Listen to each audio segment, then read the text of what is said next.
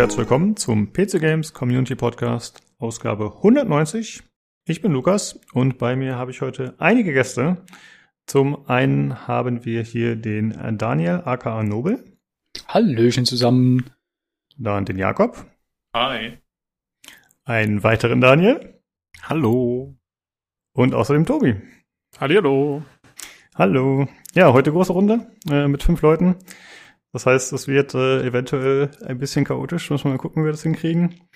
Und wir sprechen heute gemeinsam über die CitizenCon, die stattgefunden hat gestern. Äh, also die Star Citizen Hausmesse sozusagen, äh, wo ordentlich Werbung gemacht wird, neue Features gezeigt werden und so weiter und so fort. Und ja, aufgrund der Corona-Krise gab es das Ganze natürlich nur digital. Aber da steigen wir dann später ein, würde ich sagen. Und ja, wir haben zwei Daniels dabei. Deswegen haben wir uns darauf geeinigt, äh, dass wir den Nobel beim Nickname, äh, Nickname nennen, dass das Ganze nicht äh, zu chaotisch wird. Das ist ganz gut. Ist auch ganz Ja, gut, okay. kann ich meinen Nickname verbreiten. Bisschen Werbung. genau. Ist ja auch ein genau. nobler Nickname. Ja, genau. sagen. Ja, passt Genau. du eigentlich ganz gut, der Nobel. Genau. Äh, ja, okay, ich würde sagen, äh, also eigentlich war geplant, wir sprechen wirklich nur über die CitizenCon, wir haben diesmal keine andere News oder so.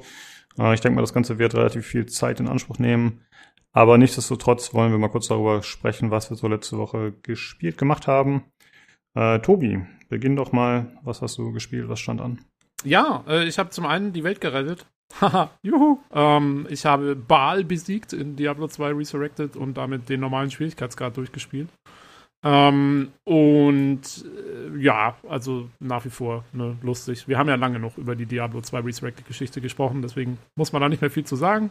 Alles schön, alles gut. Und das habe ich äh, geschafft und zwar genau am Mittwoch um 23.58 Uhr äh, was gut war, weil um 0 Uhr am Donnerstag dann äh, Far Cry 6 freigeschalten wurde, was ich mir doch noch zwei Stunden vorher vorbestellt habe, um doch noch den Macarena-Werfer mitzunehmen. Das musste dann sein. ähm, ja, jetzt habe ich mit Far Cry 6 angefangen. Ich glaube, wir werden wahrscheinlich nächste Woche ein Review dazu sehen, wobei ich noch nicht genau weiß, ob ich Zeit haben werde. Äh, da haben wir eventuell noch mal einen Gast am Start. Ähm, aber ich wollte nur schon mal sagen, der Anfang war sehr cool. Mir hat es ein bisschen zu viel Crafting, ganz ehrlich. Das ist extrem viel und es gibt ein paar andere Sachen, die mich nerven, aber im Großen und Ganzen, es ist einfach Far Cry, wie man, wie man Far Cry kennt und entweder liebt oder hasst, je nachdem. Ähm, insofern, ja, sehr lustig. Da bin ich im Moment jetzt unterwegs und stifte allerlei Chaos im Nicht-Kuba. Ja, also ich habe es ein bisschen angeschaut schon äh, im Stream bei uns auf dem Discord bei Philipp, der das gestreamt hatte und ja, macht einen ganz guten Eindruck. Äh, bevor wir jetzt weitermachen, spielt noch jemand von euch Far Cry? Ist wahrscheinlich nicht so unwahrscheinlich, oder? Ich habe die Serie schon immer spielen wollen und ich habe es immer noch kein einziges Mal getan. Es Ja, okay, wird endlich ja, mal dann- Zeit.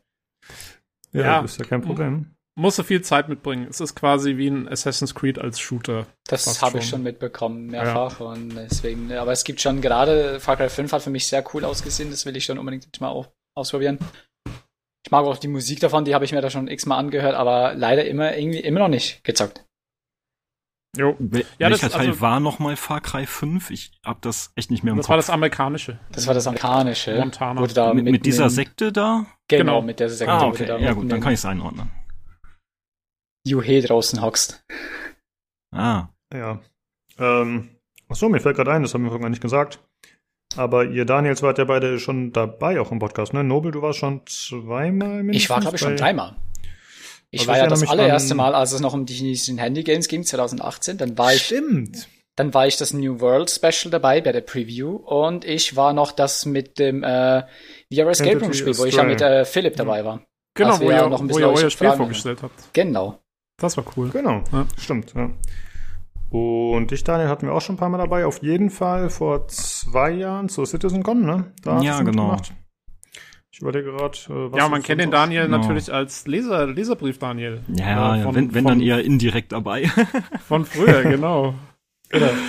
Ja. Und äh, Jakob, du bist ja zum ersten Mal dabei und äh, traditionsgemäß machen wir es ja immer so, dass wir darüber sprechen, äh, was, mit welchen Systemen hat derjenige so angefangen, was waren so die ersten Systeme, auf denen gespielt wurde, die ersten Prägungen und äh, was sind die Top 3 Games? Wie ist da so deine Historie? Boah, und das im PC Games Podcast. Ähm, Game Boy Color, PlayStation 1. Ähm, ja. Ähm, eigener PC, dann irgendwann erst mit 12 oder so. Wir hatten so ein Windows 95 oder 98, ich weiß es nicht mehr, so ein PC, wo du halt für die Schule so Englischaufgaben machen konntest. Und dann habe ich bei einem Freund damals äh, Warcraft 3 gesehen und schockverliebt. Ich musste es haben, ich habe es gekauft, ich habe es eingelegt, ich habe auf Installieren geklickt und der Rechner hat sich davon nie wieder erholt. Und eine Woche später hatten wir dann einen neuen Rechner im Wohnzimmer stehen und das war dann ja der Beginn meiner Zockerkarriere, mehr oder weniger. Ja. Dann ging es weiter mit ein paar Gaming-Laptops und jetzt halt einen eigenen PC hier unterm Tisch stehen. Und was sind so deine drei Games, die du immer wieder rauskramen könntest? Oder wenn man so klischee-mäßig sagt, die für die einsame Insel, was würdest du spielen? Boah. World of Warcraft. Warcraft 3. Und das dritte ist schwierig. So viel gespielt. Hm, ja. StarCraft? Nee, StarCraft tatsächlich, also StarCraft 2 nur gespielt. Da fand ich die drei Kampagnen ziemlich cool, aber sonst konnte ich mit dem Game nicht viel anfangen. Okay, ich habe nur gedacht, du bleibst auf dem Blizzard-Train. Nee, eigentlich bin ich auch gar kein Blizzard-Fan mehr, aber so nostalgiemäßig bin ich bei den Spielen noch hängen geblieben. So das dritte, boah, Ja, ist kein Problem. Du musst jetzt äh, keins rausquälen. Vielleicht fällt dir gleich noch was ein. Dann schmeißt du es noch mit rein. Ich könnte jetzt das Ähm. Citizens sagen, aber Yeah. ist es ein Spiel, ja oder nein? Die Diskussion ist offen. Na, wir, ihr seid ja alle drei, äh, oder gut, Daniel weiß ich gar nicht so, ne? Aber ihr seid eigentlich schon Star Citizen-Fans, könnte man so sagen, ne? Boah. Ja, ich bin ja. interessierter Beobachter, würde ich mich nennen. kritischer Fan. Ich bin jetzt auch selber nicht so groß da jetzt noch investiert. Also am Anfang ja, aber doch inzwischen bin ich da etwas kritischer dem gegenüber. Hm. Ja. ja, ist ja häufig so, ne? Je länger das Ganze dauert, und das geht jetzt irgendwie schon zehn Jahre, dann ändert sich halt auch die Einstellung mancher Leute oder vielleicht ist dann die Geduld irgendwann am Ende oder so, dann springen halt auch Leute ab, logischerweise. Neue kommen natürlich auch dazu, aber dann findet halt eine gewisse Fluktuation statt. Ja. Aber ihr habt alle gekauft, beziehungsweise gebackt und ihr habt alle irgendein Package oder mehrere Oh, Schiffe, ja. je nachdem, mit dem ihr das Ganze... Gebackt habe ich gut, ja. ich war fleißig am Backen. Und Ich hab's es tatsächlich scheint mich, sagen, weniger zu werden. Also ich habe es geschenkt bekommen tatsächlich. Oh, Ah, Ja. okay. Gar nicht gekauft. Ja.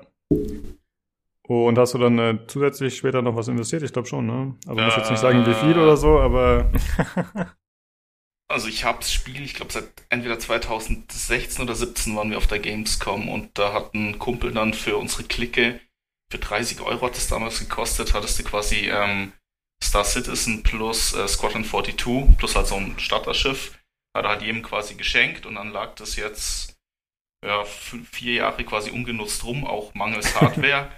Ja, und dann dieses Jahr mit dem neuen Rechner dachte ich mir, hey, du hast da doch noch so ein Sci-Fi-Spiel. Komm, installier's mal, deine Kumpels zocken es auch fleißig, guck halt mal rein. Und seitdem habe ich ein bisschen was investiert. Das ist richtig, ja. ja. Äh, ich spielt muss denn jemand von euch noch aktuell Star Citizen? Sorry, Tobi. Äh, ja, also ich war noch einiges aktiv. Vor, bis vor zwei Wochen war ich noch sehr, sehr aktiv. Da habe ich fast teilweise jeden zweiten oder jeden Tag teilweise gerade noch gespielt, aber ich glaube, wieder sehr, sehr aktiv gewesen. Hat auch wieder richtig viel Spaß gemacht, ne? Also hatte richtig viel Mhm. Bock, habe auch ein paar Leute wieder, wieder getroffen, die immer wieder noch online sind und die haben mir noch mal ein bisschen mehr gezeigt, vor allem wie ich auch in Combat ein bisschen besser klarkomme, weil ich einfach nie der Kämpfer war, aber ja, bis vor zwei Wochen war ich dann auch sehr aktiv und dann ist Aktivität eingebrochen. ja. Ja, gut, das ist ja oft so wellenförmig dann auch, ne? je nachdem, was der Entwicklungsstand ist, was ist jetzt Ja, gerade draußen, in dem was Fall war es ein anderer vielleicht gerade. Ja, okay, gut. äh, Tobi, wolltest du noch irgendwas äh, ergänzen gerade? Ähm. Nee, aber ich kann auch kurz sagen, also bei mir ist es halt so, ich gucke immer, ich habe immer mal wieder reingeschaut, aber ich würde es fast nicht spielen nennen. Ich habe nur so alle halbe Jahr oder so jede zweite, dritte Version immer mal wieder reingeschaut, um zu gucken, was jetzt wieder neu ist. Ähm, bin aber nie so, also das war immer nur für ein, zwei Stunden. Und jetzt in der neuesten Version äh, wollte ich das auch wieder machen, vor allen Dingen, weil ich die, die, ähm, äh, die, die Wolken sehen wollte, die neue Wolkentechnologie. Ähm, und da war es nur leider so, dass das Spiel äh, immer regulär zwei Sekunden nach dem Spawnen gecrashed ist. Und dann, deswegen warte ich jetzt im Moment gerade auf die neue Version. Hoffentlich geht's dann wieder. Ja. Hm. Ja, das hoffe ich ja ungefähr momentan auch. Ich gucke zwar auch momentan nur gelegentlich rein, aber seit kurzem komme ich gar nicht mehr in das Spiel rein. Also Launcher hm. geht noch, ins Menü komme ich noch, aber wenn ich dann auf Login für einen Server klicke, dann hängt der ungelogen 10 bis 15 Minuten im Ladebildschirm und crasht dann zurück ins Menü. Keine Ahnung, also ich hoffe da auch mal, dass jetzt das nächste Update das wieder behebt, damit ich da mal wieder reingucken kann. Ja. Äh, was spielst du dann alternativ, Daniel, wenn du jetzt gerade nicht in Verse unterwegs sein kannst? Äh, zuletzt habe ich da mich an Shadowman, dem Remaster, versucht. Dem hm. Uralt-Titel von N64 war es, glaube ich. Nee, nee, das war nicht N64. War das, äh, was war das hier? Ich glaube schon. N64 falsch, nee, hätte ich jetzt auch gesagt. War das echt? Ich dachte, das N64 noch? Ja, ja, stimmt, dann habe ich das damit gerade im Kopf. Ja. Dieses uralte, düstere, ja, ein bisschen Metroidvania-artige Spiel. Sehr unverbrauchtes Setting mit dem Voodoo dahinter. Macht einfach Spaß. Bisschen hm. kompliziert halt von dem Levelaufbau her. Das ist ein reinster Irrgarten. Ich verlaufe mich da ständig noch. Bin aber deutlich weitergekommen als damals als kleines Kind. Da kam ich überhaupt nicht weit und jetzt weiter, aber ich weiß trotzdem nicht, wo ich als nächstes hin muss. das hat sich ja, nicht geändert. Ist, man ist das halt auch nicht mehr so gewöhnt, ne? so Oldschool-Games, ja. Äh, deren Führung und vielleicht auch Hilfe, die einem zur Verfügung gestellt wird. Das ist ja doch was anderes als Games von heutzutage. Keine Map, keine Questmarker. So hm? Keine Map, keine Questmarker. Genau, kein GPS, nix mehr. Ja. Äh, Nobel, was spielst du so aktuell? Hast du Zeit gefunden? Ja, ich bin komplett versifft und versunken in New World. Ich habe das Ding ja auch sowieso vorbestellt gehabt und äh, bei Release habe ich es geschafft, an Tag 1 auch ohne Probleme reinzukommen und ich bin nicht mehr rausgeflogen den gesamten Tag bis nachts um, keine Ahnung, 1, 2, 3, irgendwas. Und äh, ich habe jetzt schon mittlerweile ganz knapp vor 150 Stunden auf der Uhr. Oh. Seit Release. Ordentlich. Ja. Ordentlich. Also ich habe ich habe auch plötzlich schon Nachrichten bekommen von Freunden so, hey, the game released 76 hours ago. You played 63 hours. Are you okay? Also ich bin komplett versucht in dem Ding. Es macht mega viel Spaß. Also ich habe immer, klar, es gibt immer ein paar Dinge, die mich so ein bisschen nerven, aber grundsätzlich wirklich mega viel Spaß damit und ich habe mich halt auch da nicht nur voll reingestützt für mich selber, sondern ich habe auch eine mega Community, die ich da gerade noch leite und alles. Also ich habe ja von einem anderen, von einem YouTuber und mittlerweile auch Twitch-Streamer habe ich so ein bisschen Community-Lead übernommen, jetzt bezüglich New World und habe dann ein kleines Kader aufgebaut mit dem Streamer zusammen und jetzt leiten wir da rund 300 Leute. Also. Hm, okay, krass ja, ist ganz schön voll geworden und immer voll die ganze Zeit in ganzen politischen Kram drin, weil verbündete Gilden, Gegnergilden und da hast du dann noch politische Gespräche und Diplomaten und alles mögliche und selbst willst du auch noch zacken und bist du nur noch am Rennen. Hm. Ist das so ein bisschen äh, Roleplay-mäßig oder klang das jetzt gerade für mich nur so, weil wenn man irgendwie Es geht sogar, also es geht sogar schon wirklich in Roleplay-mäßiges rein, ne? Also weil wir schauen natürlich schon, okay, wo welche Gilden können genügend Truppen bieten, welche Gilden sind vielleicht gute Verbündete, mit denen wir uns mehr zusammentun können, gerade in den Gebietskriegen und dann ja, schaut man natürlich mal deren Diplomaten an, weil die haben dann meistens immer dedizierte Diplomaten, was wir mittlerweile auch schon haben bei uns. Damit, wenn irgendeine Gilde ein Bündnis machen will und da von uns in dem Sinne Soldaten anfordern will, die sie unterstützen in den Kriegen, dann kommen die erstmal zu unseren Diplomaten. Hm. Okay, also da bleibt wahrscheinlich keine Zeit mehr für andere Spiele aktuell, ne? Wenn man da schon so viel Zeit wirklich nur das gezockt, also wirklich nur das. ja. Ja, ist doch ganz cool. Ich freue mich immer, wenn man das mal wieder äh, schafft, sozusagen in so einem Spiel komplett äh, zu versinken und da so viel Zeit reinzubuttern und da Spaß dran zu haben. Das hatte ich echt schon lange nicht mehr. Das hatte ich echt schon lange nicht mehr, dass ich so krass in ein Spiel versunken bin und dadurch, dass ich meine letzte Stelle ja im Ableiter verloren hatte und jetzt wieder auf der Suche bin, habe ich auch momentan noch echt die Zeit dazu und ich nutze sie gut.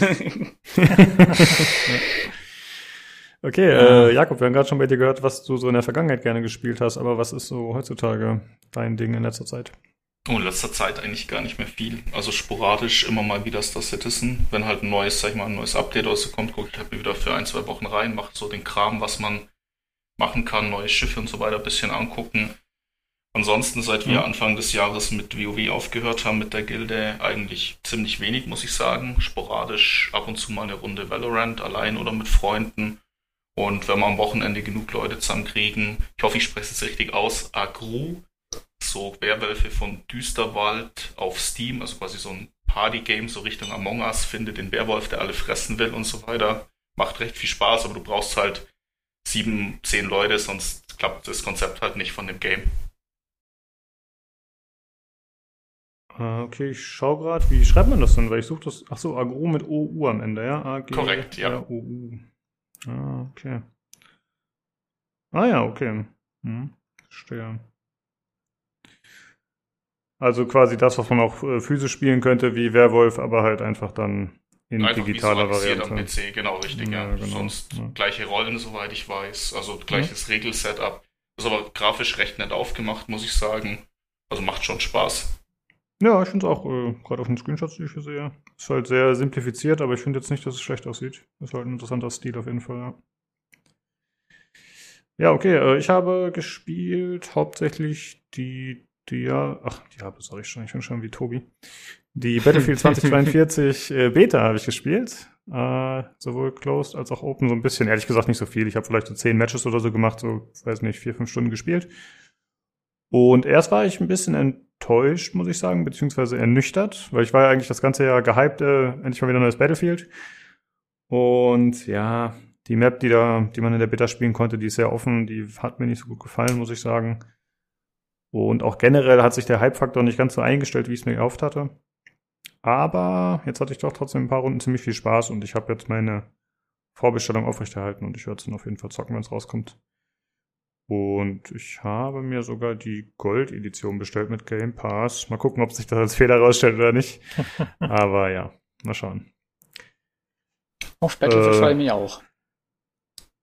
Äh, das steht cool. bei dir auch an oder hast du definitiv. schon? Ich habe jetzt leider hm. eben nicht gespielt. Ich war jetzt zu beschäftigt mit New World. Aber definitiv habe ich mir gesagt, wenn es rauskommt, werde ich es auch kaufen, weil auch der Streamer und YouTuber, mit dem ich jetzt da zusammenzocke, der der hat auch Bock drauf und wir haben noch ein paar andere Administratoren bei uns auf dem Discord, die auch sagen so, klar, ziehen wir zusammen los. Und äh, freue mich dann auch drauf, da definitiv mich wieder reinzustürzen in Battlefield, weil ich habe ja auch irgendwie knapp 900, 800, 900 Stunden in Battlefield 5 damals geholt. Hm, ja. Ja doch, ich habe auch Lust drauf. Mal schauen, ich bin gespannt. Ist ja, glaube ich, Ende November jetzt, wurde ein bisschen verschoben auf den 19. oder so. Mal schauen, wenn es dann kommt. Ich hoffe, die Qualität stimmt und es ist nicht wieder ein übelstes Bugfest. Ich habe schon gehört, dass die Version, die man spielen kann, irgendwie die aktuelle Beta-Version, dass die schon sechs Monate alt sein soll oder so. Ähm, ja, hoffentlich bessert sich dann noch einiges, aber wird man dann sehen. Gut, äh, ich würde sagen, dann können wir jetzt eigentlich äh, voranschreiten zur CitizenCon.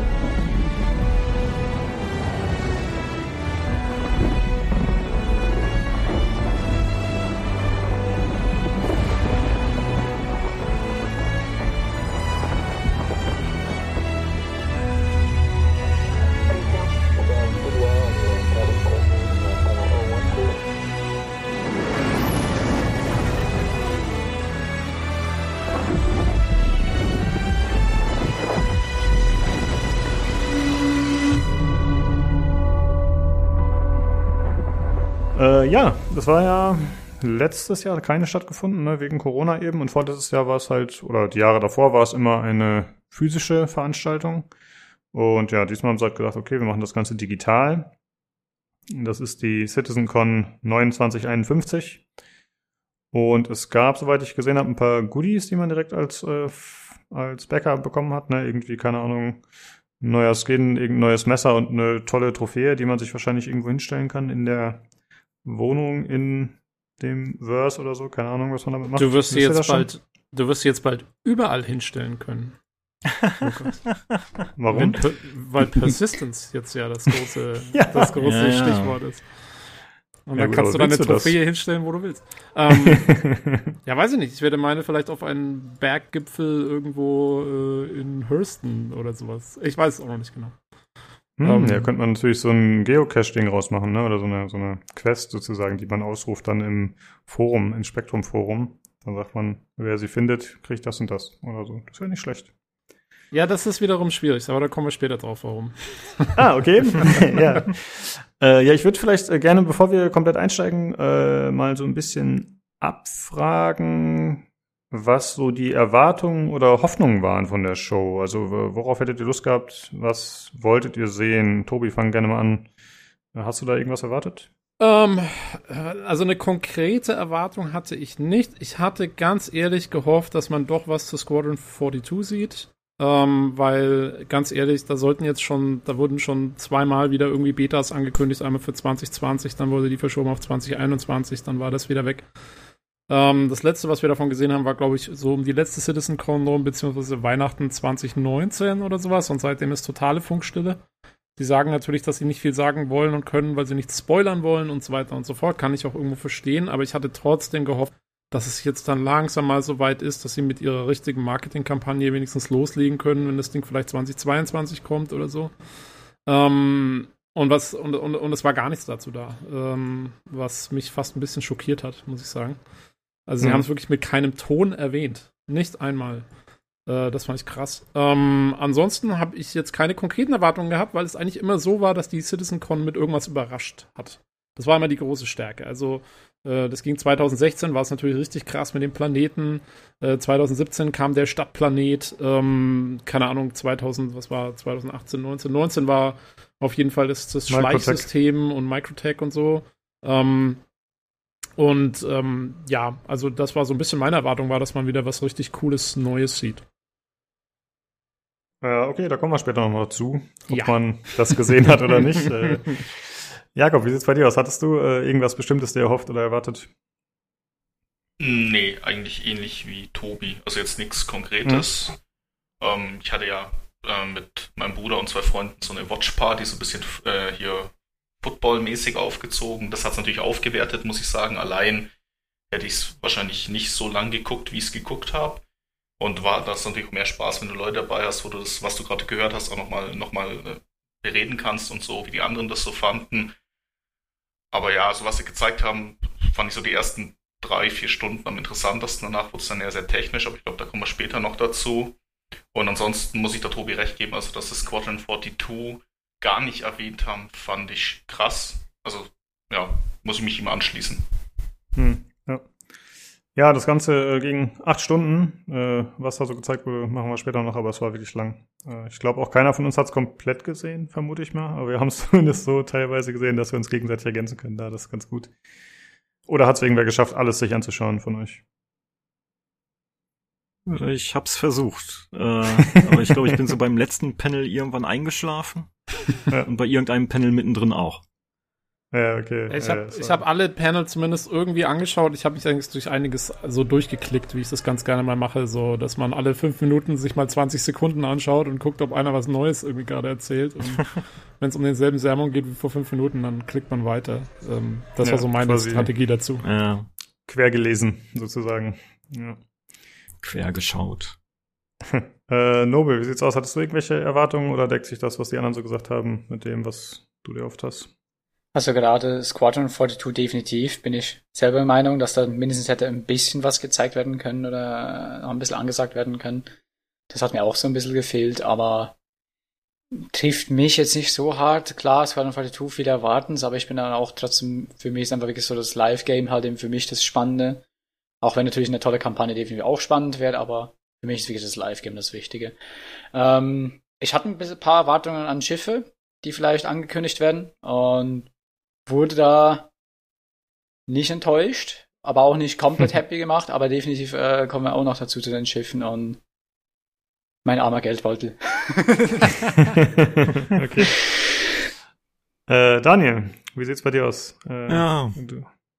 Erwartet habe ich jetzt nicht gerade viel, außer halt natürlich Werbeveranstaltungen und Co. Und äh, gehofft habe ich natürlich auch, wie die anderen schon, dass halt etwas zum Singleplayer-Teil halt kommt.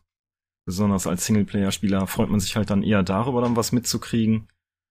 Äh, naja, Enttäuschung war da eher etwas vorprogrammiert. Hm. Aber nicht völlig. Also ein paar andere Sachen haben mir dann doch wieder gefallen. Ja. Naja. äh, das mit Squadron 42 ist mir tatsächlich gar nicht aufgefallen, muss ich zugeben. Dass das irgendwie gefehlt hat, dass da kein Wort zu gefallen ist. Aber tatsächlich ist das ja eigentlich was, womit man noch Leute abholen kann, die vielleicht sonst nicht so sehr an dem Spiel interessiert sind. Also Leute wie mich vielleicht erstmal potenziell, die halt dann eher einfach einen geradlinigen Shooter spielen wollen. Klar, da hätte man auf jeden Fall noch ein bisschen was machen können. Äh, aber ich finde es eigentlich fast besser, dass sie nichts zeigen, wenn sie nichts haben, anstatt da sich wieder irgendwas rauszudrücken. Ähm, ja, da gehen wir zwar schon ein bisschen rein, aber wie sieht's denn aus mit Chris Roberts? Hättet ihr euch nicht äh, erhofft und erwartet, dass er ein bisschen was länger was sagt? Weil eigentlich war der nur am Anfang kurz auf der Bühne, beziehungsweise im Bild und äh, hat das Ganze eingeleitet und am Ende war er auch nochmal drei Minuten da und hat Tschüss gesagt. Das war ein bisschen dürftig, oder? Wie seht ihr das? Also mich stört es jetzt eigentlich nicht wirklich, ne? Weil er, klar, er ist so ein bisschen der Initiator von dem Ganzen und leitet das Ding natürlich immer noch, aber er ist jetzt nicht wirklich der Professionelle, in dem Sinne auch gleich alles, jedes Panel halten sollte oder so. Also das finde ich schon ganz cool, dass da die Teams dann mehr zur Sprache kommen und wirklich über ihre Leidenschaft auch wirklich reden können. Und deswegen, solange er sich immer noch zeigt, das ist definitiv wichtig, weil er ist halt immer noch der Frontmann, ne? er ist immer noch das Aushängeschild. Aber jetzt groß X-Panels nur mit ihm braucht es jetzt nicht unbedingt. Was vielleicht ganz cool gewesen wäre, wenn er vielleicht auch einfach wirklich live dabei, dabei gesessen wäre mit Jared zusammen. Das wäre zum Beispiel cool gewesen. Dann hätte er sich mehr gezeigt, hätte jetzt aber auch nicht bei jedem Panel dabei sitzen müssen, aber er wäre immer so dazwischen immer wieder aufgekreuzt. Das wäre, glaube ich, cool gewesen. Ja, hm. stimmt. Äh, Jared ist der Community-Mensch oder wer war das? Ja, ja. genau. Jared ah, ja, okay. hm. Ja, stimmt, da hätte das vielleicht ganz gut reingepasst. Discolando. Ja. Also ich muss sagen, mir hat schon sehr gefehlt, dass es keine Keynote gab mit Chris Roberts, wo das Game, wo das Spiel live gespielt wird und er wieder seine berühmte Direktion macht, von wegen Glenn, Glenn auf Monitor ja, 1, ja, auf Monitor 2. Äh, für mich trotzdem irgendwie immer ein Highlight der CitizenCon und ähm, ja, mir hat es schon gefehlt. Ich hätte mir schon gewünscht, dass es eine Keynote gibt mit Chris. Also nicht, dass er bei jedem Panel dabei ist, um Gottes Willen, aber dass es eine große Keynote gibt mit Chris Roberts. Ich finde, die CitizenCon wäre besser gewesen, wenn man das Gameplay, das gezeigt wurde, so verpackt hätte. Dass man das an den Anfang stellt, damit die Leute erstmal sehen, okay, das ist das neue Ding, darum geht es jetzt auch erstmal. Ähm, und dann unter eben, dass das auch von Chris Roberts selber moderiert wird, so wie man es kannte aus den In-Persona CitizenCons. Und dann kommen die Panels mit den ganzen Details und dem ganzen technischen Gedöns, weil ja, da, ich glaube, da kann man jetzt auch ganz gut dann bald auf den Inhalt übergehen, weil da haben sie meiner Meinung nach so ein bisschen fast falsch angefangen mit der, mit mhm. der Präsentation. Ja, es ging los mit, äh, also es gibt verschiedene Segmente aus dem Livestream, die dann auf YouTube hochgeladen wurden. Wir verlinken das Ganze dementsprechend. Also ich denke, wir halten uns da auch an die Gliederung, die die sozusagen hatten. Und es ging los mit Live in the Verse. Und das war im Prinzip ähm, ja, es ging ums äh, Pirate System hauptsächlich. Also das ist halt dieses neue System, was da eingeführt werden soll mit verschiedenen Planeten. Und es ging so im Groben, würde ich sagen, immer um die Konzeptionierung, um die Artworks, wie das Ganze von den äh, Künstlern quasi sich vorgestellt wird und dann äh, um die Umsetzung und dann tatsächlich die, äh, ja, das Ganze in 3D umzusetzen und dann zu begehen und wie das Ganze funktioniert und wie die verschiedenen Leute da zusammenarbeiten. So kann man das grob sagen erstmal, oder? Ja, hat halt sehr schön den Arbeitsablauf von denen gezeigt.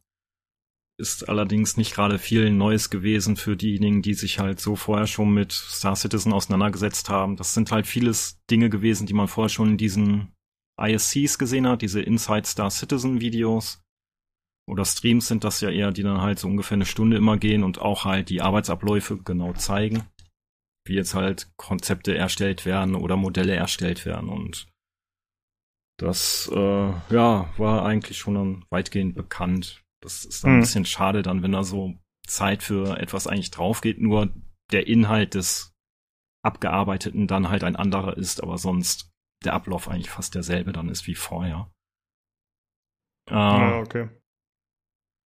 Aber schön fand ich dabei die, äh, dass man da halt Einblicke bekommen hat in die also in die Modelle dann, woran die jetzt gearbeitet haben.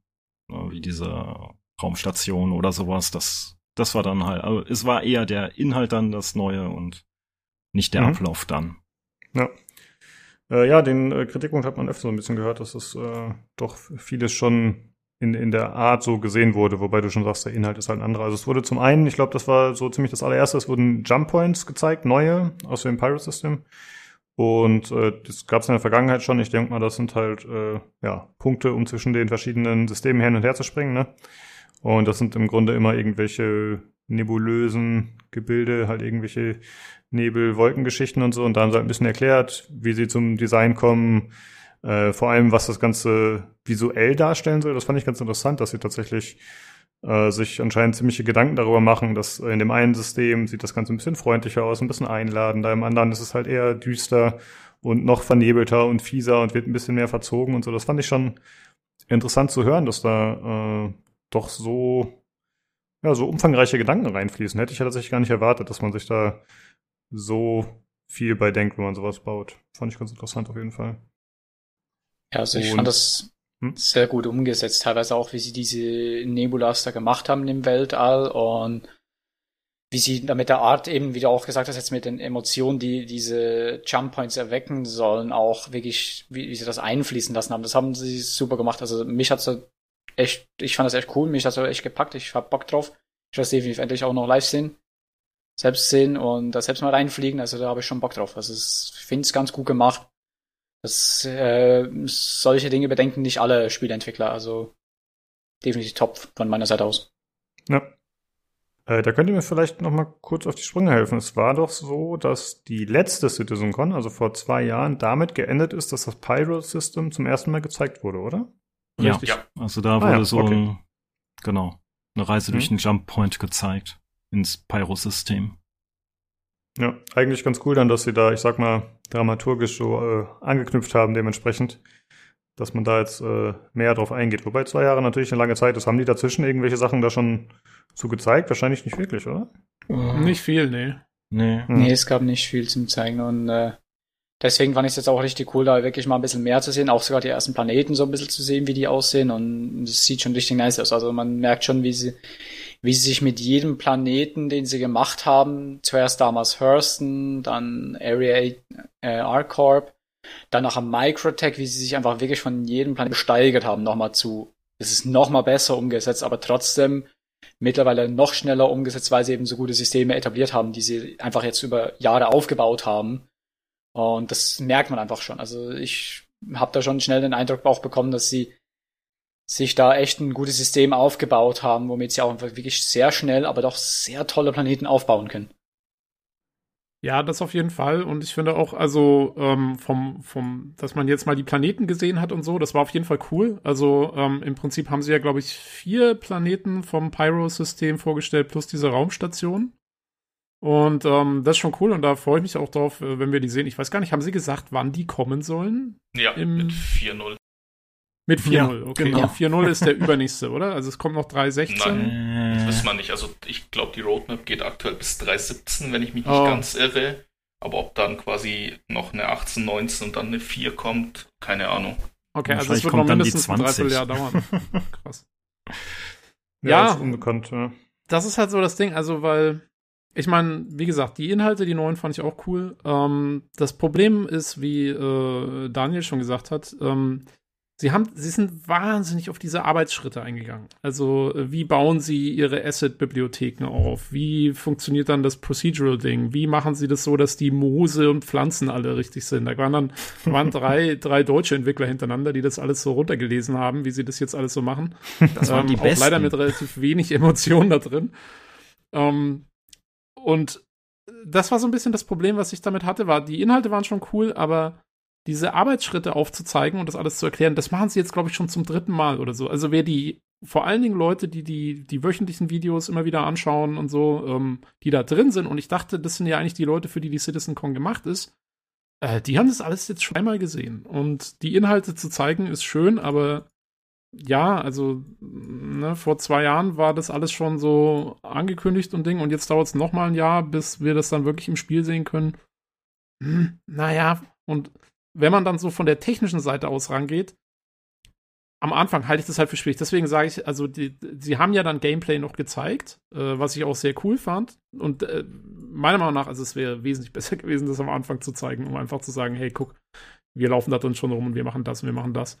Ähm, und dann zu sagen, okay, und jetzt kommt der technische Hintergrund, so haben wir das alles hergestellt und so haben wir das gemacht und das sind unsere Denkprozesse dahinter. Fand ich von der Dramaturgie her nicht so toll äh, gemacht. Aber wie Ja, gesagt, stimmt. das ist dramaturgisch nicht so sehr inhaltlich. Inhaltlich fand ich es cool, dass man das Pyro-System jetzt mal gesehen hat. Ja, also ich gebe dir recht mit der Dramaturgie. Ich fand es eigentlich logisch, dass man sagt, okay, wir fangen an mit den Konzeptarts, wie wir uns die Gedanken machen, wie wir das Ganze umsetzen und dann gehen wir halt wirklich auf die Planeten. Das fand ich hat schon Sinn ergeben, aber es ist natürlich nicht der beste Weg, um Leute am Anfang reinzuziehen und vielleicht zu hypen. Ich meine, vielleicht war auch der Grund, dass wir gesagt haben, okay, wir machen das den spannendsten Teil, würde ich mal sagen, für viele, ne? Also das Gameplay, das packen wir in die Mitte. Ähm, aber am Ende, wo hinten raus wurde es halt so technisch, das war echt äh, nicht so schön, das stimmt. War etwas ungünstig gelöst, gerade wegen der Länge. Ja. Jakob, wie habt ihr das wahrgenommen in eurer äh, selbst inszenierten Bar Citizen? ähm, du meinst jetzt so das erste Panel mit Pyro? Genau. Mhm. Ähm, ja, uns hat's halt visuell sehr weggescheppert, sage ich, wie es ist. Da bin ich auch ganz bei Nobel. Also es schaut halt schon krass gut aus. Also ich freue mich da auch irgendwann mal durchfliegen zu können, auch wenn du recht hast. Vor zwei Jahren angekündigt und jetzt sagen sie, okay, mit der 4.0, mit Server-Mashing soll es kommen, aber keiner weiß, okay, wann kommt die 4.0? Wie viel Patche haben wir denn jetzt noch in der 3? Wir sind ja gerade bei 3.15. Ne, 3.15 kommt jetzt dann so um was. Und ja, also es ist schön, dass sie jetzt so mit, mit der Technik das hinkriegen, wirklich so schon beeindruckende Planetenobjekte dazu erstellen und auch die ganzen Wolken und die Weitsicht und auch, aber dann auch, wenn du nah dran bist, die Texturen am Boden sind ja auch gut und die Pflanzen, das ist ja dann nicht matschig oder sowas. Aber es könnte einen Ticken schneller gehen, wenn ich ehrlich bin. Und auch von der Dramaturgie ist natürlich schon richtig. Also ich hätte die Panels auch anders geordnet oder auch Technikzeug weggelassen. Weil ich fand, also Gameplay war mir immer sehr cool, aber sie hätten gern mehr zeigen können. Also da kann man ja bestimmt noch mehr machen aus das, außer das, was sie gezeigt haben. Und vielleicht noch eine zweite Mission oder so zu zeigen, hätte ich ganz cool gefunden. Hm. Ja.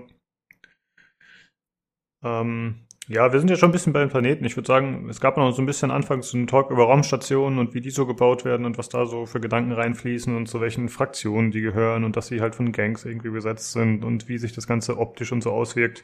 Ah, Aber mit dem glaub, ehrlich französischen, französischen Künstler, Ja, genau. der das vorgestellt hat. ja, den fand ich eigentlich ganz cool. Der kam später auch nochmal vor. Ja, ja, der kam nochmal. Stimmt, stimmt. Und Ich muss sagen, ich fand das ganz witzig, weil initial ist mir das nicht so aufgefallen, dass der so abgehackt gesprochen hat, weil das war halt dieses, äh, ich lese Text ab und dadurch, dass er halt eh schon einen anderen Akzent hatte, fiel mir das nicht so auf und dann kamen später die Deutschen, wo es dann irgendwie offensichtlicher wurde, weil die auch so roboterartig da saßen. Und dann später kam er nochmal und dann fiel es mir da tatsächlich auch auf. Aber vorher ging es eigentlich noch, da fand ich ihn noch ganz, äh, äh, ja, präsentabel sozusagen. ja, das war ein bisschen ungünstig mit diesen Talking Heads, wie die das gelöst haben. Das äh, war nicht gerade dynamisch und natürlich leider. Ne? Äh, ja, ansonsten, wie gesagt, diese Raumstation, äh, ich weiß nicht, habt ihr da noch irgendwas äh, zu, zu ergänzen, irgendwas, was ihr anmerken wollt? Weil sonst würde ich sagen, wir Jo, springen ich habe direkt zu echt den noch etwas. Hm? Ich habe noch etwas. Die haben bei der Raumstation, als sie gerade mit den Innenräumen dort am Basteln waren oder es vorgestellt hatten mit dem Licht und den ganzen Objekten, die da drin stehen, haben die doch tatsächlich etwas gesagt, was mich etwas irritiert hat. Und zwar, dass die mit dem, was gerade dort dann in dieser Raumstation drinsteckt oder auf diesem Bazar, doch schon an die Grenzen kommen der Engine. Und Okay. äh, das will ich nicht hoffen. Das wäre ziemlich schrecklich dann. Wenn Das, ja, das wird ja so alles durch Grenzen Gen wären. 12 später gelöst. Ja, ja, klar. ja, aber ähm, ja. wenn die da dann schon irgendwie in ihre Grenzen stoßen mit dem bisschen dort, was, ja, keine Ahnung, kann man jetzt sich natürlich draus basteln, was man möchte. Hm. Naja, Ja, ist schwierig. Muss man sich fragen, wie das zu interpretieren ist, weil es kann natürlich sein, dass ähm, das mit den Grenzen gemeint ist, dass du in dem Bereich, wenn du da gerade stehst, dass dann für das, was da gerade gerendert wird, sozusagen so ein bisschen so die Grenze der Frame, der Framerate oder des Speichers oder was auch immer erreicht ist. Das ist ja eigentlich bei den meisten Spielen so, dass die ähm, in den einzelnen Bereichen sehr oft auf die Grenzen von dem, was möglich ist, getrimmt sind und diese Sachen dann eben rein und raus gestreamt werden. Also oder ich, ich weiß nicht genau, wie du das meinst. Also, ja, was ja. hat dich da dann so geschockt? Äh, weil ich ja, fand, es nee, sah schon gut aus, was da zu sehen Ja, klar, das sieht auch gut aus. Nur, dass die dann halt mit dem, was die dort dann drauf haben, doch schon dann an die Grenzen des Machbaren mit der Spiele-Engine kommen. Und die versuchen dann halt entweder da drumherum jetzt zu gehen und dann, was ich damit meine, ist, wenn die, ähm, wir sind zehn Jahre ungefähr jetzt drin in Star Citizen und mhm. wahrscheinlich werden es noch ein paar Jahre mehr werden. Und Star Citizen muss sich natürlich dann irgendwie auch an die Zeit mit anpassen. Also an die zeitlichen Entwicklungen, die Verbesserungen, die halt in der ganzen Spielindustrie jetzt dort an den Titeln halt vorkommen. Und äh, da wäre es schlecht, wenn das dann ungefähr die Grenzen dann erstmal wären, an die die dann gerade stoßen. Aber das machen sie doch schon. Also die haben doch auch die Grafik-Engine schon mittendrin gewechselt, weil sie festgestellt haben, dass ihnen das, was sie zur Verfügung hatte, einfach nicht langt. Ich muss sagen, also dafür, dass es eine Alpha ist in einem recht frühen Stadium, habe ich wenig Spiele, wenn ich die auf meinem Rechner anschmeiße, die besser ausgucken als Star Citizen. Ja, das stimmt, das stimmt. Aber du hast natürlich recht, hm. wenn es jetzt natürlich, wenn es, sag mal, Release einfach mal dahingeschmissen in fünf Jahren, vielleicht ist dann die allgemeine Grafik in der Spieleindustrie natürlich schon weiter, als es jetzt die Alpha 3.14 ist. Dann müssten sie da halt nochmal nacharbeiten, das stimmt natürlich. Ja. ja, ja, wobei man sagen muss, ähm, also zunächst mal, dass sie nochmal die Grafik-Engine rausschmeißen und eine neue nehmen, hoffe ich jetzt wirklich nicht. Das kann ich mir sehr schwer vorstellen bei dem Arbeitspensum, was die dann da nochmal reinstecken müssten. ähm, nee, aber ich meine, man muss natürlich auch mit einbeziehen, dass, ähm, finde ich zumindest, dass ähm, selbst wenn, und ich finde, die Grafik äh, kann im Moment zumindest noch wirklich mit, mit dem absoluten Top äh, Spielen mithalten. Das ist im Moment noch kein Problem. Und selbst wenn es in fünf Jahren oder so ja, vielleicht auf dem Level jetzt bleibt und dann eben nur noch sehr gut ist, statt der absolute Top-Dingens, dann muss man immer noch mit einbeziehen, äh, dass du in diesem Spiel ja äh, von einem Planeten wegfliegen kannst und einfach ins Weltraum fliegst und stufenlos und so weiter und so fort das alles irgendwie mitmachst. Ähm, da gebe ich ihnen schon noch, sagen wir mal, so ein bisschen Slack. Also, ähm, da bin ich jetzt eigentlich gar nicht so kritisch, was, was die Sache mhm. angeht. Also ich finde, grafisch habe ich da keine, keine Bedenken, dass es mir zumindest gut genug ist. Ja, ich meine, es ist ja auch bis jetzt ja. äh, das einzige Spiel, was ich kenne, wo man dann auch das Stoffmuster auf dem T-Shirt sehen kann. Also von daher genau. mache ich mir da jetzt auch nicht so schnell Gedanken von wegen, oh Kacke, ne, in zwei Jahren ist vorbei.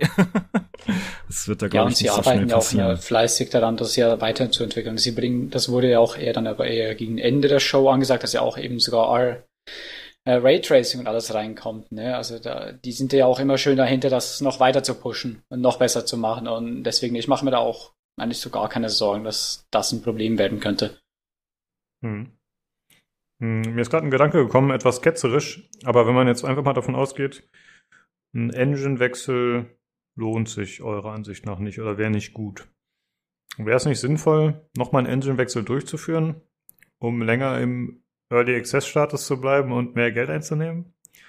Das äh, ist vielleicht ein Gedanke, den man haben könnte. Also nicht, dass ich sage, sie machen das, aber äh, solange man noch sich hinter dem Schild des noch nicht finalen sozusagen verstecken kann, kann man auch noch weiter Einnahmen generieren. Wenn man dann irgendwann sagt, okay, jetzt kommt's raus, dann ist halt die Katze aus dem Sack sozusagen. Ja, ich sagte, die ja. Leute steigen denen ja jetzt schon aufs Dach. Also ja. äh, wenn die jetzt sagen, sagen, sie fangen nochmal von vorne an. Wollte gerade äh, sagen, dann müssen nee. sie komplett neu anfangen, weil das no Ding way. ist, der ja. Wechsel ist von der Cry-Engine to Lumberyard, das ging ja sehr, das ging ja flott. Das ging ja einfach, weil es einfach die gleiche Engine ist, die einfach nur weiterentwickelt wurde von Amazon. Mhm. deswegen hat das auch so gut funktioniert, theoretisch. Aber wenn man dann komplett eine andere, weil es gibt ja nochmal, nicht nochmal eine Weiterentwicklung von der Number. Das heißt, man müsste da theoretisch dann, wenn man wirklich wechseln wollen würde, auf eine komplett neue umsteigen und das wäre dann, das wäre zu viel. Das wäre, das würden die, glaube ich, nie machen. Das wäre fatal. Das würde ja, das, das komplett zerschießen. Das ist das eine. Und das andere ist, der Umstieg fand damals wann statt? 2013, 2014 oder so. Da gab es lange nicht diese ganzen komplexen Systeme, die ineinandergreifen, die es jetzt gibt. Also da gab es ja noch gar kein Planet Tech und da gab es noch das, das, Cloud Tech und. Genau, also das ist alles äh, jetzt nicht mehr machbar. Äh, da kannst du vergessen. Also. Hm, okay. Deswegen, ich habe es auch eher als Witz gesagt, als irgendwas anderes. das wird nie passieren. Ja, ich habe heute im Spektrum Forum gesehen, dass die die nennen ihre Engine Star Engine oder sowas. Also das heißt gar nicht mehr Lumberyard, das war mir gar nicht so klar, aber das hat wahrscheinlich auch mit diesem Gerichtszeug zu tun. Ne? Die hatten ja irgendwie mit äh, Crytek diese Auseinandersetzung. Naja, das spielt die, da wahrscheinlich mit rein. Das kann gut die sein, haben dass ja Engine selber sehr stark die Engine umgeschrieben und weiter weiterentwickeln. gebastelt. Das äh, denke ich mal schon, dass die da jetzt ihren eigenen Namen draufsetzen können. Hm. Ja, es war doch Ja. sogar so, dass das war doch einer der Auslöser des ganzen Rechtsstreits, war doch, dass sie nicht mehr CryEngine überall draufgeschrieben haben und so. Und, Hm, ähm, okay. Und dann, dann haben sie sich beschwert, die Jungs aus Frankfurt. Naja, die Ja, waren okay, jetzt, ähm, glaube ich, Bitte? die Jungs in Frankfurt waren jetzt eh nicht so allzu gut natürlich auf äh, CIG zu sprechen. Ne? Erst haben sie äh, den Engine-Wechsel gehabt und es sind aber auch richtig viele Entwickler damals, so viel ich weiß, von CryEngine abgesprungen zu Ja. äh, CIG und deswegen werden die vielleicht nicht gerade so happy gewesen sein. Ja. Aber Ja, äh, stimmt. trotzdem eben, das ist, einfach nur eine Weiterentwicklung der Yammer Yard und die werden, die haben ja selber auch definitiv 100% mit den ganzen Text, die mit dem Planet Tech und alles, was die ja einbauen, das ist, ist zwar vielleicht noch Grundgerüst äh, Lumberyard Engine und äh, davon auch CryEngine, aber ansonsten wird natürlich ganz, ganz vieles einfach sowieso von, schon selbst gebaut sein. Deswegen äh, kann man es natürlich schon ziemlich gut mittlerweile, glaube ich, eine eigene Engine nennen. Hm. Ich denke auch. Ja. Da ist mehr als genug eigen, eigen gebasteltes drin. Okay, dann kann man ja hoffen, dass es innerhalb der nächsten zehn Jahre erscheint. Sehr gut. Hm. ähm, Ich ja, habe vielleicht ich noch eine Kleinigkeit Hä? zu der Station, auch äh, gerade aus Ja. dem Bereich, wo die diesen Bazar gezeigt hatten. Das fand ich ganz nett. Es hat ja innerhalb der Station auf diesem Bazar geregnet. Das äh, findet man ja natürlich erstmal komisch, aber sie haben natürlich gesagt gehabt, das ist eine gigantisch hohe Halle und mehr oder weniger kam dann das Kondenswasser runter, was ja oben dann wieder abgekühlt ist und dann halt runtertropft. Auch ganz interessant war, dass diese Regentropfen noch ein Placeholder sind und diese Regentropfen halt aus Squadron 42 stammen. Also da haben wir den einzigen Hinweis, glaube ich, darauf. Ja, st- stimmt. Das ist das einzige Mal, dass der Name mal gefallen ist. ja, es, es regnet dahin. Äh, Genau. Äh, ich fand das mit dem Regen fand ich übrigens sehr cool. Ähm, hat also, dass sie das, äh, dass sie sich das so ausgedacht haben und dass das, äh, man kennt es, falls sich jemand erinnert vielleicht, äh, aus äh, dem Film Alien, ähm, also aus dem ersten Alien-Film. Äh, Da gibt es eine Szene, wo der eine Typ irgendwie das Alien sucht und dann auch blöderweise für ihn findet. Und da ist er in dem, äh, in einem der, der Coolant Storage äh, Bereiche unterwegs von der Nostromo. Und da regnet es auch so runter. Und das ist genau das Gleiche. Also es ist halt, ähm, oben ist es super kalt, unten ist es, äh, Körpertemperatur wird aufgeheizt und dann kondensiert das Wasser und regnet wieder runter. Und das finde ich sehr witzig, dass sie das so eingebaut haben. ja. Hm. Ja, ist auf jeden Fall cool, dass man immer wieder mitkriegt, was sie sich dafür Gedanken machen, was für Begründungen für die Umwelt da stattfinden. Das ist auf jeden Fall ganz nett, das stimmt. Ich fand auch äh, das ganz interessant mit den Raumstationen, dass sie da gesagt haben, dass da eben auch Gangs irgendwie, vor allem jetzt eben auf Pyro, wohl vertreten sein sollen, die da irgendwie, ja, äh, sozusagen ihr Unwesen treiben und zum Beispiel so Straßensperren errichten oder, oder halt irgendwelche Wege blockieren. Und dass man da so alternative Wege einbauen möchte. Also dass man die halt irgendwie hoffentlich umgehen kann. Sei es durch klassische Lüftungsschächte oder was auch immer. Aber dass da zumindest so ein bisschen was anderes Einzug hält, als man das bisher kennt. Weil soweit ich das weiß, korrigiert mich gerne, ist es ja bisher so, dass man auf den Raumstationen sicher ist. Da gibt's keine Konflikte. Da gibt's halt viele NPCs, die mehr oder weniger rumstehen, rumgehen, T-Posen. aber die machen jetzt nicht so viel, ne? Also da so, so Interaktion abseits von Händlern ist doch nicht gegeben, oder? Es gibt eine Raumstation, äh, da kannst du hinfliegen, die ist in der Nähe von Port Olisar. Da gibt es eine Mission dafür, also eine äh, FPS-Mission. Da haben quasi Raider, also ich sieben NPCs haben halt die Station besetzt. Du musst da halt landen und die dann über den Haufen schießen und ja. Aber ansonsten hast du recht, bist du auf einer Station äh, safe. Gibt's nicht Hm. auch in Grimhex, einer der Raumstationen in so einem Asteroidenfeld, die auch so eine Piratenstation ist in dem derzeitigen System, gibt's da nicht auch äh, irgendwie so einen Bereich, wo man rein kann? Oder den gab's mal eine Weile, ich weiß nicht, ob sie ihn wieder rausgenommen haben, äh, wo man dann theoretisch zumindest ähm, andere Spieler abschießen konnte und so, wo man dann die Waffen benutzen konnte. Ich dachte, da gab's mal was. So eine unsichere, so einen unsicheren Bereich in Grimhex. Da waren aber dann keine Händler und so, also das war mal strikt getrennt. Ich glaube, es gibt da jedenfalls noch diesen schwerelosen Bereich. Ich weiß nicht, Mhm. ob das da jetzt drin war. Ich, ich, ich meine, Ahnung. also vielleicht, ich weiß es auch nicht mehr so hundertprozentig, wie es war. Aber egal, also auf jeden Fall, ja, sowas soll auf jeden Fall kommen. Wie sie es dann genau regeln, mit gerade mit, mit Waffen und so benutzen und NPCs und Händlern und bla bla bla, das weiß ich auch noch nicht genau. Ich gehe schon davon aus, dass es so bleiben wird, dass man in den, in den Bereichen, wo wirklich äh, quasi die ganzen Händler, NPCs und so sind, dass man da äh, nach wie vor wahrscheinlich friedfertig bleiben muss, weil es wäre natürlich cool, wenn man sowas wie einen Banküberfall oder sowas machen könnte. ähm, aber kann ich mir nicht vorstellen, weil was passiert dann mit den ganzen anderen Spielern, die da gerade handeln wollen und so? Das äh, wäre ja irgendwie schwierig. Das wäre ja auch eine ja. Bank überfallen. Da hat's ja kaum was. Da gehst du besser nach Microtech oder so. Ja, ja, gut, also oder irgendwas oder ein Shop oder keine Ahnung. Da, wo die ganzen, die ganzen Anzüge stehen und so, dass du dir da irgendwas klaust. Ich weiß es auch nicht. Kannst ja die Trade Division überfallen. Ja, genau. Die ist doch überall. Oh, ja. Das ist das, oder ist das Admin-Büro. das ist lukrativ. Ja, das, ist so wie, das ist so wie in dem letzten, in dem dritten Nolan-Batman-Film, wo sie die Börse in New York überfallen, um irgendwie was mit den Aktien zu machen und so, damit sie dann reich werden. ähm, Händigt uns die Aktien aus. Genau, geben sie uns alle. ähm, ja, äh, äh, was ich, also was ich auch, ich, ich finde es schon cool, die Idee mit diesen verschiedenen Wegen. Das sieht man dann ja auch in der Gameplay-Demo später so ein bisschen angedacht, ähm, wie das funktionieren soll. Ähm, und das, äh, sie haben sich da auch schon wieder coole Sachen überlegt, weil dadurch, dass es halt so eine Outlaw-Station ist, die so ein bisschen, das ist ja eigentlich irgendwie so eine alte Minenstation, glaube ich, die irgendwie verlassen worden ist und dann die Outlaws haben die halt besetzt. Und die zum Beispiel, die haben Lebenserhaltung halt nur ähm, da, wo sie halt gerade selber sind, also wo dieser Bazar ist und so. Und ansonsten, das hat man auch schon so im Schematic gesehen, äh, ist die Station quasi überhaupt nicht geheizt und äh, keine Ahnung, vielleicht gibt es auch noch Vakuum und so. Und da kann ich mir coole Sachen vorstellen, die sie da einbauen können, wo quasi der Spieler entweder das richtige Gear braucht, um durchzukommen, irgendwie halt muss er halt einen, einen Survival-Anzug oder sowas haben, oder er muss halt irgendwie äh, Energie um umstellen, dass da irgendwo vielleicht irgendwas quasi dann, dass er da irgendwo durch kann oder so. Also da kann ich mir coole Sachen vorstellen, wie du, wie du das, deine Umgebung beeinflussen kannst, um dann so ein bisschen Mini-Puzzles zu lösen oder so. Hm. Ich fand diese Marktsektion ganz äh, interessant. Das hat mich ein bisschen erinnert an Cyberpunk 2077, weil das viele so Street-Vendor-Leute waren, halt, äh, ja, die da so mit ihren beleuchteten Shops standen. Das Ganze hatte auch so asiatische Vibes. Also, die hatten oft solche Laternen da dran und so. Das hatte irgendwie, ja, hat mich daran erinnert. Da, darf ich dazu so? kurz eine, eine Notiz von mir vorlesen? Mhm. Sogar Star Citizen sieht nach mehr Cyberpunk aus als Cyberpunk. habe ich mir dazu, weil ich mir das nämlich auch gedacht habe. Ja, okay, dann ging es nicht mehr so. Den ja. Einwand gab es bei unserer Watchparty auch. Da hat auch ein Freund reingerufen, hey, die können Beleuchtung, Cyberpunk kann's nicht. das ist böse, das ist böse.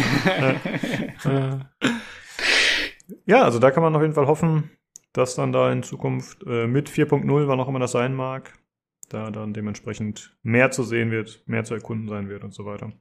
Aber ich würde sagen, wir gehen mal ein bisschen weiter. Hm, das nächste, was gezeigt wurde, wenn ich mir das hier richtig aufgeschrieben habe, waren die Wolken. Ich weiß nicht, inwieweit ihr das jetzt äh, interessant, besprechenswert findet. Äh, es scheint, wenn ich das richtig verstanden habe, einfach eine neue Technologie zu sein, wie sie die Wolken eben darstellen, was sie da für Systeme nutzen und was sie da machen können. Fandet ihr da irgendwas äh, besonders erwähnenswert? Also es sah natürlich schick aus, aber sonst? Naja, die Wolken äh, haben sie ja schon, oder die erste Auswirkung haben sie ja schon hier ähm, eingeführt mit der neuen Wolkenstadt, die jetzt mit 3.14 drin ist. Also da siehst du ja schon die volumetrischen Wolken, auch wenn du je nach Rechner die ausstellen solltest. Aber prinzipiell, also es sieht unglaublich schick aus, aber für Leute, die es jetzt schon spielen, aktuell in der Alpha, fand ich, war es jetzt nichts krass Neues, weil du kannst, also du kannst dich jetzt ja einloggen und durchfliegen. Also hat mich jetzt hm. nicht so beeindruckt, muss ich sagen. Okay. Ja. ja. Ähm, das hätte ich auch so gesagt. Ähm, ich will nur noch anfügen, dass ich trotzdem fand, dass ähm, das war dann so für mich eigentlich so der Punkt, wo es dann wirklich cool wurde. Ähm, weil ich fand es dann, dann ging es ja, glaube ich, von, da, von den Wolken aus ging es, glaube ich, dann ziemlich in diese, in diese Gameplay-Demo über, ne? Weil das erste, was wir dann gesehen haben, war dieser Anflug auf dem Planeten, wo er zwischen mit dem Schiff durch die Wolken durchfliegt und dann zwischen zwei Wolkenschichten ist. Äh, wie hat's der, der, der Papi hier, der, der eine Typ gemeint, irgendwie so The Cheese in the Cloud Sandwich. Ja. Ähm, ja, genau. und, ähm, und das, das fand ich, also das finde ich schon cool. Ich meine, äh, man hat's natürlich schon gesehen jetzt mit dem Gasriesen, den sie ja haben in der derzeitigen Alpha. Aber ich finde, in dem Gasriesen ist das Ganze so groß und so ähm, also so, so, so, so mächtig, diese Wolken allein sind so riesig, dass du es beim Durchfliegen gar nicht so mitkriegst. Also es sieht halt nicht so aus wie, wenn du hier mit einem Flugzeug äh, auf der Erde durch die Wolken fliegst, weil die selber so wahnsinnig groß sind. Ähm, und jetzt, wo man das Ganze mal gesehen hat auf einem normalen terrestrischen Planeten, ähm, wo die Wolken auch eine ähnliche Größe haben, wie man sie bei uns auf der Erde kennt, ähm, fand ich, kam das noch mal besser rüber, weil, weil man dann wirklich quasi gesehen hat, dass man durch diese fluffigen Wolken da reinfliegt und durchfliegt und dann ist man zwischen diesen Wolkenschichten, dann fliegt man durch die untere Wolkenschicht und siehst den Boden unter dir und das sieht, das sieht schon, also ich finde, das wertet die Planeten wahnsinnig auf. Weil bis jetzt äh, fand ich halt, also der Himmel sah bis jetzt echt immer so ein bisschen scheiße aus, weil er halt, wenn er Wolken hatte, dann waren es irgendwelche komischen Texturen oder so, so, so Placeholder-Dinger, die so drüber gelegt waren und jetzt mit diesen, mit diesen volumetrischen Wolken, das sieht, das sieht schon klasse aus. Also, wenn man da jetzt anfliegt. Hatte mhm. ich das richtig verstanden bei den Wolken, dass sie die Wolken mit ähm, 2D-Dateien basteln? Also über diese komischen genau. Texturen? Ah, okay. Ja, das, das, das fand ich so auch sehr interessant. Die haben ja ähm, am Anfang zu diesen, ähm, wer ist hier, diese, diese Jump Point Nebel, äh, die haben die ja zum Beispiel erstmal ja komplett irgendwie ausgeblockt, die Korridore, über die man die ja anfliegt, und dann danach dann irgendwie dort diesen Nebel reingesetzt und jetzt die Wolken dann komplett als 2D Texturen oder so, die dann halt dort dafür sorgen, wie die Wolke aussieht. Das fand ich schon interessant. Also das, äh, das hat mir auch gefallen dann. Ja, die Wolken werden im Prinzip ähnlich erstellt wie eigentlich auch die, das Terrain der Planeten. Also du machst im Prinzip ein paar 2D-Texturen, das sind normalerweise ganz einfache äh, schwarz-weiß, also äh, Ein-Channel-Texturen, die oft mal nur einfach einen Gradienten haben oder ganz einfache geometrische mhm. Muster. Und die legen eigentlich nur fest, wie das prozedurale System diese, diese Muster dann einsetzt und gegeneinander verschiebt und miteinander kombiniert. Im Prinzip legen die so eine Art Noise-Level fest für was mit den Wolken gemacht wird. Und je nachdem, je mehr ähm, je mehr Variation in der Textur drin ist, desto mehr Variation kriegst du halt dann auch in der, in der Wolke sozusagen. Und muss halt so austarieren, dass sie, dass es irgendwie noch halbwegs realistisch aussieht, aber halt coole, einzigartige Formen ergibt. Ja, also vergleichbar ähm, mit Displacement Mapping oder so, ne? Ähm, von den Planetenoberflächen das, ne? Ja, genau. Das? Genau, ja. Also im Prinzip eine ähnliche, eine ähnliche Sache. Ja, okay, das hatte ich gar nicht so verstanden. Okay. Äh, ja, bevor es auf den äh, Planeten selbst geht, Tobi, gab es ja vorher noch ein bisschen was zu den Outposts. Da wurde ein bisschen was zu erklärt. Äh, Im Prinzip haben sie einfach so verschiedene äh, Wege gezeigt, wie sie die Gebäude relativ schnell modellieren und modular aufbauen können. Also halt, es war quasi, keine Ahnung, fünfmal das gleiche Gebäude nebeneinander, aber dann mit ein bisschen verschiedenen Aufbauten, mit irgendwelchen Fässern, irgendwelchen Solarpanels drauf. Dann haben sie irgendwelche Treibhäuser gezeigt. Also auf jeden Fall wieder äh, coole Ergänzungen, finde ich, die einem einfach das Gefühl geben, okay, hier gibt's äh, Menschen, die hier leben und überleben. Also es ist nicht nur einfach irgendwelche äh, blockigen Gebäude, sondern es gibt tatsächlich Dinge, wo man die ja, den Nutzen erkennt und äh, wie sie wohl gebraucht werden, was dann ja doch immer so ein bisschen das Gefühl davon gibt, dass es eine echte, lebendige Welt ist. Das gefiel mir auf jeden Fall ganz gut. Was und, haltet hm? ihr von der Architektur, die ihr da gesehen habt, von den Häusern? Ich weiß nicht, wie ihr das seht, aber das allererste, was ich so gedacht habe bei den Architekturen, ist einfach Star Wars. ja, Tatooine, ja, ja. ja. Es ist, äh, ist einfach sofort Star Wars in den Sinn gekommen. Also das kam mir so als erstes in den Sinn, als ich die Architektur gesehen habe. Ja, absolut. War auch das, was Daniel gesagt hat. Wir hatten es im Stream teilweise gemeinsam gesehen und er meinte auch, äh, ja, guck mal, die Form, die Farbgebung, äh, teilweise äh, so, so weiß-bräunlich, aber dann halt so orange Streifen, äh, wie man es von den Clone Troopern teilweise kennt und so. Also es war schon, ja, es hat Erinnerungen geweckt auf jeden Fall. Definitiv. Ja. Ähm, habt ihr Auch da irgendeine Wertung zu oder findet ihr das ist egal? Ich glaube, für mich, wenn es nicht zu sehr weiter noch mehr Star Wars-like wird, ist es für mich okay. Hm. Weil ja. ansonsten bin ich jetzt nicht so der riesen Star Wars-Fan und deswegen, solange es so ein bisschen, es passt schon ein bisschen zu den Planeten, das hat schon definitiv seine Berechtigung da zu sein, so wie es ist vom Stil, aber wenn es dann noch zu sehr in die Richtung gehen würde, wäre ich schon auch nicht mehr so happy. Hm. Ja. Ich würde mir wünschen, dass es, also jetzt für Pyro finde ich passt voll gut, weil das sind alles so Outlaws und so ein bisschen und, und, und sehr an der, an der Frontier und pioniermäßig und so. Und ich finde, dafür passt der Stil schon sehr gut. Ähm, ich würde mir wünschen, dass wenn es dann in der Zukunft irgendwann, also und das wird in Jahren sein, äh, wenn es dann nochmal neue Systeme gibt und, und irgendwie neue Planeten in neuen Systemen und da gibt es auch wieder so Settlements, ähm, dass sie dann schon auch, dass jetzt nicht jeder Planet in jedem System genau diese Architektur hat, sondern dass vielleicht gibt es dann mal einen Planeten, wo man eher so vielleicht einfach so Prefab-Dinger reingeschmissen hat, so ein bisschen wie man sie aus Mass Effect kennt, so diese, diese Metallboxen oder so. Ja, also man kann sich ja verschiedene Sachen überlegen, wie diese Planeten irgendwie kolonisiert werden. Und äh, das fände ich dann cool, wenn es dann, wenn du auf einen anderen Planeten kommst, dass du dann auch eben, sie können ja das gleiche System verwenden, das modular aufzubauen, nur sie müssen halt die quasi so ein paar Assets austauschen und dann äh, haben sie schon wieder andere Gebäude. Ähm, aber das machen sie, glaube ich, auch, weil das kennt man ja. Es gibt ja schon die, diese kleinen Mini-Outposts, die es schon seit Ewigkeiten gibt jetzt. Und die sind ja auch eher so blockig und so. Also da gibt es schon auch Variationen eigentlich schon. Hm. Und insofern finde ich das ganz cool. So wie es jetzt ist, ist es halt mal noch mal ein bisschen was anderes. Äh, klar, es ist sehr Star Warsian, aber mein Gott, also äh, hat mich jetzt nicht gestört, soweit. Ja, also ich gehe auch davon aus, dass das äh, im Rahmen ihrer Gigantomanie, dass das jetzt nicht in jedem System, auf jedem Planet immer der gleiche Look sein wird. Also ich würde jetzt mal ja. davon ausgehen, dass es im Pyro-System der Standard-Look ist. Genau. Aber dass es dann bei kommenden neuen Systemen wieder anders aussieht. Ja, das ja, glaube ich auch. Jakob, wie hat dir das so gefallen, designtechnisch? Als Star Wars-Fan ziemlich gut. Also das ganze System, sie schaffen es halt, dass irgendwie es schaut halt aus wie aus einem Guss, was die, die Planeten, die sie gezeigt haben, mit der Architektur drauf, das schaut halt einfach, weiß ich nicht, es schaut, schaut halt echt stimmig aus, ja. Das haben sie bei Stanton ja auch schon geschafft und die beiden Systeme unterscheiden sich auch ziemlich voneinander optisch. Aber natürlich ist es, wie jetzt meine Vorredner schon gesagt haben, dass jetzt nicht hier aus jedem Planet in Zukunft Tatooine machen können. Also ein bisschen Star Wars finde ich geil, ist auch so eine nette Hommage an sich, aber äh, im Rahmen halten. Also jetzt nicht alles für Star Wars. Hm. Ähm, eine Sache will ich noch sagen, ich weiß nicht, schaut, schaut ihr, schaut ihr ähm, äh, Inside Star Citizen öfters an oder normalerweise oder eher nicht? Ja, ich gucke ab und zu da rein. Unregelmäßig.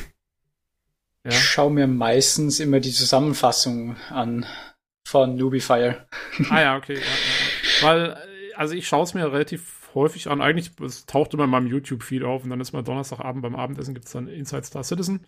Äh, schaue ich es mir meistens an und ich muss sagen, auch als jemand, der es halt öfters anschaut, ähm, ja, cool und so, jetzt hat man es dann auch mal gesehen, aber das, was sie gezeigt haben hier mit den, wo sie die, diese Assets so nebeneinander aufgezeigt haben mit den Gebäuden und so weiter und so fort, das war auch wieder, wieder für jemanden, der Inside Star Citizen kennt, äh, nichts Neues. Habe ich genauso schon gesehen. Und das war so, das zieht sich halt für mich so ein bisschen durch dieses Citizen-Con durch. Ich habe das, das sind alles coole Sachen und so will ich gar nicht äh, äh, niederreden oder so.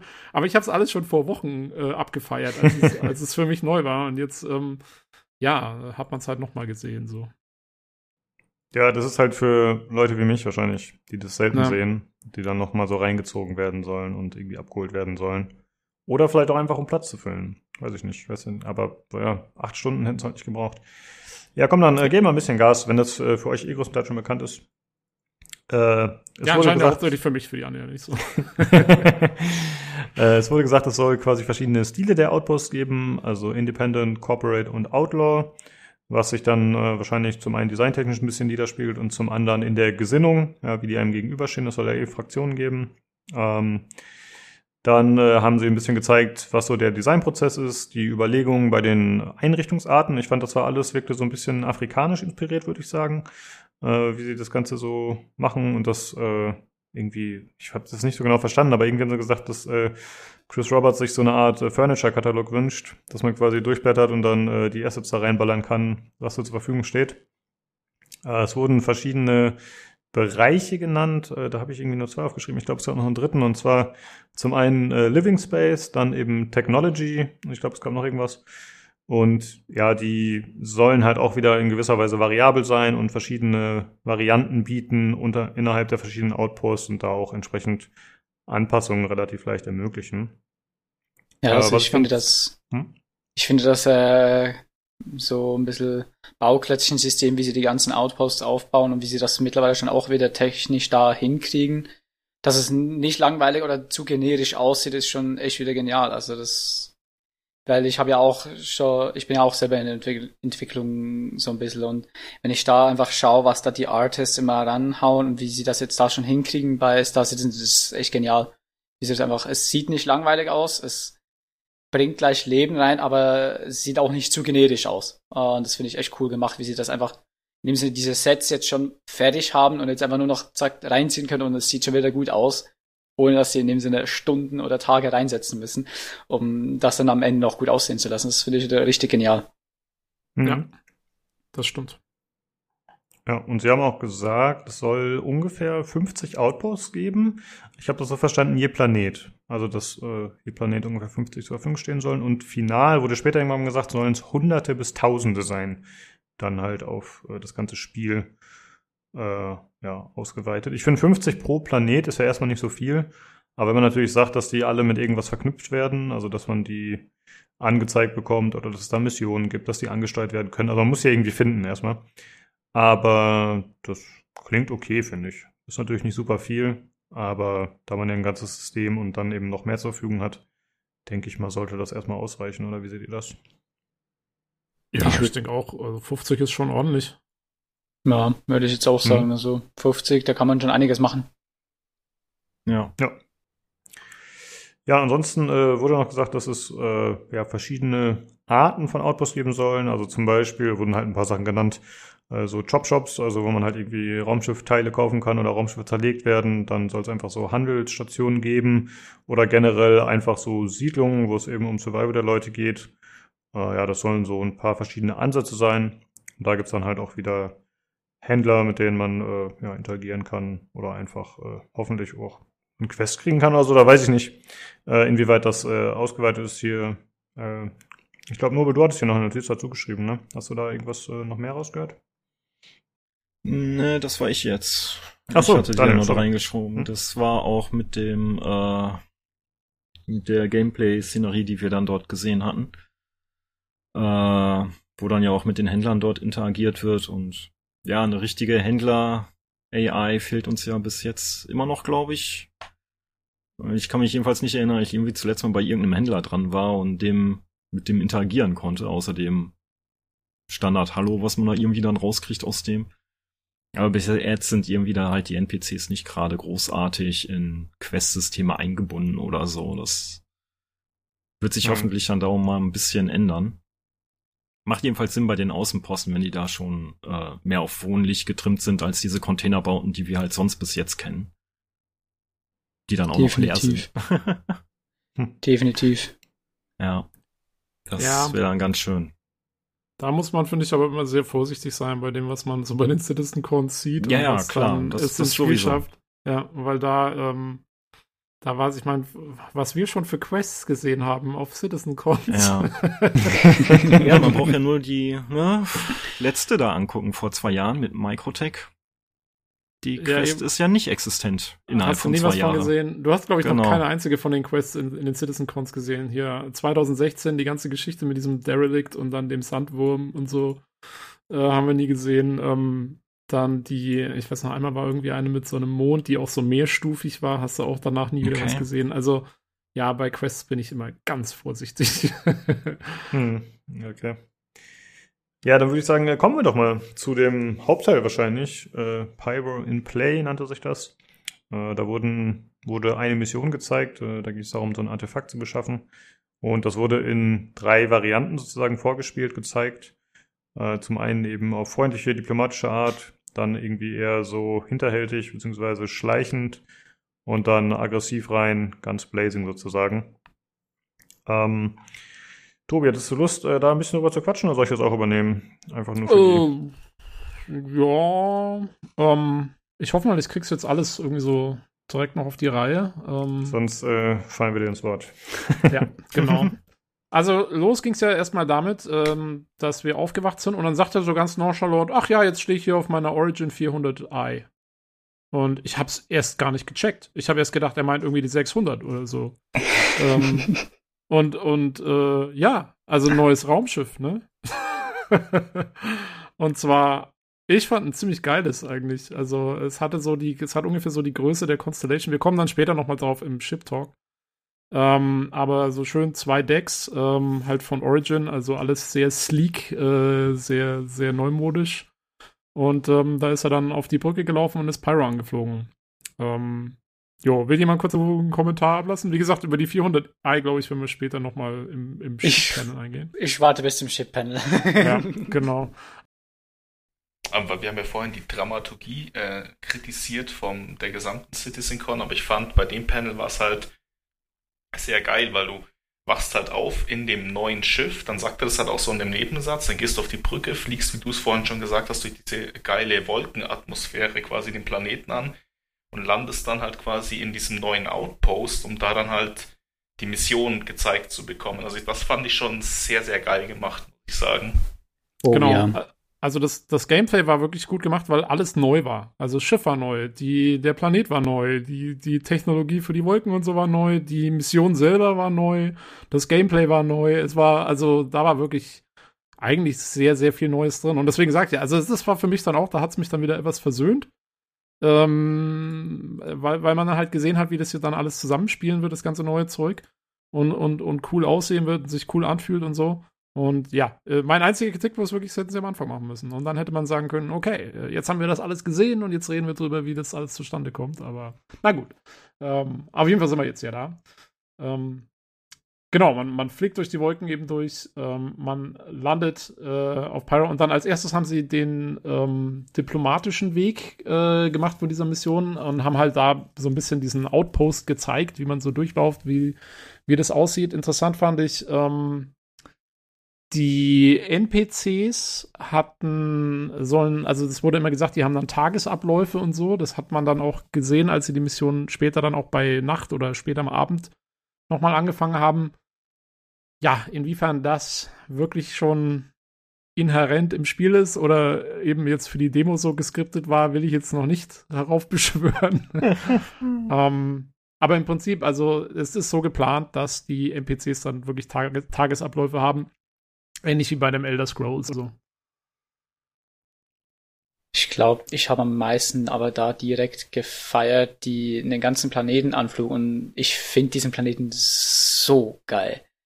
Das gelbe, dieses gelbe Moosgras, was sie da hatten, alles in Kombination hier mit den Bergen, die wir noch gesehen haben im Hintergrund, das sieht richtig nice. Also mir hat's, das hat mich gerade richtig geflasht gehabt auf der Planet. Das sah richtig komplett neu und fresh und sah richtig geil aus. Ja.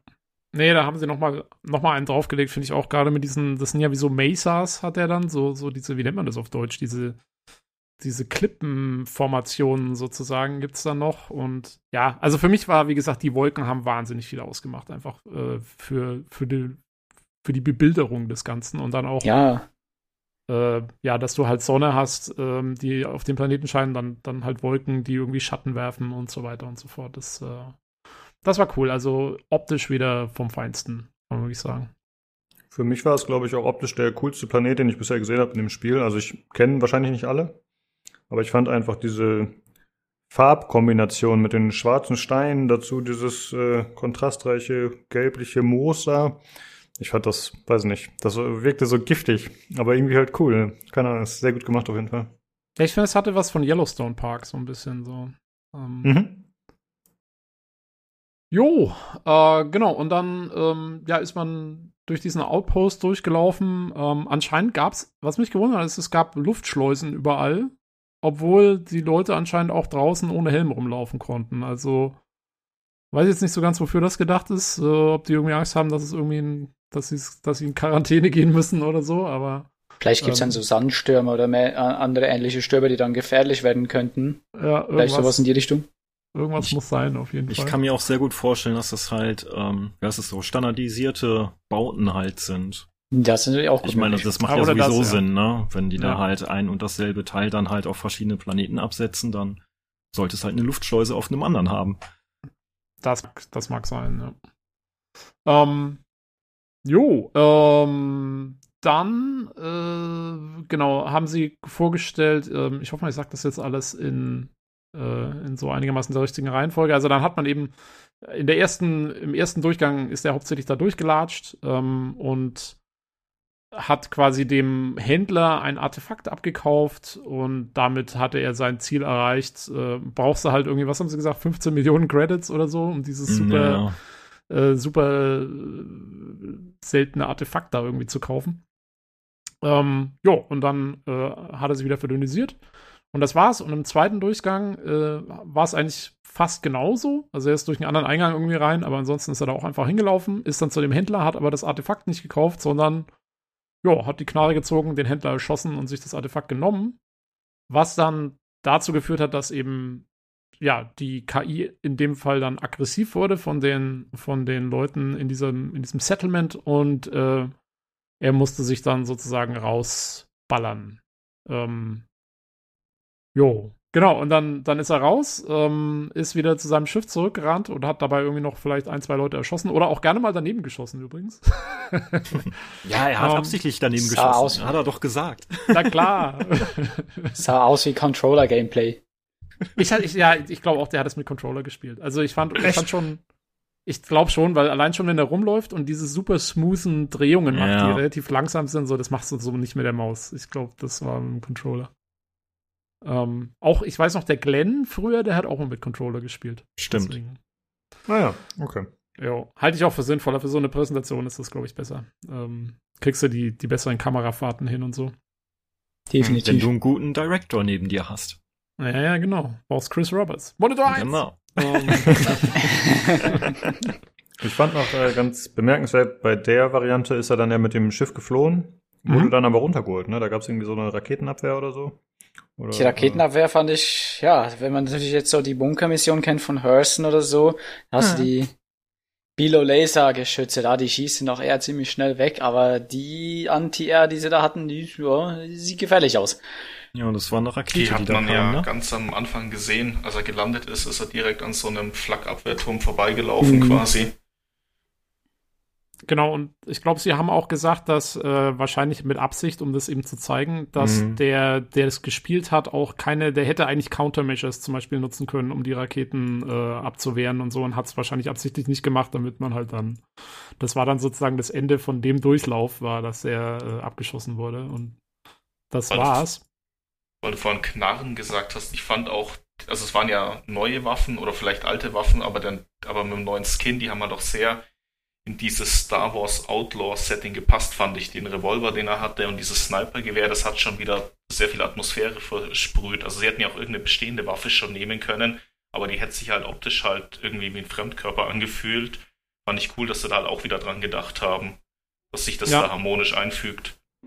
Ja, ja. Also, glaub, er hatte eine Shotgun, und eine Pistole in dem Durchlauf oder so. Ja, also die mhm. Shotgun hat jetzt doch eher wirklich wieder vollen Star Citizen Charakter gehabt, hätte ich jetzt auch gesagt, aber die Pistole war da schon spezieller und hat genauso auch wieder vielleicht auf dieses Outlast-Setting da gepasst. Das fand ich auch ganz cool. Das war auch nicht alles, was neu war. Es gab einen neuen Rucksack, wie extra betont wurde, und eine neue Frisur. Also da oh haben sie yeah. einiges aus dem Hut gezaubert. Mit der Frisur im wahrsten Sinne des Wortes aus dem Hut. genau. oh, da hast du ein ganz schlechtes Verdammt. da haben sich aber tatsächlich äh, viele Leute anscheinend drüber gefreut. Über diese neuen Kleinigkeiten. Äh, ja, dass man die Spielfigur ein bisschen anpassen kann, dass man neue Items zeigt. Ach so, ja, was auch interessant war. Hast du, hast du auf den, hast du auf den Twitch-Chat geachtet, oder was? Ja. Sind, sind äh, ab und zu haben wir reingeschaut. Ja. ja. Ich auch. War ganz ulkig. Ich fand schön, wie sich alle, wie sich alle drüber geäumelt haben, wo er gemeint hat, ähm, there are still Venus on the grill oder, oder irgend sowas halt. Das, ja, das, das, das ist der Twitch-Chat abgegangen, mein lieber Freund. äh, ja, und sie waren sich das ja anscheinend auch bewusst, weil sie haben es ja extra betont mit dem Rucksack. Ne? Also sie haben es ja nicht nur einfach äh, ja. mh, gezeigt, ich, ich sondern glaub, wirklich darauf hingewiesen. Hm? Ich glaube, der Rucksack war insofern auch besonders wichtig, weil sie haben natürlich auch das neue Inventarsystem gezeigt. Ähm, weil was jetzt ja kommt, glaube ich sogar schon jetzt mit der nächsten, mit der, mit der 3.15er Version, ähm, ist eben das neue Personalized Inventory, äh, wo es jetzt eben so sein wird, dass man äh, quasi also looten kann so richtig mit, ne, hast du ein schönes Fenster hier, das ist in der Kiste drin, das hier bist du und dann kannst du auch nur so viel mitnehmen, wie du gerade Platz hast und dein Platz hängt ab von der Kleidung, die du trägst, wie viele Taschen die hat, wo die Taschen hat und, äh, und dem Rucksack, den du vielleicht dabei hast. Also insofern das spielt dann auch ins Gameplay mit rein. Äh, wenn du viel einsacken willst, brauchst du halt einen Rucksack. Genau. Die Kamera scheint da automatisch in die Third Person zu gehen, wenn man lootet. Fand ich ein bisschen strange, aber zumindest wurde es so zumindest ganz gut visualisiert. Man sieht dann halt zum Beispiel am Gürtel so verschiedene Slots, die sozusagen noch frei sind, die dann so ein bisschen leuchten. Und da kann man da anscheinend auch Teile dranhängen. Und so vom System, vom Aufbau hat es mich ein bisschen an Daisy erinnert oder so zum Beispiel. Ne? Also, dass man halt so verschiedene Menüs hat, die auftauchen und dann kann man halt Sachen rüberziehen, an bestimmte Slots ranziehen. Äh, wie ist das denn bisher? Da müssen wir mal auf die Sprünge helfen. Wie ist das aktuell? Hat man Grottig. ein begrenztes Inventar? Hm? Also, also aktuell die, die Menüführung ist halt echt schlimm. Also wenn, wenn ich jetzt halt mich einlogge und ich würde einen Aufsatz auf einer Waffe ändern müssen, das war halt, also es ist viel smoother, viel direkter einfach, dass der ist direkt aus dem Inventar oder von der gegnerischen Waffe quasi auf seine Waffe in dieser Third-Person-Ansicht einfach draufziehen kann per Drag and Drop. Das ist so viel besser gelöst als das aktuelle System. Hm. Hat Ja, man das aktu- aktuell. Das aktuelle System ist, glaube ich, äh, hauptsächlich listenbasiert. Also du öffnest dein, dein Mobiglas, das ist ja diese App, die sozusagen, oder diese Art Omni-Tool in Citizen, was quasi dein Menü ist. Ähm, und da hast du dann so eine App drin, das ist deine, deine Inventory-App und mit der machst du dann in Listen, machst du alles von deinem Charakter über dein Schiff, über, keine Ahnung, da verwaltest du dein ganzes Inventar und diese ganze Geschichte fliegt quasi mehr oder weniger komplett raus wird ersetzt durch eine andere App, die dafür da ist, dass du angezeigt bekommst, wo im Universum deine ganzen Items eigentlich sind. Ähm, und dann musst du halt wirklich zu deinem Item, was du haben willst, hinlaufen und damit interagieren, so wie du äh, es dann halt machen willst, sozusagen. Hm. Äh, ja, aber wie ist es dann aktuell mit dem System? Wie viel kann man denn tragen? Ist man aktuell unbegrenzt, wenn man jetzt spielt? Oder hat man da auch ein Limit an Gewicht, was man mitschleppen kann oder Anzahl an Also, Items? Jein. Also wenn man jetzt natürlich äh, Rüstungen etc. zählt, das geht übers Mobiglas ja und das kannst du in dem Sinne unlimitiert haben. Da kannst du in den Laden gehen, dir jede Rüstung kaufen und du wirst nie zu schwer sein. Du kannst natürlich immer nur eine gleichzeitig tragen, aber du hast kein Gewichtproblem. Ähm, weil es in dem Sinne einfach nur in einem unsichtbaren Menü ist, ne? Aber du hast dafür aber eine Limitierung, wenn es darum so geht, wie wenn du jetzt Essen kaufst, Trinken kaufst, äh, wenn du Gegenstände aufnimmst, wie halt eben äh, Erze oder Kristalle, wenn du meinen gehst. Das wiederum hast du dann einen limitierten Platz, wo du dann auch einen Rucksack oder sowas, der limitiert noch Platz hat. Und da hast du dann aber auch jetzt schon ja so Hosentaschen und so, wo du nochmal was reinstecken kannst. Das geht schon. Aber ich denke, es wird halt eben einfach wirklich nach alles auf dieses System hinauslaufen, wie es jetzt mit dem neuen ist. Wo du natürlich alles schön verwalten kannst, aber dann eben auch da die Rüstungen etc. alles reingezählt werden. Was jetzt momentan Ah, eben nicht der okay. Fall ist. Okay, verstehe. Genau. Ja. Hm, dann gab es ja noch den dritten Durchgang. Sollen wir zu dem gehen oder habt ihr noch irgendwas? Jo, ich wäre jetzt zum dritten Durchgang gegangen, es sei denn, irgendjemand hat noch einen Kommentar oder irgendwas, das er loswerden will. Ähm, wenn nicht, dann, ähm, ja, der dritte Durchgang war meiner Meinung nach auch der mit Abstand coolste Durchgang, ähm, weil da war es so, dass quasi der Spielercharakter schon feindlich zu der Fraktion stand. Ähm, also man sollte vielleicht kurz dazu sagen, eben das Fraktionensystem, das wird auch in der ersten Iteration jetzt kommen mit 3.15. Und ich glaube, haben sie nicht 3.15 jetzt veröffentlicht? Während der CitizenCon? Ich dachte Genau. schon, ne? Ja, Genau, genau, CTU. während des Citizen Ja, kam der genau. Tests für alle. Concierge, äh, Tester etc. kam es raus. Genau. Ähm, genau, und da ist, ist jetzt, glaube ich, auch in der ersten Iteration schon drin, dieses Fraktionssystem, was immer weiter jetzt ausgebaut werden soll auch, ähm, wo es wirklich so ist, dass du mit jeder Fraktion einen, ähm, ja, einen, einen, einen, einen Ruf hast und alles, was du tust, beeinflusst deinen Ruf mit den ganzen Fraktionen. Und natürlich, wenn du zum Beispiel eine Mission machst für eine Fraktion, dann findet die Fraktion das natürlich toll, aber eine andere, die mit denen verfeindet ist oder so, findet es vielleicht zum Beispiel schlecht. Oder wenn du dann dabei eine andere angreifst, finde ich es natürlich total schlecht. Und so weiter und so fort. Und so verschiebt sich quasi dein Ruf zwischen diesen Fraktionen äh, so ein bisschen wie damals in Freelancer. Äh, was ich, also, was für mich nach wie vor äh, eines der besten Fraktionssysteme in einem, in einem Space-Game ist. Ähm, das, äh, wo, wo quasi ja einfach jede Handlung ne, macht irgendwas äh, zu deinem, mit deinem Ruf. Und du kannst auch nicht mit allen immer nur gut stehen. Du wirst immer welche haben, die mögen dich, du wirst welche haben, die mögen dich nicht und so. Ähm, und ja, das äh, wurde jetzt hier quasi gezeigt in dem Sinne, dass eben diese Fraktion, diese Outlaws, mit denen du da Handel treib, getrieben hast, gerade noch, äh, die sind jetzt feindlich. Und deswegen, äh, in dem Fall fliegt er auch abends dahin. Ähm, sah auch nochmal sehr cool aus, übrigens der Sonnenuntergang dann. Und ähm, ja, und schleicht sich da rein, anstatt äh, einfach reinzulaufen und äh, irgendwie dadurch keiner greift ihn an, würden sie ihn jetzt angreifen und er muss sich reinschleichen. Und äh, wie hat es einer im Twitch-Chat geschrieben? Ähm, Splinter Citizen äh, ensues. ähm, also er, er klettert da irgendwie aufs Dach und, und äh, croucht da so ein bisschen durch die Gegend und hat auch so eine schallgedämpfte Pistole, mit der er die ganze Zeit Headshots austeilt. Ich glaube, am Anfang hat er noch ein Snipergewehr. Ähm, und dann, dann schießt er da die ganzen Leute in den Kopf. Ich habe mich nur wieder gefragt, ähm, gibt es da eine KI? Gab es eine KI? Ich fand, also es sah so aus, als hätten die gar keine KI, die Jungs, sondern stehen da einfach nur so rum und lassen sich abschießen. Kann es sein? Hattet ihr irgendwie das auch so gesehen oder bin ich da überkritisch? Also der eine ja. hat ja darauf reagiert, als er diese Dose geschmissen hat. Da ist er zumindest mal hingelaufen, um der Geräuschquelle nachzugehen. Aber ansonsten, auch wenn da zwei Wachleute in Meter nebeneinander stehen und der eine kassierten Headshot hat, das den anderen wenig interessiert. Irgendwie nicht so gestört, ne? Ja. Ähm, ja. Man fragt sich auch wieder, wie viel ist geskriptet, wie viel geht schon tatsächlich. Aber zumindest kriegt man einen Eindruck davon, wie es mal sein soll. Ähm, dass man quasi, ja, sich durchsteigen kann. Und was ich sehr cool fand, weil das hat mich wirklich äh, erinnert an so Deus Ex, ähm, ist, dass es diese ganzen verschiedenen Wege gab. Also man hätte jetzt irgendwie durch die Vordertür reingehen können, wahrscheinlich nicht so äh, cool, wirst du wahrscheinlich gleich entdeckt.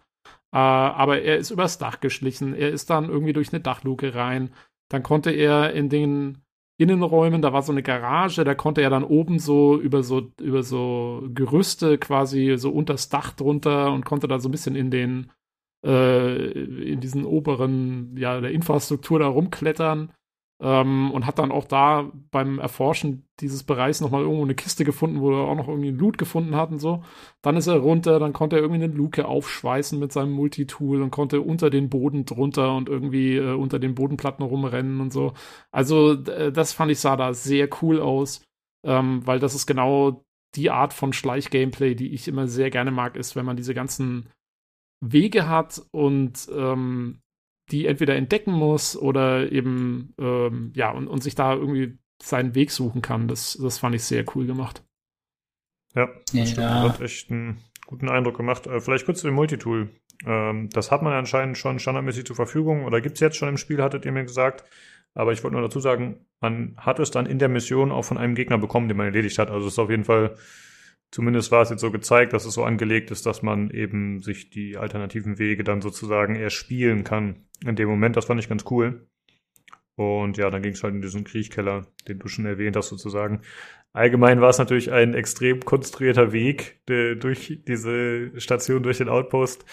Äh, aber gut, ist klar, ne, dass man sowas halt zeigen will, dann wird halt viel ausgepackt. Ja, das, das wird natürlich auch noch interessant, wie das dann zusammenspielt mit dem prozeduralen Erstellungssystem für diese Outposts. Ne? Also, weil wenn die die nicht alle per Hand machen, sondern die werden irgendwie prozedural zusammengekittet, äh, ja. wie wird das funktionieren mit diesen verschiedenen Wegen? Wird es da immer das Gleiche wieder geben? Oder wie, wie ist da die Variation? Ist das stell, also, ich stelle es mir wahnsinnig schwer vor, das zu machen, dass es wirklich gut funktioniert. Da bin ich mal gespannt. Aber ich meine, da, da sind sie Experten drin. Also, diese, diese prozedurale Generierung, die haben die so gut drauf da bin ich echt mal gespannt, wenn, ob sie das gut machen. Und wenn sie es gut machen, dann, dann Respekt, weil das wäre natürlich der Hammer.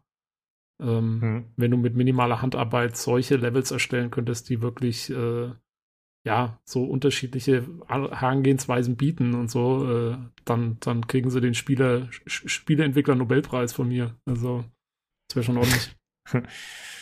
Apropos Nobelpreis, wolltest du gerade noch was ergänzen, Nobel? Äh, kann ich nur zustimmen, definitiv mit dem Nobelpreis. Also wenn sie das hinkriegen, dass da die ganzen Levelwege gut funktionieren und das noch prozedural dann Hut ab. Hut ab. Also ich habe auch ja, ich, das ist auch genau mein Gameplay-Stil und deswegen, ich freue mich da mega drauf, auch schön rumzuschleichen. Wenn ich jetzt meistens im Bunker mache, versuche ich auch schon so leise wie möglich durchzugehen und die Leute mit Schalldämpfer wegzunatzen funktioniert nicht immer, weil auch da habe ich schon wirklich die Situation gehabt, dass sie es dann trotzdem gemerkt haben, dass ein Gegner da ist und dann haben sie angefangen anzugreifen. Also die KI hat manchmal so, klar, hat sie immer wieder sehr viele Aussetzer, aber auch schon wieder Momente, wo man denkt so, holy shit, das muss ich aufpassen. Hm. Ja, es ist auch schwierig. Also ich habe das, äh, ich spiele ja im Moment Far Cry 6 und selbst da, die das jetzt in der sechsten Iteration machen, sozusagen, ähm, selbst da funktioniert es mehr oder weniger. also ich bin mir sicher, da wird es auch noch sehr lange irgendwie KI-Aussetzer geben und so. Aber äh, immerhin, also ich finde, sie versuchen da den richtigen Weg anzugehen. Da muss mal wieder sehen, wie lange es dauert. Mhm. Jo, ja. ähm, was neu war und interessant war, also ich glaube neu, könnt ihr mich gerne korrigieren, aber dass es äh, Verkleidungen gibt. Also man hat halt gesehen, dass er dann noch durch so eine Luke nach oben ging, hat er irgendwen ausgeschaltet und hat äh, dann sich aus einem stinkigen Wäschesack die Klamotten gezogen und die angezogen und ist dann unentdeckt sozusagen oder in der Verkleidung wieder da reingegangen und dann äh, zu dem Missionsziel in so einen Schlafraum. Und ich habe das irgendwie so verstanden, dass das jetzt irgendwie auch Krankenbereiche gibt und dass das neu sei, dass man jetzt irgendwie Kleidung anziehen kann, zivile Kleidung oder so. Könnt ihr mir da auf die Sprünge helfen? Also ich glaube, das mit dem Verkleiden war neu. Äh, dass es jetzt Hit, Citizen wird. Nein. Ähm, also das mit dem Verkleiden hatten die ja schon vor zwei Jahren gezeigt. Microtech-Mission. Also von ah, daher stimmt, wäre da es nicht so neu für eine CitizenCon, genau. Stimmt, Aber es stimmt, ist stimmt. Neu, wenn es mal ins Spiel reinkommt. stimmt, hattest du ja gesagt. Ja, okay. Ja. Ah, hatte ich, hatte ich schon wieder völlig vergessen, dass das ja in der letzten auch schon war, ja. Ähm, Jo, ähm, ich glaube, also man ist ja dann in dieses Schlafzimmer gegangen und ich glaube, das war der Händler, mit dem man vorher eigentlich da ja gesprochen hatte mit den anderen Durchläufen. Und den hat, den haben, hat er dann gekillt, irgendwie im Schlaf mehr oder weniger, oder von hinten, ich weiß gar nicht mehr. Er hat ihn von hinten erschossen. Er stand genau. vor einem Spiegel. So wie alle. Ah ja, genau, der stand vor einem Spiegel und er ist von hinten an ihn rangeschlichen und hat ihn erschossen. Ja, okay. Super Spiegel. Vielleicht ist er ein Vampir. Gab noch um, kein ähm, Raytracing. Und ähm, jo, und dann äh, musste er jetzt äh, quasi, also dieses Artefakt war in einem Safe und ähm, der Safe war verschlossen und er musste dann noch den Raum durchsuchen, äh, bis er natürlich einen Zettel gefunden hat, auf dem die Kombination für den Safe äh, quasi der Hinweis war äh, für die Kombination. Und ähm, jo, dann hat er den Safe aufgemacht und dann hat er das Artefakt. Wuhu! genau. Ich fand es ein ganz witzigen hm? kleinen äh, Hint, so typische Hotel-Saves oder so, ne? Weil da stand ja auf dem Zettel so unbedingt wechseln. Er ist noch auf dem auf dem Werkeinstellung der Code 1234 und natürlich hast du nicht gewechselt und war natürlich einfach der Code 1234. Das fand ich ganz witzig. Ganz kleine ja. Ding so. Vielleicht auch eine Spaceballs-Anspielung. Ja, 1, 2, 3, 4, 5. Jo. Ja, ähm, das war eigentlich so das Segment. Ähm, ach so, es wurde noch äh, zu dem Artefakt ein bisschen was erzählt. Ich glaube, das war im Anschluss daran, dass das irgendwie ein dreiteiliges hedisianisches Artefakt sein soll. Und äh, dann ja, wurde ein bisschen über das Design und so erzählt, aber es ist anscheinend nicht nur diese eine Mission, sondern es sind eben, würde ich dann mal vermuten, drei Missionen, die vielleicht irgendwie zusammenhängen.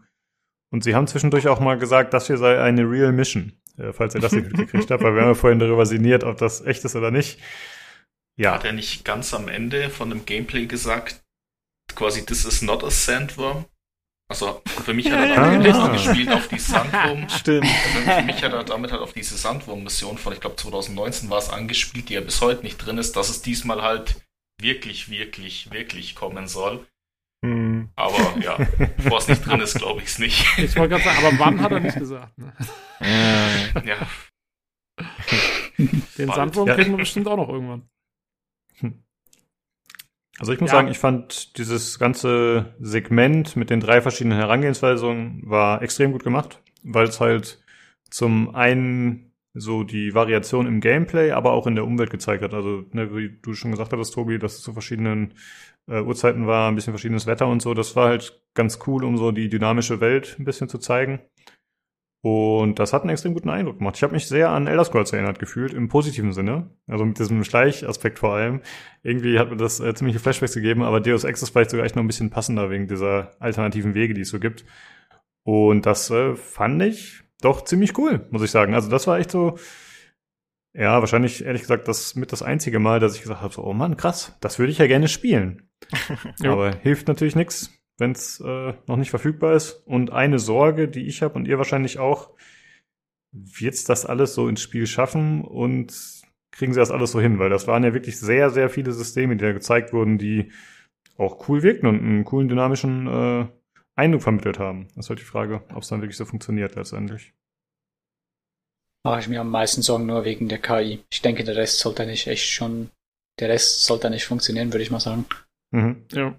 Ja, ich glaube auch die KI wird die, wird die Krux an dem ganzen an dem ganzen. Die KI und die, ähm, und die, diese prozedurale Gebäudegenerierung. Ob die das mhm. alles so, so hinbekommen. Genau. Das werden die beiden großen Punkte werden, wo man mal sehen muss. Ja, um, ähm. Schleichen ist nicht so einfach hinzukriegen. Also allein schon das mit den Wegen halt dann. Die KI muss dann dafür stimmen, dass die dann richtig reagiert. Muss mal gucken. Ich meine, also mit der Umgebung, wie gesagt, ähm, da traue ich ihnen sehr viel zu. Äh, da haben sie schon mit dem Planeten echt Tolles hingekriegt und so. Also äh, muss man schauen. Und auch die, zum Beispiel, ähm, ich weiß nicht, wer die Höhlen äh, kennt und so, die sie da gemacht haben, ähm, die auch prozedural generiert sind, aber eben trotzdem so ein bisschen so Traversal-Challenges äh, darstellen und so. Ähm, da, da haben sie schon, also das haben sie schon echt drauf, ne? dass du da irgendwie, dass sie so diese Versatzstücke so hinbekommen, dass das echt gut funktioniert. Ähm, und sicherlich, ich denke, also wenn das zum ersten Mal rauskommt, wird es wahrscheinlich noch sehr holprig werden und so wie es halt immer so ist bei, bei denen. Ne? Ähm, aber äh, ich finde, also typisch Star Citizen, sie haben die richtigen Ideen auf jeden Fall, äh, um es cool zu machen. Und jetzt ist halt dann die Frage, können sie es umsetzen oder nicht? ja. Ja, so viel äh, zum Gameplay, wenn nicht noch jemand von euch jetzt noch irgendwas zu ergänzen hat. Nö, ich habe okay. nichts mehr. Nope. Gut. Ähm, dann gab's äh, zwischendurch, das wurde auch immer wieder eingestreut, ich muss zugeben, ich habe davon nicht so viel gesehen, weil ich mir dann später eher die YouTube-Panels angeschaut habe. Äh, zwischendurch gab es immer so ein Community-Showcase mit dem einen Herrn, den ihr vorhin schon genannt hattet. Wie hieß der, habt ihr gesagt? Jared.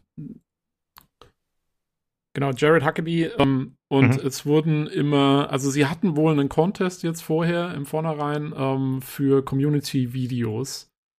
Äh, ich weiß nicht, ob die Vorgabe war, dass es so ein bisschen so Werbungen sein sollten. Wahrscheinlich, weil die meisten haben wie so Werbungen gemacht. Entweder für Ingame-Marken oder Produkte oder für ihre Orgs teilweise, glaube ich auch. Also für ihre mhm. Organisationen mhm. im Spiel, so eine Art Gilden.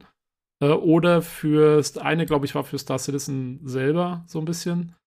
Ähm, also es waren wie so kleine Werbevideos, die die Community zusammengestellt hat aus eben ihren Star Citizen Aufnahmen und äh, selber vertont hat und so. Äh, die waren in der Qualität von praktisch professionell bis äh, ja so ein bisschen gaggig zusammengeschustert, war da alles dabei. Aber ich fand sie alle sau cool. Ich finde, also das hat, fand ich wesentlich besser als jetzt irgendwie diesen Cosplay-Wettbewerb oder sonst irgendwas, weil äh, da war so viel Kreativität drin, da waren echt coole Sachen dabei, teilweise super witzig. Äh, ich weiß nicht, habt ihr das gesehen, wo der wo, wo es irgendwie, da ging es um Bier, es war irgendwie eine Bierwerbung. Ja, der, der typ, ja. die Bierwerbung, wo er den Berg hochklettert und dann ah, die und das war alles mit dem, genau, und das war alles mit dem, mit dem Face-over-IP gemacht. Also die Leute haben dann so Gesichtsausdrücke drauf, so, oder sowas. Hammer, sau lustig. Um, ähm, ja, und, aber das ja. gerade mit dem Professionellen ist mir auch mega aufgefallen. Gerade einfach, äh, aber was erwartet man ne, von der Organisation äh, Nova Intergalactic, ne? Also die haben das ja so professionell aufgezogen ja. mit ihren Unterorgs und die Logos sind so professionell gemacht worden. Also das war, das war richtig gut. Aber mein Favorit war direkt danach äh, Sleepless in Stanton. Ja, der war mega. der war mega. Also der, der war, war wirklich, super. der war top. War das eine Werbung für ein äh, In-Universe, eine Romantic Comedy, die dann, glaube ich, äh, genau. quasi in Star Citizen im Kino kommen soll oder so. ja, war auf jeden Fall Moby Dater. war auf jeden Fall nice. cool gemacht. Mir hat da so ein bisschen jetzt im Nachhinein nochmal eine Zusammenfassung davon gefehlt. Also quasi so einfach alle von den Dingern nochmal hintereinander geschnitten. Ich habe die leider nicht online gefunden, außer im Stream direkt. Deswegen können wir die auch nicht so einfach verlinken. Uh, aber da waren auf jeden Fall einige coole Sachen dabei. Ziemlich witziges Zeug, ja. Ja, ja, ja der Contest war ja, glaube ich, Entschuldigung, der war ja ähm, für 15, glaube ich, Videos ausgelegt, aber dann haben sie gesagt, die haben so viele coole Einsendungen gekriegt, sie machen jetzt einfach 40 oder so über die ganzen acht Stunden irgendwie Die verteilt. haben einfach mehr als doppelt reingehauen, ne? Ja, als sie ja nicht war, geplant fand ich schon ziemlich cool, weil die Fans haben da teilweise echt so viel Mühe reingeschickt und ich meine, du kriegst so viele Einsendungen und 15 Stück ist halt schon wenig. Da fand ich es halt auch aus Fansicht halt einfach cool, dass das äh, honoriert wurde und dass die dann halt ausgestrahlt wurden. Das hat mir sehr gut gefallen. Ja. ja. Und das ich muss halt auch jetzt sagen. Bitte. Ähm, ich, ich will nur kurz sagen, ich, ich finde auch mit dem, mit dem Jared Huckabee, äh, ich weiß, der ist so ein bisschen kontrovers manchmal, manche packen den, manche packen den nicht. Ich finde, die haben einen absoluten Glücksgriff gemacht. Ich finde, der macht das super mit der Moderation, der bringt irgendwie die, den, der bringt das Ganze immer ziemlich witzig rüber, äh, auch so diese ganzen kleinen Selbstverarschen, die sie dann immer so drin haben ähm, und so, also äh, das Die legendären Halloween-Folgen. Ja, oh Gott, ja, die Halloween-Folgen. Aber ich fand jetzt auch, ich fand jetzt auch bei der Citizen Con, wo er dann so gemeint hat, so, ja, wenn ich äh, hier, if I give the word, the patch will drop und dann, und dann, dann er ja. ewig rum und der, der Chat flippt volle Kanne aus und so. Ähm, das war schon lustig. Also dafür, dass es halt wirklich nur eine Online-CitizenCon war und sie eben nicht die Community so einbeziehen können, wie sie es in der per persönlichen In-Persona-Version gemacht, hätten, war das schon. Äh, hast du da zumindest mal, finde ich, so ein bisschen gemerkt, ähm, da ist schon auf jeden Fall eine, eine coole Community am Start. Das fand ich schon cool. Jared erinnert mich einfach jedes Mal an meinen alten Art Director bei Memento. Aber jedes Mal. Der, ja, hast du so einen. Der ist auch genauso richtig cooler Typ. Ich bin auch sogar wirklich mit ein bisschen längeren grauen Haaren mittlerweile und passt so sehr. ich weiß nicht, ich bin nicht jedes Mal in, auch ein Amerikaner. Merkt man das sofort. ja. Also ich finde, haben sie einen Glücksgriff gemacht mit dem so. Ähm, der macht das schon gut. Ja, war auf jeden Fall ein sympathischer Typ. Also ich fand's äh, gut gelöst zum einen, dass die Community so eingebunden wurde. Ne, das ist ja immer so eine Art Honorierung sozusagen. Das freut auch die Leute, wenn sie damit machen können. Und das waren meines Wissens auch die einzigen Segmente, die dann tatsächlich live waren. Also, dass er eben zumindest einmal ist er auf Twitch-Kommentare eingegangen. Ich gehe mal davon aus, dass das echte Kommentare waren, die er davor gelesen hat und nicht irgendwelche ausgedachten. Ich glaube, das wird ihm dann um die Ohren fliegen. Er ist an mehrere und, eingegangen. Ja, ist genau. Wieder, das mehrfach. Hat er welche vorgelesen. Ja. Und das hat man halt daran, also es waren dann halt ein paar Jump Cuts immer drin. Aber gut, das passiert ja, wenn du es so aufnimmst. Ne? Aber das war auf jeden Fall ganz gut und das war dann auch so mehr oder weniger äh, abseits dieser Panels, also wo sich dann Leute zu dritt am Tisch unterhalten haben, war das auch das einzige, wo so ein bisschen freier gesprochen wurde. Weil die einzelnen Entwickler, die Talking Heads, die durften ja wirklich nur ablesen und das war dann natürlich nicht ganz so dynamisch. Ja. Von daher ja. hat das echt einen guten Eindruck gemacht, fand ich auch. Ja, ich glaube, selbst die Panels, wo Leute zusammen am Tisch saßen, waren, hatten ein Skript. Weil du hast so richtig gemerkt, dass dann, wenn die sich gegenseitig angesprochen haben, dann war das so, so, what do you think, Jack? Und dann yeah. sagt der Typ irgendwas und dann kommt er wieder zurück auf den ersten und meinte so, cool. Sehr cool. Das sehen wir uns im Podcast auch. Wir haben auch ein Skript. Ja, es, es mutet natürlich auch seltsam an, wenn die, die kennen natürlich ihre Materie und dann fragen die sich gegenseitig, woran die gerade arbeiten oder so. Das ist natürlich ein bisschen komisch, oder? Hm. Ja. Ja, da merkst du halt schon bei so Panels fehlt das Publikum ja, ja. einfach, weil wenn dann, äh, keine Ahnung, wenn dann einer was sagt und das Publikum irgendwie kurz klatscht oder sowas, dann ist es natürlich, dann selbst wenn es geskriptet ist, wirkt es dann natürlicher oder kommt besser rüber. Ja. Ja, das stimmt. Aber gut, ich meine, bei der CitizenCon, gut, da gab es auch viele Videosachen, ne? Aber da gab es wahrscheinlich auch ein paar Live-Panels, oder? Dass die Leute sich, ich erinnere mich gerade nicht mehr so konkret, aber ja, saßen ja, die dann da nicht dann auf der Bühne? Viel. Ja. ja. Die hatten eigentlich immer so Live-Panels dann auf den Bühnen. Genau. Hm, genau. Ja, okay, äh, wie gesagt, das hat dann zwischendurch immer eingestreut. Ich habe davon ehrlich gesagt nicht so viel gesehen. Wenn ihr da noch irgendwas äh, habt, was ihr zum späteren Zeitpunkt anbringen wollt, über den guten Jared oder irgendwelche Sachen, die da waren, einfach reinschmeißen. Äh, ich würde sagen, dann kommen wir jetzt äh, zum wahrscheinlich zweitinteressantesten Segment, äh, zumindest für Fans und Unterstützer. Und zwar ging es um den Ship Talk. Da wurden halt äh, neue Schiffe gezeigt, neue Konzepte, neue Dinge, die man erwerben kann. Äh, Noble, ich weiß, du bist äh, relativ begeistert von den Schiffen. Hast du Lust, ein bisschen was zu Origin 400i zu erzählen oder soll ich das machen? Ja, definitiv sehr, sehr gerne. Aber cool. gleich das allererste, was ich ganz groß ansprechen will, was mich im gesamten Chip-Tag hart genervt hat. Das ging mir so auf, Entschuldigung, Sack. äh, da sitzen die drei Leute, quatschen über Konzept oder über das neue Schiff und dann zeigen sie das Bild oder das Concept Art vielleicht für fünf Sekunden. Mhm, ja. Und dann quatschen sie die ganze Zeit um gestikulieren, aber du siehst das Bild nicht mehr. Und das mhm. hat mich, ich hätte den Typen am liebsten wäre ich an die Gurgel gesprungen. Das hat mich so aufgeregt. So zeig doch die scheiß Bilder einfach. Sie, da sollten sie am besten einfach dann einfach schön splitten. Eine Seite das Bild, was sie drüber reden, und auf der anderen Seite können sie immer noch die Cam zeigen, wie sie drüber sprechen und alles. Aber zeig das Bild einfach länger. Das hat mich so genervt, den gesamten Chip. Ich bin fast die Wände hochgegangen. Ja. Das hat mich. Ja, vor allen Dingen, vor allen Dingen, weil sie es ja vorproduziert haben. Ja, das ist noch schlimmer. Ja, ja, also es ist ja jetzt nicht live oder so, dass irgendeiner da irgendwas in der Regie machen muss. Das kannst du ja, kannst du ja im Vornherein alles wegmachen.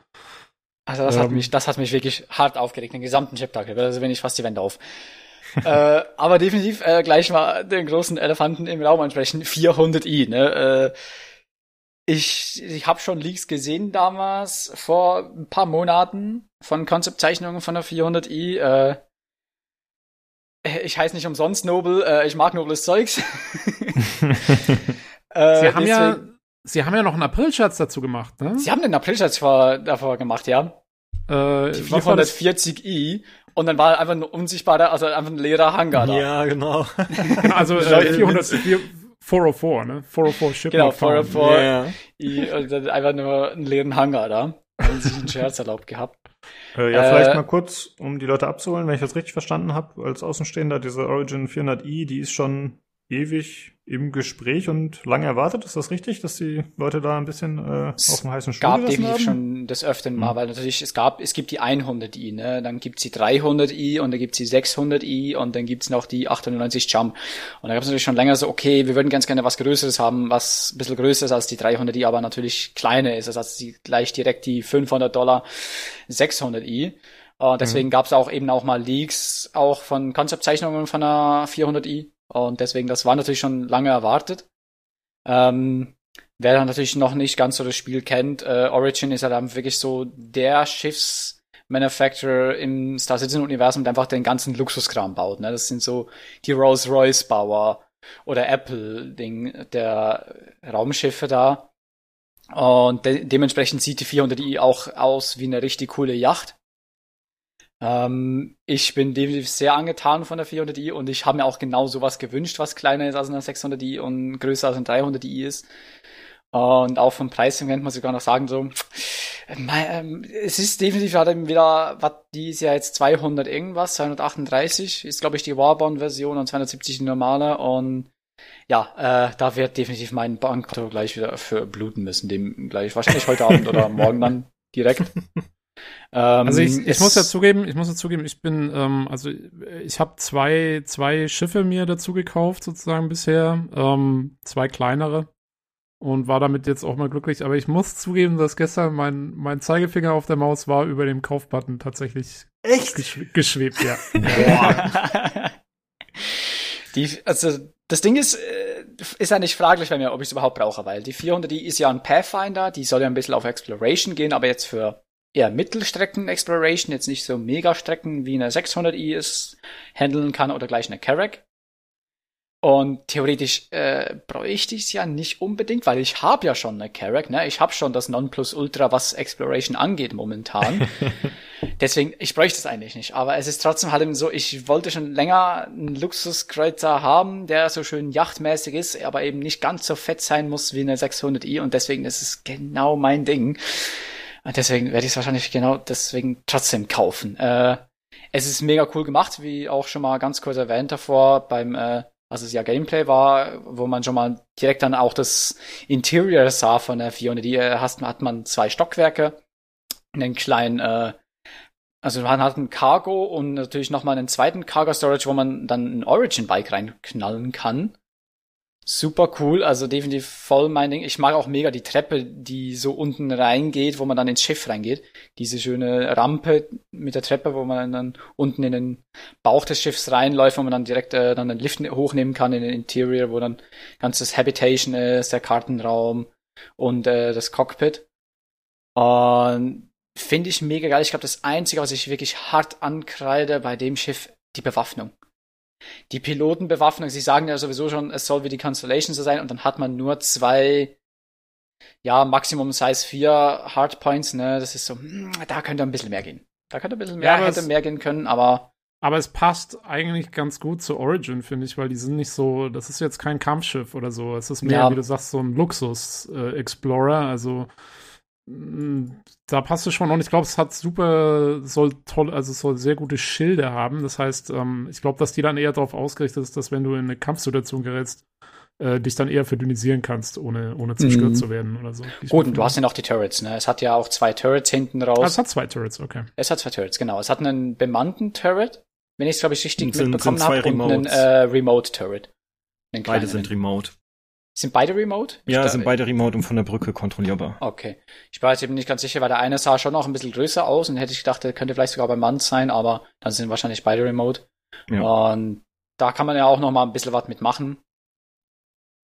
Und dadurch, mhm. dass ich sowieso ohne Gimbal mittlerweile angefangen habe zu spielen, äh, haue ich natürlich auch ganz gerne eher einen Rhino-Repeater oder so drauf, anstelle einen Panther-Repeater. Und dann ohne Gimbal ist bei der vielleicht auch besser, weil die wendiger ist als eine Constellation, habe ich gehört. Absolut, ja. Oder gelesen. Diese, die ist ja deutlich schneller und wendiger als eine Constellation. Das haben genau. sie auch schon gesagt, dass sie deutlich schneller sein wird als eine Constellation. Deswegen äh, freue ich mich da sehr drauf. Also da müsst ihr was mir vielleicht mal kurz helfen, als jemand, der nicht im Verse unterwegs ist. Was ist Gimbal, was sind Hardpoints, was ist Rhino? Sind das Waffenarten oder was? Das sind, äh, das sind jetzt einfach gerade namenhafte Waffen, Rhino Repeater und äh, das sind Size 4 Waffen und äh, müssen, glaube ich, die Size 4 gewesen sein, wenn ich mir richtig erinnere. Und der Panther Repeater ist dann eine Size 3 Version davon. Ähm, es gibt ja in dem Sinne immer für alle Waffenslots, das ist ein Hardpoint und der hat eine gewisse Größe.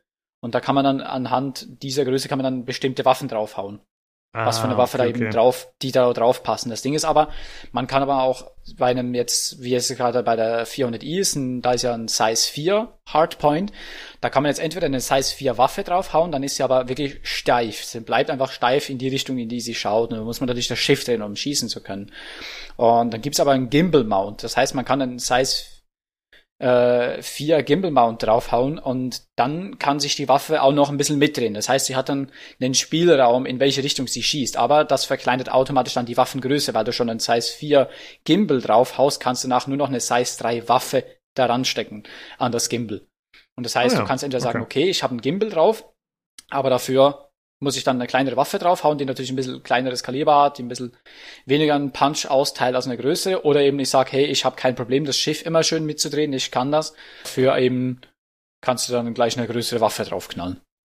Ja, das ist eigentlich ganz cool, dass man dann so eine Variation möglich hat, ne? dass man jetzt sagt, okay, äh, ich will mehr Firepower oder ein bisschen mehr Flexibilität. Das ist genau. ja ziemlich nice, gefällt mir. Ja.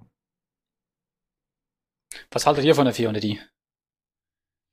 Um, also, ähm, ich finde sie cool. Ich finde, ähm, äh, also, ja, ja, was heißt, ich finde sie cool? Also, ich muss sagen, ich bin so ein bisschen zwiegespalten, weil ich bin kein großer Fan von Origin. Ich mag dieses, dieses Luxuszeug nicht so. Ich habe lieber so Military-Style, sowas wie Aegis, der Hersteller, oder so Utilitarian wie eben die Constellation oder so. Oder Anvil. Aber eigentlich, Drake. Oder Anvil. Äh, nee, Anvil, Anvil, Anvil ist mir zu, ist mir zu industrial. Sie sind zu, zu. Dabei versifft. ist ja Anvil mehr militärisch und Aegis ist ja doch mehr industrial. Ähm, ich finde, Aegis macht immer sehr, die, die sind so, also die machen ja unter anderem, also ich habe zum Beispiel die Saber von, von Aegis, das ist ja der äh, Fighter, so ein Stealth-Fighter. Und der, finde ich, sieht sehr aus wie so ein, wie so ein ähm, Modern Military, so ein, so ein Blackbird oder sowas halt irgendwie. Ähm, aber ja, also Aegis, Anvil und äh, Robert Space Industries sind meine, sind meine drei Favoritenhersteller, die so ein bisschen so einen sleeken, aber trotzdem noch so ein bisschen ja, militärisch oder, oder äh, utilitarian Look haben. Ähm, so dieses komplett nur auf Luxus getrimmte von Origin gefällt mir nicht so. Aber der Witz war, äh, ich will genau so ein Schiff haben. Genau, die, die Größe ist super, vielleicht noch, könnte noch ein Ticken kleiner sein. Ähm, die Größe ist super, dass ich, ich, ich, ich wollte immer eins haben, wo ich ein, ein, ein Bodenfahrzeug mitnehmen kann und aber auch noch Cargo Space habe, weil ich habe ne, das mein zweites Schiff ist die äh, von Misk, äh, die die DOA, also die Dur, die die Exploration Variante. Freelancer. Ähm, bitte? Die Freelancer meinst du? Die, äh, ja, die genau, Freelancer, die Free, ja. Freelancer Dur, genau. Ähm, und die, von der war ich dann nach dem Rework und so etwas enttäuscht, weil der Cargo, also die, die, der Frachtraum ist so klein. Ich kann zwar mein Fahrzeug, äh, kann ich da schon irgendwie reinbringen, aber dann ist das Ding halt auch gestopft voll und ich kann sonst nichts mehr mitnehmen. Ähm, und ich hatte mir was gewünscht, was so ein bisschen größer ist, wo ich ein Fahrzeug mitnehmen kann. Eventuell, ich hatte mir sogar überlegt, was cool wäre, wenn man ein Schiff hätte, wo man das Fahrzeug außen dranhängen kann. Ähm, aber äh, ja, im Prinzip genau sowas wie, wie das Ding. Ähm, nur, ähm, ja, jetzt der Style, weiß ich nicht, könnte ich sogar mit leben. Ich mag das Einzige, was mir nicht so gefällt, optisch an dem Ding, ist dieses vordere Finne, die so runtergeht. Das ähm, ist genau das Ding, was mir gefällt. ja, echt, das findest du gut. Okay, ja, genau, ja, ja, weil, weil dadurch halt das Schiff äh, Origin ist ja mehr durch diese runden und schlanken Form ja bekannt. Ja. Und mit dieser komischen Axt da vorne dran wirkt das ganze Ding ein Ticken aggressiver. Ja. Und es wirkt halt auch mehr wirklich wie so eine Yacht, die halt fürs Wasser eher gedacht ist mit dieser Finne. Absolut. Das, äh, mag es gibt dem Ding auf jeden Fall sehr viel Alleinstellung. Das, das ja. sehe ich ein. Also das schon, insofern ist es designtechnisch schon irgendwie cool. Äh, meins ist es nicht so. Ähm, aber wie gesagt, von den ganzen Features her und so eigentlich fast genau das, was ich, was ich auch gewollt habe. Also deswegen war ich auch, ich war gestern schon sehr kurz davor, ähm, mir das Ding zu holen. Ähm, aber ja, äh, naja, jetzt warten wir erstmal ab. Äh, vielleicht fliege ich mal beim Nobel mit, wenn der, wenn, wenn, du eine hast, dann komme ich mal an Bord. ähm, aber äh, jo, nee, also an sich so vom, von der Aufmachung her und so, wie gesagt, Star Citizen Schiffe können sie. Das ist einfach, äh, das sind sie einfach top drin. Also war wieder ein Highlight, auf jeden Fall. Ja. Also ich muss auch sagen, mir das gefällt das äh, ziemlich gut mit dieser, ich sag mal, Finne vorne dran, die so nach unten geht. Äh, weil es zum einen einfach aggressiv aussieht und zum anderen, weil es halt auch einen Nutzen hat, weil es ja dann einfach sozusagen die Landungsstütze ist, wenn man so will. Mhm. Und ich finde, das ist eigentlich ziemlich cool gelöst tatsächlich, ja. Gefällt mir auch. Ich habe einen Kritikpunkt mhm. an der. Und zwar, ich also ich, das ist aber jetzt mein persönliches Ding, ich persönlich hätte mir gewünscht, dass die BD 600i, die gibt es ja in zwei Versionen. Du hast ja einmal auch die Exploration-Version, die es jetzt ja auch von der 400 gibt, aber die haben halt noch eine Touring-Version, also wo du halt quasi gut betuchte Gäste, sage ich mal, durchs All schippern kannst. Und da ich halt schon ein Exploration-Schiff in der Größe besitze, halt eine Drake Corsair, hätte ich mir für mich persönlich gewünscht, dass das Ding auch als Passagierschiff kommt. Dann hätte ich sie mir nämlich schon gekauft. Aktuell bin ich halt noch am überlegen, ob ich vielleicht einfach von Drake hochgrade, weil ich den Origin Look halt auch sehr mag. Hab von denen auch schon ein Schiff, aber ich habe den Kaufbutton noch nicht betätigt. Da bin ich ganz bei dir. Also gerade das mit dem, dass du eine Touring-Version von der 400i hättest, das hätte ich mir natürlich auch gewünscht, weil ich habe ja schon eine Carrack, ne? Was will ich mit einer kleineren 400i, wenn ich schon eine Carrack habe, wo ich einen Landehangar plus Fahrzeughangar plus Storage und alles habe, ne? Medbay inklusive alles. Deswegen rein toolmäßig hätte ich da natürlich auch lieber eine Luxusversion, eine Touring-Version gehabt. Das wäre genau meins. Weil ja, das, genau deswegen mag ich Origin auch. Das hätte ich auch cool gefunden, vor allen Dingen, wenn sie eine Touring-Version gemacht hätten, also eine, eine richtige Luxusversion, dann hätten sie die Explorer-Version vielleicht noch ein bisschen mehr auf Exploration ausrichten können, weil jetzt ist es so ein bisschen so fast so ein Hybrid-Ding, finde ich. Äh, weil, wie du sagst, es ist ja gar nicht auf irgendwie Long Range Exploration oder so ausgerichtet, sondern eher auf so ja, schon so ein bisschen Midrange. Und ähm, deswegen finde ich auch, deswegen behalte ich auch erstmal doch noch meine Dur.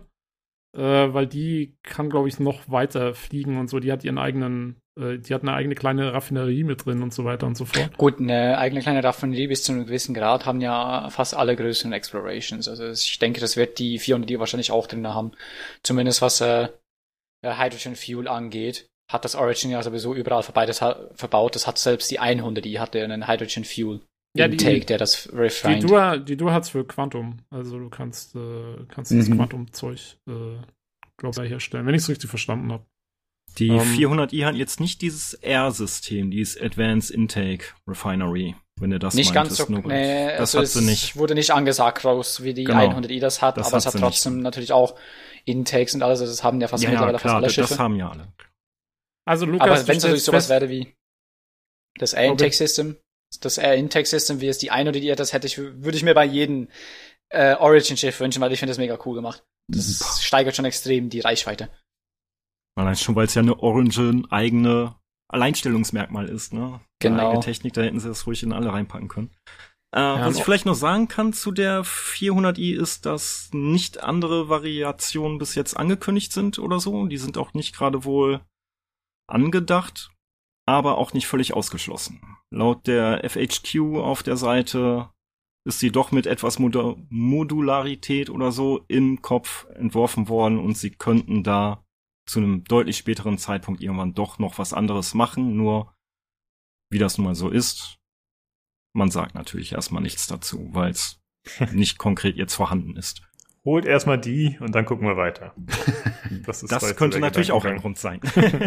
ja, ich wollte gerade sagen, Lukas, du merkst schon, es wird, es wird direkt sehr technisch mit, äh, welche, äh, welche, welchen Treibstoff man verwenden kann und, und, und keine Ahnung, und welche Intake-Systeme drin sind und so weiter und so fort. ja. Naja, aber ich finde das cool, dass Leute da so drüber abnerden können. Also ich, ich feiere sowas ja, muss ich sagen. Ich habe das ja bei meinen eigenen Games vielleicht auch so und ich finde es einfach cool, dann Leute zu hören, die da so tief drin stecken.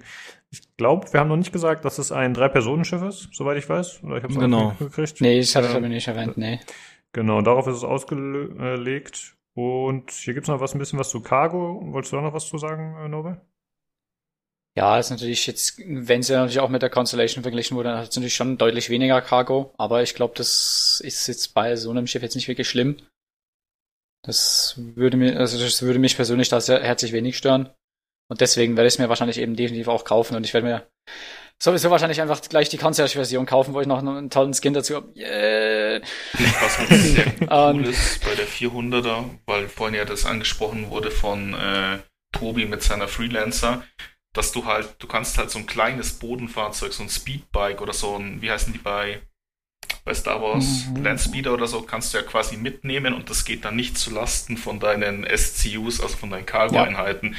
Das mhm. finde ich eine ganz schicke Lösung, dass du halt so als Midrange Luxus Explorer packst du halt dein Luxusbike von mir aus, da noch vorne in die Kiste rein und kannst tr trotzdem hinten noch deine ganzen Güter mitnehmen oder nochmal ein größeres Bodenfahrzeug. Also das finde ich schon cooles Alleinstellungsmerkmal würde ich mir auch bei ein paar mehr Schiffen wünschen, dass diese Trennung zwischen Cargo und quasi ich kann noch ein Bodenfahrzeug mitnehmen, vielleicht ein bisschen mehr kommt, weil bisher ist halt echt so, du musst dich entscheiden, okay, packe ich jetzt hinten meinen Rock rein, damit ich meinen kann, oder packe ich hinten meine Waren rein, um zu handeln, weil beides geht halt bisher nicht.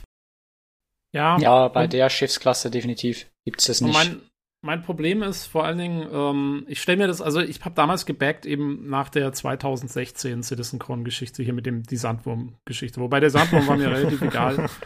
Ähm, ich fand, ähm, ich fand das, das, das Gameplay, wie es da gezeigt wurde, das will ich in Star Citizen machen. Ich will mit einem Explorer-Schiff irgendwo hinfliegen, will irgendwo landen, wo ich irgendwie was Cooles entdeckt habe mit meinem Scanner, will dann aus dem Schiff raus mit meinem Bodenfahrzeug irgendwo hinfahren, äh, vielleicht noch irgendwie in eine Höhle rein oder so und dann da das finden, was mein Scanner mir irgendwie vorher angezeigt hat. Und das muss ich ja dann mitnehmen und muss es ja, weil ich will es ja dann quasi einsammeln und verkaufen. Ob, egal, ob das jetzt irgendwelche Artefakte sind oder ob es irgendwie cooler Loot ist oder irgendwelche, ähm, äh, keine Ahnung, ja, meine Builds können es nicht sein, weil ich habe dann keinen Mining Laser dabei, das ist okay. Aber halt irgendwas will ich finden, das will ich dann mitnehmen und verkaufen. Und das geht halt schlecht, weil äh, mit der Freelancer, weil du halt, wenn du ein Fahrzeug dabei hast, dann, dann hast du das Problem, dass du wirklich sehr eingeschränkt bist in dem, was du noch mitnehmen kannst. Höchstens irgendwelche Sachen, die du in die Tasche stecken kannst oder sonst irgendwas. Ähm, und das macht halt für mich, die Freelancer hat es mir etwas versauert. Ähm, und deswegen, ja, finde ich also von der Utility, von dem, was es kann, ist, äh, ist die 400i halt eigentlich schon echt ein cooles Schiff. Also es ist eigentlich, die kann genau das, was ich machen will in, in Freelancer. Und ich glaube, sie haben ja gesagt, man kann sie auch wahrscheinlich relativ gut alleine fliegen. Und das wäre mir auch wichtig halt. Hm. Ich hatte noch äh, in den äh, Twitch-Kommentaren oder im Spectrum irgendwo gesehen, dass anscheinend neu ist, was die Leute gefeiert haben, dass der, dass der Chat und die Anzeigen und so, dass die jetzt irgendwie einen Dropschatten haben, dass man, äh, wenn man durch helle Gebiete fliegt, dass man da auch lesen kann, was so, oh, äh, gezeigt ist, wird. Ja, das ist auch gut. Das ja. ist sehr gut. Das ist sehr, sehr gut. Ja. Das ist dringend benötigt. Deswegen habe ich äh, ganz am Anfang früher bei, äh, als ich noch viel, äh, ah, wie heißt diese, äh, dieses Zusatzspiel, wo man, wo man nur Kämpfe macht in dieser Arena-Geschichte? Ähm, Arena Commander? Arena Commander, genau. Ähm, als ich noch das relativ viel gespielt habe am Anfang, habe ich immer nur die Map gespielt, ähm, Broken Star und nicht die andere, äh, nee, äh, äh, keine Ahnung. Ich habe auf jeden Fall nicht die gespielt, die den Planeten hat, weil du, wenn du dich so gedreht hast, dass du den Planeten gesehen hast, hast du deine Anzeigen nicht mehr gesehen. Ja, das schön. war furchtbar. Und es war die ja. halbe Map. Äh, quasi. Ja, gut, jetzt äh, kannst du dich überall austoben. Ja. Wenn das Spiel ja, okay. würde. äh, dazu sei vielleicht noch gesagt, es wurden ja drei Schiffe gezeigt, aber die Origin 400i war die einzige, die zum einen jetzt schon, also die so einen richtigen Trailer hatte, diese typischen Werbedinger, die immer so cool sind, und die jetzt auch schon spielbar ist auf dem PTU. Da gibt's jetzt auch schon äh, Videos natürlich auf YouTube, wo Leute die zeigen, testen und so weiter. Also wenn einen die interessiert, kann man sich das da im Detail anschauen. Hm, die anderen beiden Schiffe sind eher noch in Arbeit beziehungsweise konzeptmäßig. Ähm, ja, wenn ihr nichts mehr zu 400i habt, dann würde ich sagen, gehen wir mal zum nächsten Schiff über. Äh, ich oh, ja. übernehme das einfach mal mit meinem Super Knowledge. Wenn ihr Probleme habt, wenn ich Quatsch erzähle, dann äh, fallt ihr mir rein. Und zwar ist das nächste Schiff von äh, Anvil. Ihr habt die gerade schon erwähnt. Die sind eher so industrial beziehungsweise so ein bisschen kriegerisch die sind militärisch. Militärisch. Genau. Die, die liefern in dem Sinne auch die ganzen Kampfschiffe für die UEE. Mhm. Okay, genau. Und da sind die auch äh, optisch nimmt man das direkt wahr. Also da gibt's nichts mehr von diesem äh, erwähnten noblen Look, sondern es ist halt wirklich äh, funktional, blockig und äh, eher simpel von der Optik. Und äh, die Anvil Liberator, die gezeigt wurde, äh, in verschiedenen Varianten auch, das soll ein Schiff sein, mit dem man kleinere Schiffe transportieren kann, also ein Ship Carrier, äh, was auf jeden Fall ziemlich cool ist. Äh, ist das ein Novum? Also ich weiß, es gibt Schiffe, wo man zum Beispiel so kleinere Sachen reinpacken kann, aber ist das jetzt irgendwie neu in der Art oder? Hm, nicht direkt. Es ja. wurde eine Corsair äh, Kraken angekündigt. Das ist quasi ein fetter Flugzeugträger und die Liberator ist halt ein Tick kleiner, also kann nicht ganz so viele Schiffe mitnehmen und hat, wie du jetzt wahrscheinlich noch erzählen wirst, halt auch noch eine andere Funktion. Aber Novum ist es nicht. Also es, es gibt schon ein Schiff, das in Konzept oder in Bearbeitung ist, das quasi als äh, Träger für andere Schiffe dient. Ah, okay. Äh, zu anderen Funktionen werde ich nichts sagen, da äh, bin ich außen vor, aber das sagt ihr mir dann schon. Äh, die hat äh, drei Landing-Plattforms, heißt es, also wo dann eben drei XS-Schiffe drauf geparkt werden können anscheinend. Äh, jetzt hier in dem Beispiel waren das die Hornets, was halt kleinere Schiffe sind die da drauf geparkt waren. Und wie gesagt, es gab verschiedene Varianten, also verschiedene Konzepte und Arten. Ich dachte erst, da ging es so ein bisschen um den Designprozess, also ne, wie sie sich halt überlegt haben, wie soll das finale Schiff aussehen. Aber dann hatte ich mit Daniel ein bisschen drüber gesprochen und anscheinend sind das dann alles Varianten der Liberator, die dann auch ins Spiel reinkommen, final, ja. Äh, Hatte ich so nicht verstanden. Kaufen gibt es nur eine Liberator. Also genau. es gibt da wohl wirklich nur eine einzige Variante von. Das waren einfach und das war dann Ideen. der Konzeptweg. Ja. Ah, okay, dann gab es ein Missverständnis meinerseits, als wir darüber gesprochen haben. Okay, gut, so hatte ich es auch verstanden im äh, Stream. Okay, weil da waren teilweise ziemlich abgefahrene Designs. Also da gab es ein äh, ja. Doppeldecker-Ding zum Beispiel, was irgendwie total klein und zusammengeschrumpft war, aber dann standen halt äh, auf einem Deck zwei Schiffe oben drauf und dann nochmal oben eins. Äh, da gab's auf jeden die, Fall. Ich mochte hm? die Treppe. Es gab eine Treppenversion, wo irgendwie oben waren zwei Stufen für Schiffe und unten konnten, glaube ich, noch Panzer rausfahren. Ja, so. genau. Stimmt, ja. Die war ziemlich cool tatsächlich, ja, das stimmt. Äh, ja, visuell ist das Ganze an die Valkyrie anscheinend angepasst, was halt auch ein äh, Anvil-Schiff ist, aber das passt ja noch dazu. Und äh, einer von euch hatte ja noch dazu geschrieben, das Ganze erinnert an so ein Luftkissen-Landungsboot von der Navy und das stimmt auf jeden Fall. Also es hat hinten so zwei fette Turbinen dran und das Ganze ist halt eher so ein flaches Design, so ein bisschen flundermäßig. Äh, und ja, das erinnert stark auf jeden Fall daran. Äh, ja, die ist bereits im Shotbar verfügbar. Es gibt äh, diese Warbond-Version und die normale. Da habt ihr mir vorhin schon erklärt, irgendwie äh, Warbond bedeutet, dass man, wie war das nochmal? Könnt ihr mir das nochmal kurz erklären? Nur ich mit glaube, frischem Geld erwerbbar. Also du kannst eigentlich, wenn du irgendein Schiff kaufst, jetzt zum Beispiel auf äh, der Star Citizen Website für Echtgeld, kannst du das auch wieder umwandeln in Store Credits. Also du kriegst dann wieder den Wert zurück abzüglich der Steuern. Und diese Credits kannst du dir dann natürlich wieder anrechnen lassen auf ein anderes Schiff oder sowas, aber dadurch spülst du ja kein frisches Geld mehr rein. Und darum gibt's halt diese Warbonds, die sind dann auch meistens billiger oder eigentlich immer billiger, haben nicht selten auch noch irgendwelche Goodies dabei, wie extra Skins oder mal eine Rüstung für dich noch, um dir das halt schmackhafter zu machen, jetzt doch den niedrigeren Preis zu nehmen, anstatt nur die restlichen 20 Euro zu zahlen und den Rest von deinen Store-Credits zu benutzen. Das ist da jetzt der eigentliche ah, okay. Unterschied dann.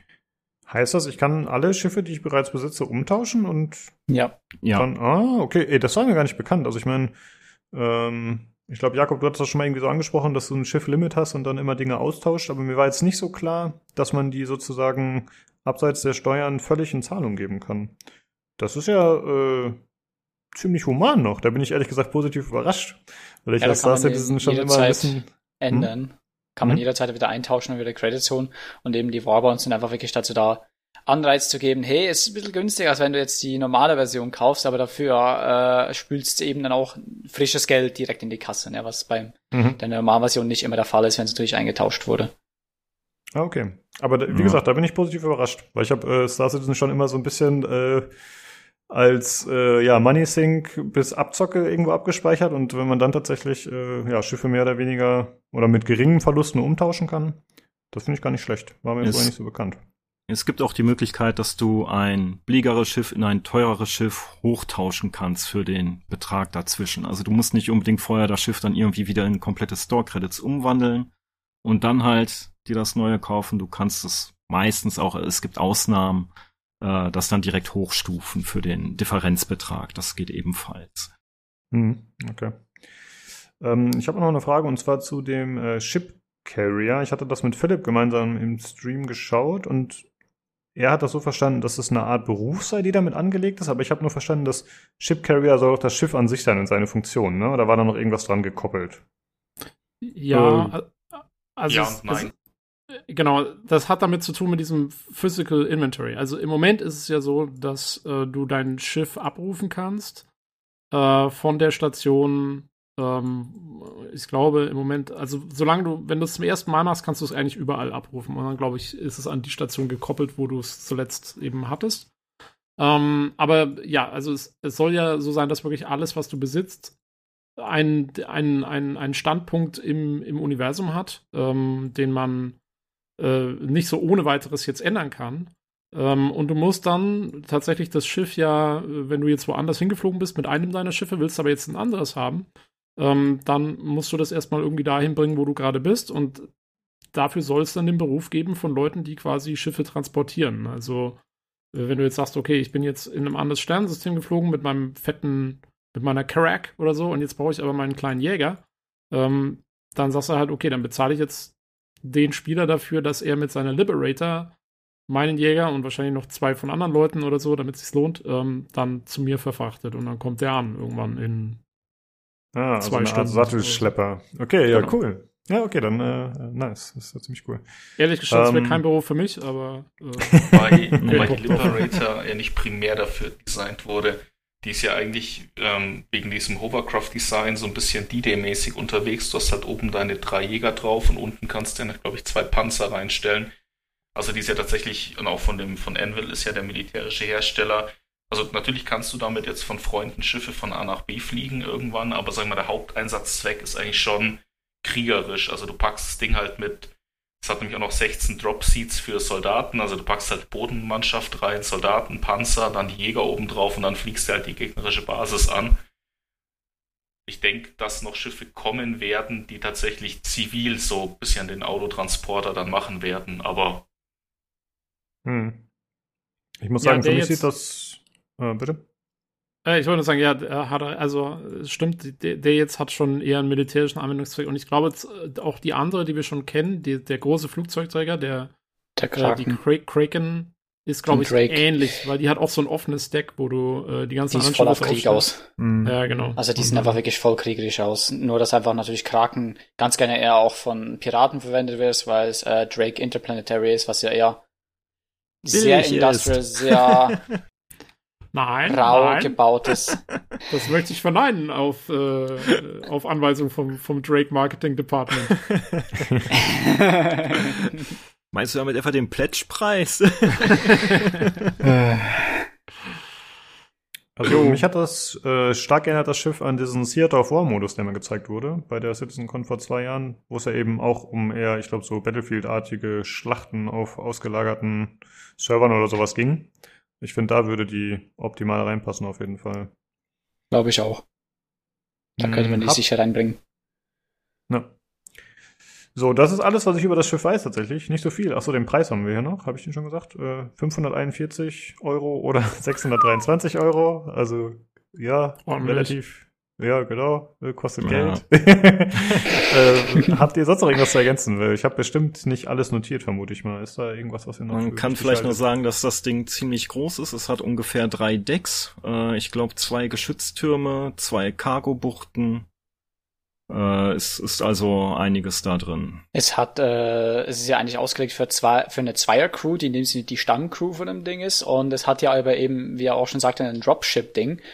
Dropship-Raum äh, für nochmal eine Ladung ja. Soldaten und die haben sogar einen eigenen Pausenraum und noch ein paar Schlafräume da drüben. Also das ist ganz cool gemacht. Das heißt, es kann auch mal eine Truppe für eine längere Zeit kurz mal ein bisschen unterwegs sein.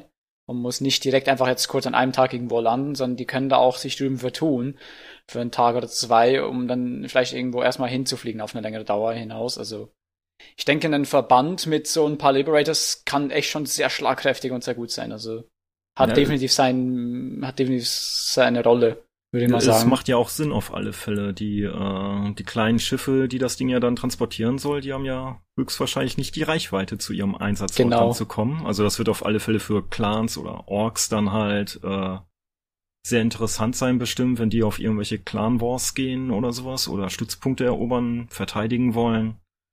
Da mhm. wird das mit Sicherheit dann zum Einsatz kommen, das Teil. Und die Triebwerke sind ja auch mega fett hinten dran. das sind ja riesige Dinger, die, die da hinten dran geklatscht wurden. haben sie wirklich das größtmögliche Ding rangeklatscht und haben gesagt, jetzt ja. einfach Vollgas voraus. Äh, äh, ich hatte, als ich. Ich, ich wollte nur sagen, ich hatte, als ich das Ding zum ersten Mal gesehen habe, ähm, hatte ich direkt die Musik von Command Conquer 1 im Ohr. ja. Äh, weil da doch immer diese Luftkissenboote kommen, die irgendwie deine, deine Panzer da an die Strände fahren und so. Und da ja. hat es mich äh, extrem dran erinnert auch. Ja. Hat das denn irgendeine nennenswerte Bewaffnung noch? Das habe ich gar nicht mitbekommen, ob da irgendwas da ist. Es hat einen Manned Turret und einen Remote Turret oben drauf. Hm. Das heißt, der ja. zweite Co-Pilot, das heißt, er kann dann entweder auf den auf den äh, Remote Turret zugreifen oder auch direkt in den Man Turret, der natürlich höchstwahrscheinlich auch die deutlich stärkere Bewaffnung dran hat als natürlich dann der Remote Turret. Ja. Aber es ist jetzt nicht wirklich gemacht für einen Kampf. Das heißt, es muss sich da dann auch am besten drauf verlassen können, dass es natürlich die Jäger, die es natürlich dann auf seinen Decks mitträgt, dass die natürlich dann das Schiff am besten verteidigen.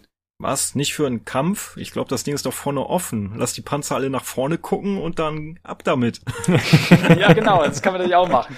Die Ballistas Panzer noch von drauf auf und fertig. fahren. Ja, auf jeden Fall ein ganz cooles Schiff. Ich muss zugeben, äh, ich fand die schon interessanter als die 400i. Weil ich, äh, weiß ich nicht, ich mochte diesen martialischen Look und das ist irgendwie halt, also ihr kanntet das ja anscheinend schon, mir war das halt komplett neu, dass es irgendwie äh, Flugzeugträger sozusagen gibt im Universum von Star Citizen. Ich fand das äh, ziemlich cool tatsächlich. Äh, deswegen fand ich die doch äh, interessant auf jeden Fall. Äh, Jakob, wie sieht's aus? Ist das ein Schiff, was für dich irgendwie in Frage kommen würde oder? Deliberator. Hm? Ähm, mein Bruder hat kurz mit dem Gedanken gespielt, dann haben sie den Preis revealed, dann war er wieder raus. Es ist halt, ähm, wie hier Daniel schon sagte, es ist halt ähm, eher tatsächlich oder ziemlich sicher eigentlich für Clans oder halt große Orgas gemacht, wenn du dir halt später dann mal mit dem Basenbau irgendwie so Schlachten liefern kannst oder so, dafür ist das Ding gemacht. So für den einzelnen Singleplayer-Spieler sehe ich es ehrlich gesagt nicht, auch wenn es nur eine Zwei-Mann-Crew hat. Ich denke, wie gesagt, dass da wirklich noch dann zivile Arten von ich bring Schiffe von A nach B reinkommen werden. Und das ist halt erstmal so, vielleicht auch wegen Squadron 42 haben sie das Ding gebraucht für die Kampagne. Wäre natürlich auch nice, wenn man das so, wenn man da so eine Operation mitmachen könnte, dass sie das halt jetzt schon angekündigt haben. Aber ich finde es cool, es hat definitiv seine Rolle im Universum. Ich freue mich drauf, aber es ist kein Schiff, wo ich äh, kaufen würde. Dafür habe ich einfach den Verwendungszweck nicht. Ist ja auch sehr speziell ja. vom Verwendungszweck jetzt das Ding. Ja, hm. ich find's aber cool, dass sie diese Schiffe machen, die wirklich auf äh, dieses Gruppen-Gameplay ausgelegt sind und so. Ja. Da gibt's ja inzwischen sehr viele von und äh, auch wenn ich das selber nicht so machen will und machen werde, ähm, finde ich trotzdem, ist nett. Also. Ja, auf jeden Fall. Und zum anderen ist es halt auch nicht, wir haben gerade schon bei der 400i, hat zumindest ein bisschen durchgeklungen für mich, dass es halt so ein bisschen Jack of all Trades ist in seiner Größenklasse. Und hier ist man jetzt halt wirklich bei so einem Schiff, was tatsächlich für eine bestimmte Aufgabe konzipiert ist und darin halt auch wahrscheinlich glänzt, aber dann in anderen Bereichen äh, wahrscheinlich abstinken wird. Und das finde ich eigentlich ganz cool, wenn es so spezialisierte Dinge gibt halt. Gefällt mir. Ja, es ist schon sehr stark spezialisiert. Eben es, gegenüber der Kraken, es will nicht ein voller Flugzeugträger sein wie ein Kraken, ne? Der wirklich dann mit seinen bis zu, glaube ich, sechs oder sieben dann der Plattformen kommt der nochmal wirklich deutlich mehr und auch deutlich größer, der kann ja, der Kraken ist ja dann auch, soll dafür konzipiert sein, dass es auch ganze, äh, ja, jetzt mir gerade der Name weg. Cutlass. Von einem einen Drake Interplanetary Schiff.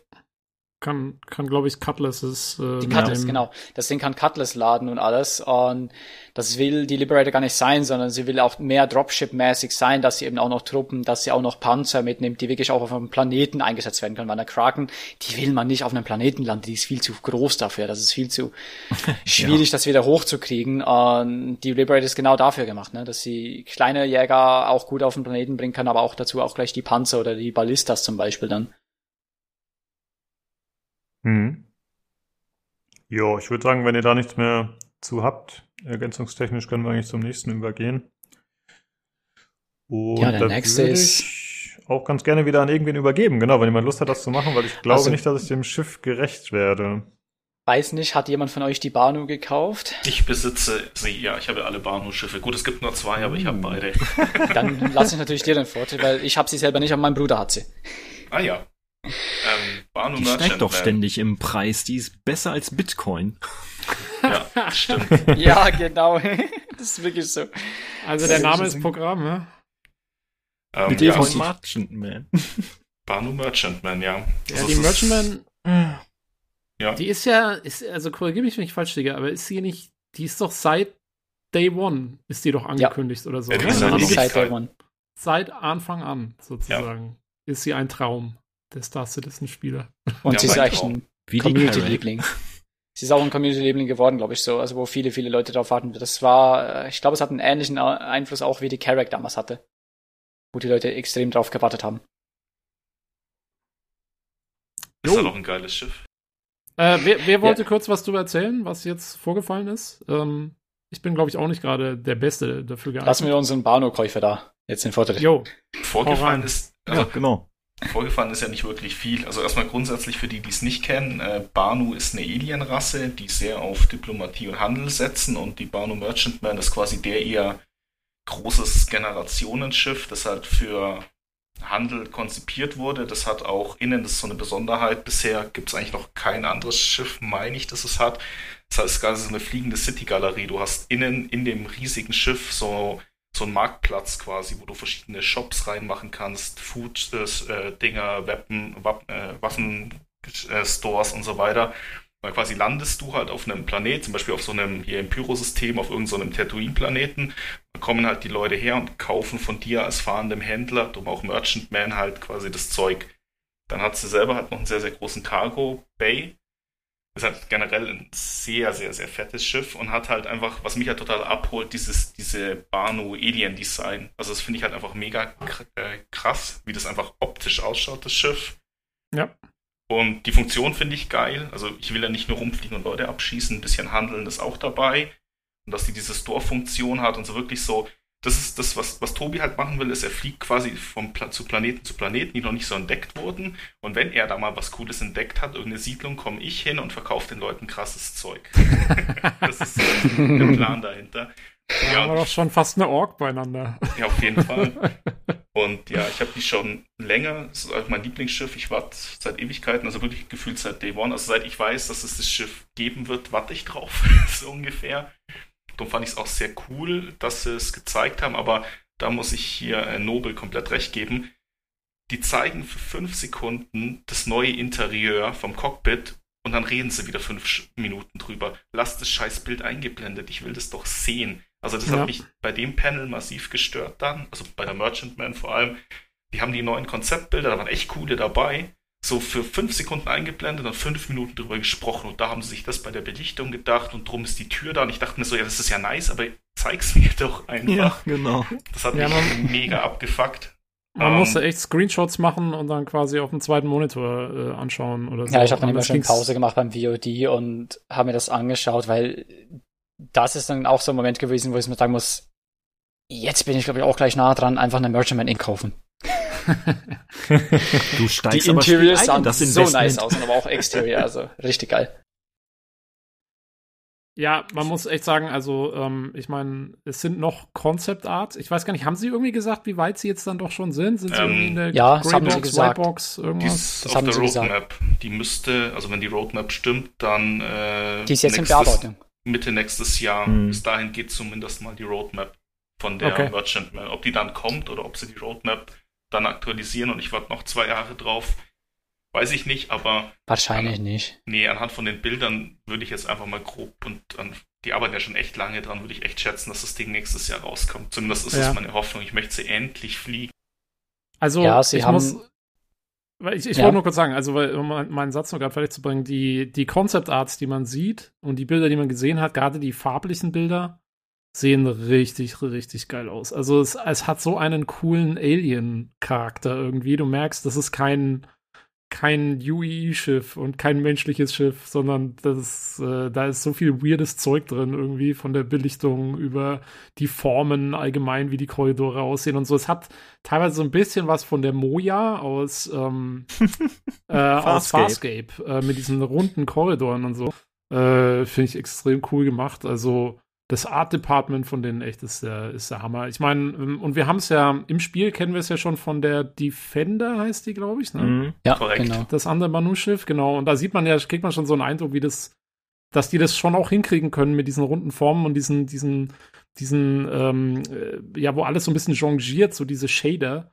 Ähm, und da bin ich echt gespannt, wie das dann aussieht, wenn man so ein richtig großes Schiff hat und wo man so drin rumlaufen kann. Das das glaube ich also. Ja, wow. und man hat auch sofort angesehen, fand ich, an den äh, Concept Arts, wenn man jetzt die Defender betrachtet und jetzt halt eben die Concept Arts von der Merchantman ansie anschaut, merkt man sofort, es ist ein Merchantman. Ne? Also es ist auf Luxus, es ist trotzdem auf reich, immer ist ein reicher Händler, der da umherreist. Das hat man sofort das habe ich einfach, die Stimmung habe ich sofort irgendwie aufgecatcht.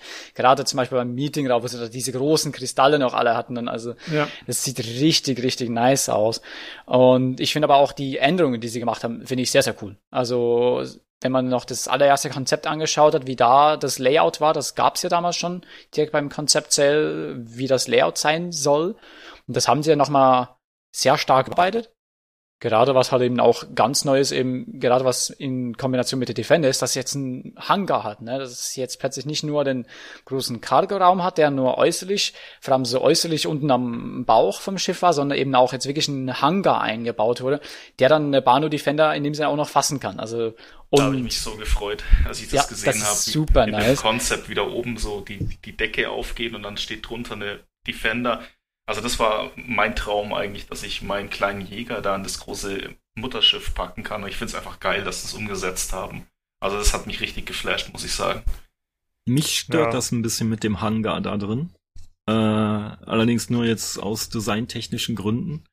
Die, ich kann jetzt natürlich nur von der Defender sprechen, die man ja schon gesehen hat. Äh, das sind ja Schiffe, die haben ein sehr organisches Design. Also von sehr runde Formen, die auch knochenartige Strukturen drin haben und derartiges. Ich finde, dass der, äh, der Weg eines Hangars, der sich öffnet, dort dann eine vertane Chance ist. Also sie hätten es vielleicht so machen können, dass die andockt wie so eine Merlin, die ja unter der Constellation hinten dran hängt. Äh, hätte sich auch angeboten bei der Defender, die ja sogar eine Treppe hat, die nach unten hin aufgeht und wenn sich das dann halt so mit in einem bereits vorhandenen organischen Design von außen, was ja auch mit Sicherheit voller Ornamente sein wird, durch diesen Reichtum, dann in dieses Muster einfügt, wäre das vielleicht schöner gewesen für mich. Also es ist jetzt nur eine persönliche Meinung von mir und äh, naja. Also du meinst wie so eine Art Pot, so eine Schote, die sich irgendwo dran geklinkt hätte sozusagen? Ja, das wäre cool. Ja, ja, ja genau. Sowas, ja. Es gab ja auch mal die sind es jetzt wieder Türen, die aufgehen und wieder zugehen. Es gab auch mal das die Gerüchte, dass du die schade. Defender quasi oben andockst und dann als Turret benutzen kannst. Aber dafür, da haben sie sich offensichtlich dagegen entschieden. oh, das wäre das wär nice gewesen. Das wäre ja, das wär, das wär, wär gewesen. gewesen. Ist halt dann dumm für die Leute, die, die nicht beide Schiffe haben, weil dann kannst du dein großes Schiff nicht verteidigen. ja, aber gut. Aber die Symbiose wäre geil gewesen, das stimmt schon. Du hättest ja sagen können, du hättest sagen können, wer keine Defender da reinmacht, kann irgendwie ein relativ günstiges Turret-Modul oder sowas reinmachen halt. Ähm, aber das wäre echt eine coole Idee gewesen. Das hätte ich auch gut gefunden. Gut, aber gerade jetzt die Bano, die hat schon einen harten Punch, ne? Also wie wir jetzt auch noch wirklich bestätigt bekommen haben von den Size 8 Weapons an der Front vorne. Was Damit er? kann man schon ganz reinknallen, würde ich mal sagen. Ich hatte im Kopf, das waren Sechser. Oder war der Turret 6? Der Turret war Sechser. Das okay, waren Size 8. Das sind richtig, richtig, es sind zwei Size 8 Frontguns, die ja so ausfahren können an einer Seite, vorne an der mhm. Spitze. Und damit hat man dann echt einen harten Punch, würde ich mal sagen. Ja, das finde ich geil, dass die Frontwaffen und auch der Turm halt versenkbar sind. Das heißt, wenn das Schiff einfach landet oder ganz normal fliegt, dann siehst du nicht, dass das überhaupt Waffen hat. Also es schaut halt einfach sehr, sehr clean, sehr schick, einfach wie so ein ja, fliegendes Einkaufszentrum im Endeffekt aus, in hübsch. Und das finde ich geil, dass du die Option hast, die Waffen halt, dass die halt nur in Kampfsituationen draußen sind. Das ist halt vom, vom Look her sehr, sehr nice. Ja, Ja, das, ist auch das unterstreicht was mir auch sehr gefallen hat, ja. Das unterstreicht doch auch direkt in Banu wieder, dass sie eher friedlich, dass sie eher handels- und Diplomatie getrieben sind. Ne? Nicht gleich mit einem an Zähnen bewaffnetes Schiff angeflogen kommen, sondern erstmal versteckt. Wenn es nötig ist, kann man sie immer noch auspacken, aber ansonsten natürlich eben schön dezent eher. Ich fand diesen Zwiebellook ziemlich genial. Also es war jetzt zum Beispiel bei den Geschützen und aber noch irgendwo, ich weiß nicht, ob es jetzt die, der Hangar war oder so, aber dass sich das so aufschiebt in so verschiedenen Schichten und, und sich dann halt öffnet oder schließt. Ich fand, das war designtechnisch auf jeden Fall extrem cool gemacht, wie sie das da gezeigt haben. Gefällt mir sehr. Ich finde es auch etwas schade, dass ähm, die mit sowas wie diese Frontwaffen oder die Türme, die halt in das Design halt zurückfahren können, das kommt mir ein bisschen zu selten vor. Also ich hätte sowas wie das mit den einfahrbaren Fronttürmen gern auch bei der 400i gesehen. Gerade das, bei Origin-Schiffen allgemein. Genau, weil die halt mehr auf Apple-Design oder so halt Wert legen. Hätte das sich dort echt gut angeboten.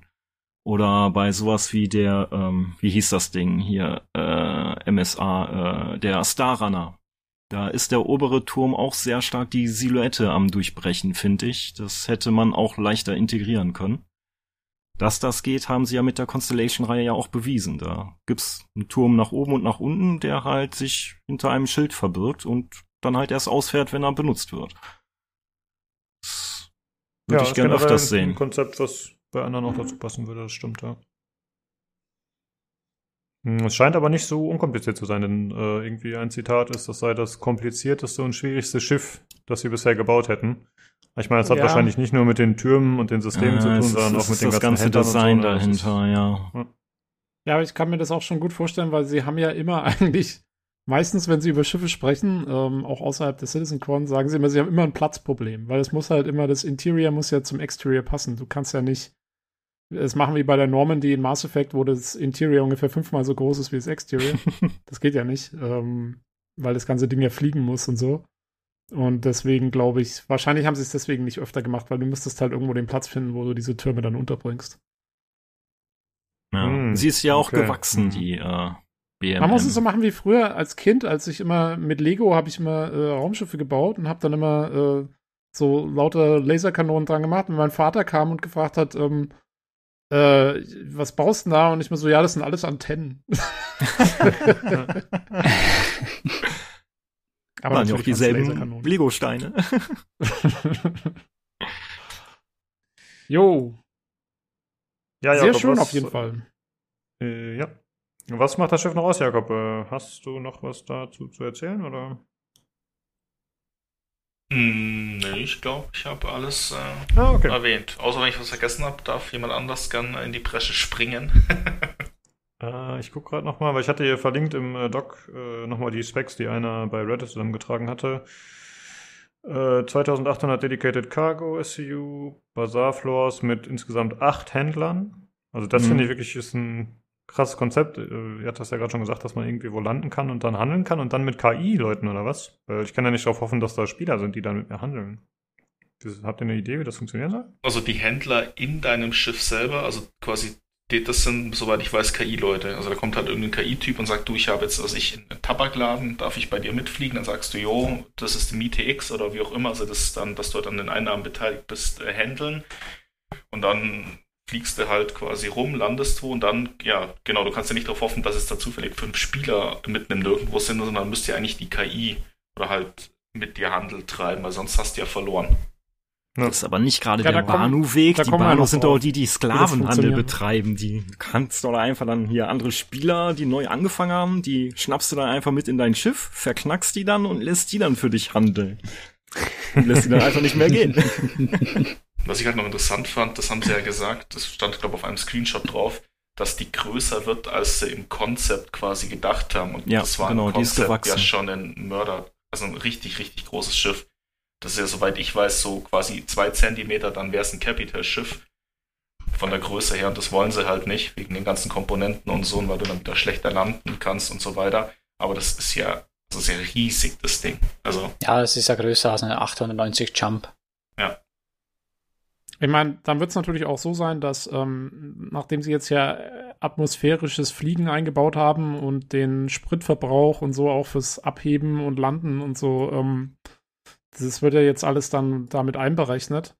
Und ähm, da könnte ich mir schon vorstellen, dass äh, so ein Ding zu landen dürfte nicht ganz einfach werden, glaube ich. Also da, da muss man sich schon äh, sicher sein, dass man da wirklich hin will, wenn man das Ding dann auch da runterbringen will.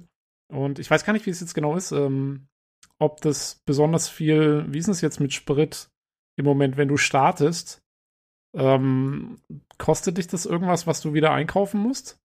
Weil dann wäre es natürlich auch teuer, irgendwo zu landen. Also da muss man sich dann schon gut überlegen, wo man hinfliegt mit dem Ding wahrscheinlich. Wenn du von Horizon hochfliegen willst mit dem falschen Schiff, dann verbrennst du eine Menge, ja. Schon, ne? Ja. Ähm, ja, also das wird auch interessant, äh, im Gameplay dann zu sehen, wo, wo fliegt man mit dem Ding am besten hin und so. ich sag nur starten von Hurston aus mit ja. einem Reclaimer. Oh Gott. oh Gott, genau. Halbe Stunde in der Luft. Kommst du damit überhaupt aus dem Hangar raus? das Ding ist, äh, meistens war es bis jetzt immer so, dass die Anziehungskraft so stark war, du konntest nicht aus dem, äh, aus dem Hover-Mode raus. Du musstest mit Leertaste schon immer alles hochgehen, weil die Schubkraft nicht gereicht hat, wenn du es äh, nach hinten geklappt hast und dann versucht hast, hoch zu boosten. Hat nicht Boah. geklappt. Also da bist du meistens zu schwer gewesen, fällst wieder runter. Das heißt, er muss in den Hover-Mode, muss erst hoch genug, wo die Atmosphäre schon wieder drin ist und dann kannst du erst raus aus dem Hover-Mode die Triebwerke nach hinten drehen und dann voller keiner weg. Mhm. Ja. Aber das finde ich das cool. Das, ist, das finde ich aber cool, dass es diese, ja, also es wird ja dann auch Schiffe geben, die wahrscheinlich, äh, oder ich weiß nicht, ob es die jetzt schon gibt. Ich meine, es gibt ja schon die Capital-Schiffe, hat man jetzt schon mal gesehen und so die können ja gar nicht irgendwie in der Atmosphäre eindringen. Die, nee. da, da, fallen die ja runter wie, wie Ziegelsteine. Das ist dann so wie die Enterprise, die dann irgendwie Shuttle braucht oder so. Ja, um, genau, ähm, so Idris etc., die können alle, die sind nicht dafür gemacht, dass sie irgendwie auch nur schon nah genug an Planeten rankommen. Also. Genau. Und das das finde ich cool. Also, äh, dass das auch nochmal wieder so ein Gameplay-Element ist, äh, was damit reinspielt. Und da bin ich mal gespannt, wie sich die Merchantman dann so schlägt. Die muss ja landen können irgendwie, aber äh, Jo, du darfst äh, sehr gerne mal fliegen, sobald ich sie habe. es gibt ja eine Maßnahme, die sie einführen mussten aufgrund der äh, ja, erhöhten Größe, dass man eben die Flügel einklappen kann oder muss seitlich, je nachdem, wo man landet. Ne? Also da gibt's halt so ein System. Ja, sonst kommst du in keinen Hangar mehr rein. ja. ja. Die Flügel einzuklappen, wenn man gerade in der Atmosphäre landet, ist natürlich auch cool. Ja, gut. Sie werden es äh, irgendwie überdacht haben. Der Chris hat das schon durchgerechnet. Äh. Ja, ich finde es äh, super cool, muss ich sagen, dass es einfach ähm, so viele äh, ja, augenscheinlich modulare Teile hat. Also, dass sich da wirklich viel optisch verändern kann und auch irgendwie in, ins Gameplay eingebunden ist. Das gefällt mir sehr, sehr gut, weil ich finde, das macht doch viel aus, wenn das so ein bisschen dynamischer gestaltet ist. Finde ich ziemlich cool. Ja, das haben sie ja von der Bano Defender übernommen. Also die weiß nicht, ob ihr die kennt, aber das Ding heißt mhm. ja Space Crab, weil wenn die gelandet ist, guckt es ein bisschen aus wie eine Krabbe. Und wenn du es halt startest und dann halt in den Flugmodus gehst, fährt die ihre Arme links und rechts halt quasi nach vorne. Also die fliegt anders, als wie sie am Boden steht. Und ich denke, das ist halt so ein Banu-Design-Ding, dass die so bewegliche Teile an ihren Schiffen irgendwie haben, dass das ein bisschen organisch einfach wirkt. Ja. Ja, das ist tatsächlich eines der wenigen Schiffe, das ich mal geflogen habe. Äh, von Daniel, netterweise. Äh, ja. Ja, ansonsten, ich schaue gerade mal, was hat die noch an Stats? S4, Remote Turrets, Point Def System, was auch immer das bedeutet ist. Was soll das sein? Könnt ihr mir da helfen? Point Defense, das ist äh, normalerweise ein Raketenabwehrsystem. Ah, okay. Ein aktives. Ja, das sind so die Sachen. Ach so, es gibt noch ein äh, Ground Vehicle, was auch da rein kann. Also da gibt es auch wieder so einen kleinen Aufzug, mit dem man dann irgendwelche Fahrzeuge transportieren kann, was ja auch ganz cool ist. Ich vermute mal, es gibt noch kein Banu-Bodenfahrzeug. Leider nicht, sonst hätte ich's. Aber bei der Größe, bei der Größe war der, war das, was das an Lagerhalle hat, kannst du auch bestimmt gleich fünf Tanks reinstellen. Also packst einfach keine mhm. Container rein, aber dafür ganz viele Waffen. Wir kommen in Frieden und dann fahren die Waffen aus und die Tanks kommen runter. Genau. Das, das müsste aber auch, das müsste eigentlich, das müsste auch wieder so ein abgefahrenes Design sein. Ich bin ja dafür, dass es so eine Kugel ist, einfach nur eine Kugel, mit der du rumkugelst und äh, die so schnell kugeln muss, dass die Panzer, die du transportierst, durch die Fliehkraft an die Außenwand gedrückt werden. Ich weiß nicht, bei Panzer, bei Bahn kommt mir einfach so von Planet Side 2 in den Sinn. Da die, äh, die VS, ich weiß gar nicht mehr, wie es nochmal der volle Name war, die VS, die Alien-Fraktion, die haben ja so schwebende Panzer und auch eher so ein bisschen rundlich teilweise. Ich glaube, das könnte genau in die Richtung gehen. Ja, ja okay. Schwebepanzer, haben wir nicht schon einen Schwebepanzer? Ich glaube, es gibt einen, ne? Zumindest ein Konzept. Kann ich mir das kann keinen nennen. Es gibt der ist noch gar nicht so alt, doch, den haben sie erst. Äh, ja, da war mal was. Stimmt. Vor ein paar Monaten gibt's den erst so einen Schwebepanzer. Mhm. Allerdings, also einen menschlichen, also der ist, äh, weiß nicht, von Anvil oder irgendjemandem. Mhm. Ja, das Schiff jo. ist für acht Personen ausgelegt. Ich glaube, das haben wir noch nicht gesagt. Es gibt äh, online sich einen ganz coolen Querschnitt mal anzuschauen, wo man dann eben nochmal alles sieht, äh, welche Bereiche in dem Schiff zur Verfügung stehen mit den Händlern, Brücke und so weiter und so fort. Die ganzen verschiedenen Sachen. Ist ziemlich cool zu sehen auf jeden Fall. Und war meiner Meinung nach das coolste Schiff, aber ist Mit wahrscheinlich Abstand. auch das teuerste, vermute ich mal. Keine Ahnung. Nee, also ist es tatsächlich nicht. Die Liberator ah. kostet deutlich mehr. Ach, wirklich? Okay. Ja. Weil ich fand, das Wobei, hier wirkte wirklich wie das Überschiff so. Also jetzt, wenn du es jetzt kaufen würdest. Ich denke, wenn ja, du es jetzt kaufst, wird höchstwahrscheinlich teurer. teurer werden jetzt beim nächsten Verkauf. Ja. Das wird wahrscheinlich mal wieder verfügbar sein zum Kauf, aber dann wird es deutlich mehr kosten als damals im Concept Sale. Deutlich mehr. Ja. Ja, dann äh, hast du einen Schnapper gemacht, Jakob. Sehr gut. Damals ja. Alles richtig gemacht. Also ich schätze ja, also ich schätze ja, die wird aufsteigen auf rund 900 Dollar. Am Ende? Also ich ja. liebe auch bei 800 aufwärts, muss ich sagen, bei der Größe einfach. Bei der Größe, wenn du die 890 Jump anschaust und das ist ja größer als die und alles, würde ich schon sagen, das wird rund 900 Dollar sein. Da habe ich einen hm. sehr guten äh, Weil selbst gemacht. meine, ja, bei mir auch genauso. Ne? Ich habe ja für meine Carrack 350 noch gezahlt im konzeptiellen. Mittlerweile ist sie über 700. Sehr günstig, ja. Also gut günstig, wir reden über 300 Dollar, aber trotzdem, also die Leute, hab, die spielen, wissen Ich zahle weniger als die Hälfte, ne? ich habe mehr als die Hälfte gezahlt. Ja, aber es gibt immer die Leute, die, die hocken jetzt schnappend vom Rechner, was der 300 Dollar für ein Schiff gezahlt. Ja, ist richtig. ein aber digitales ich Schiff. ich finde es auch absurd, das zu hören als Außenstehender auf jeden Fall. Aber ja, ist halt so. Mein Gott. Aber es war ein Schnapperl, ne? ja. ja. Ja, wie gesagt, alles richtig gemacht. Äh, ist doch trotzdem ein cooles Ding. Auf jeden Fall. Was ich, ein bisschen gucken, gemein, kommt. was ich ein bisschen gemein fand bei einem Schiffspanel, auf dieses, also es, man munkelt ja, oder sie haben es ja mehr oder weniger jetzt auch halboffiziell bestätigt, dass es so ein Raffinerieschiff gibt. Also quasi ein Schiff, wo du halt quasi zu, zu den Leuten hinfliegst und sie halt quasi äh, betankst, oder? Nee.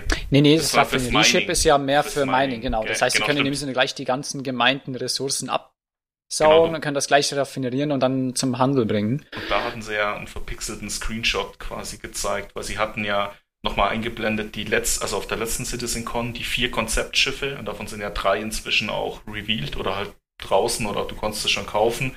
Aber das letzte hat halt noch gefehlt, das Raffinerieschiff. Und da haben sie nur kurz verpixelt quasi gezeigt und dann hat er dreckig in die Kamera gelacht, so nach dem Motto, ha, guckt, wir arbeiten dran. Aber ich zeig dir nicht, wie es ausguckt. Hm. Ja.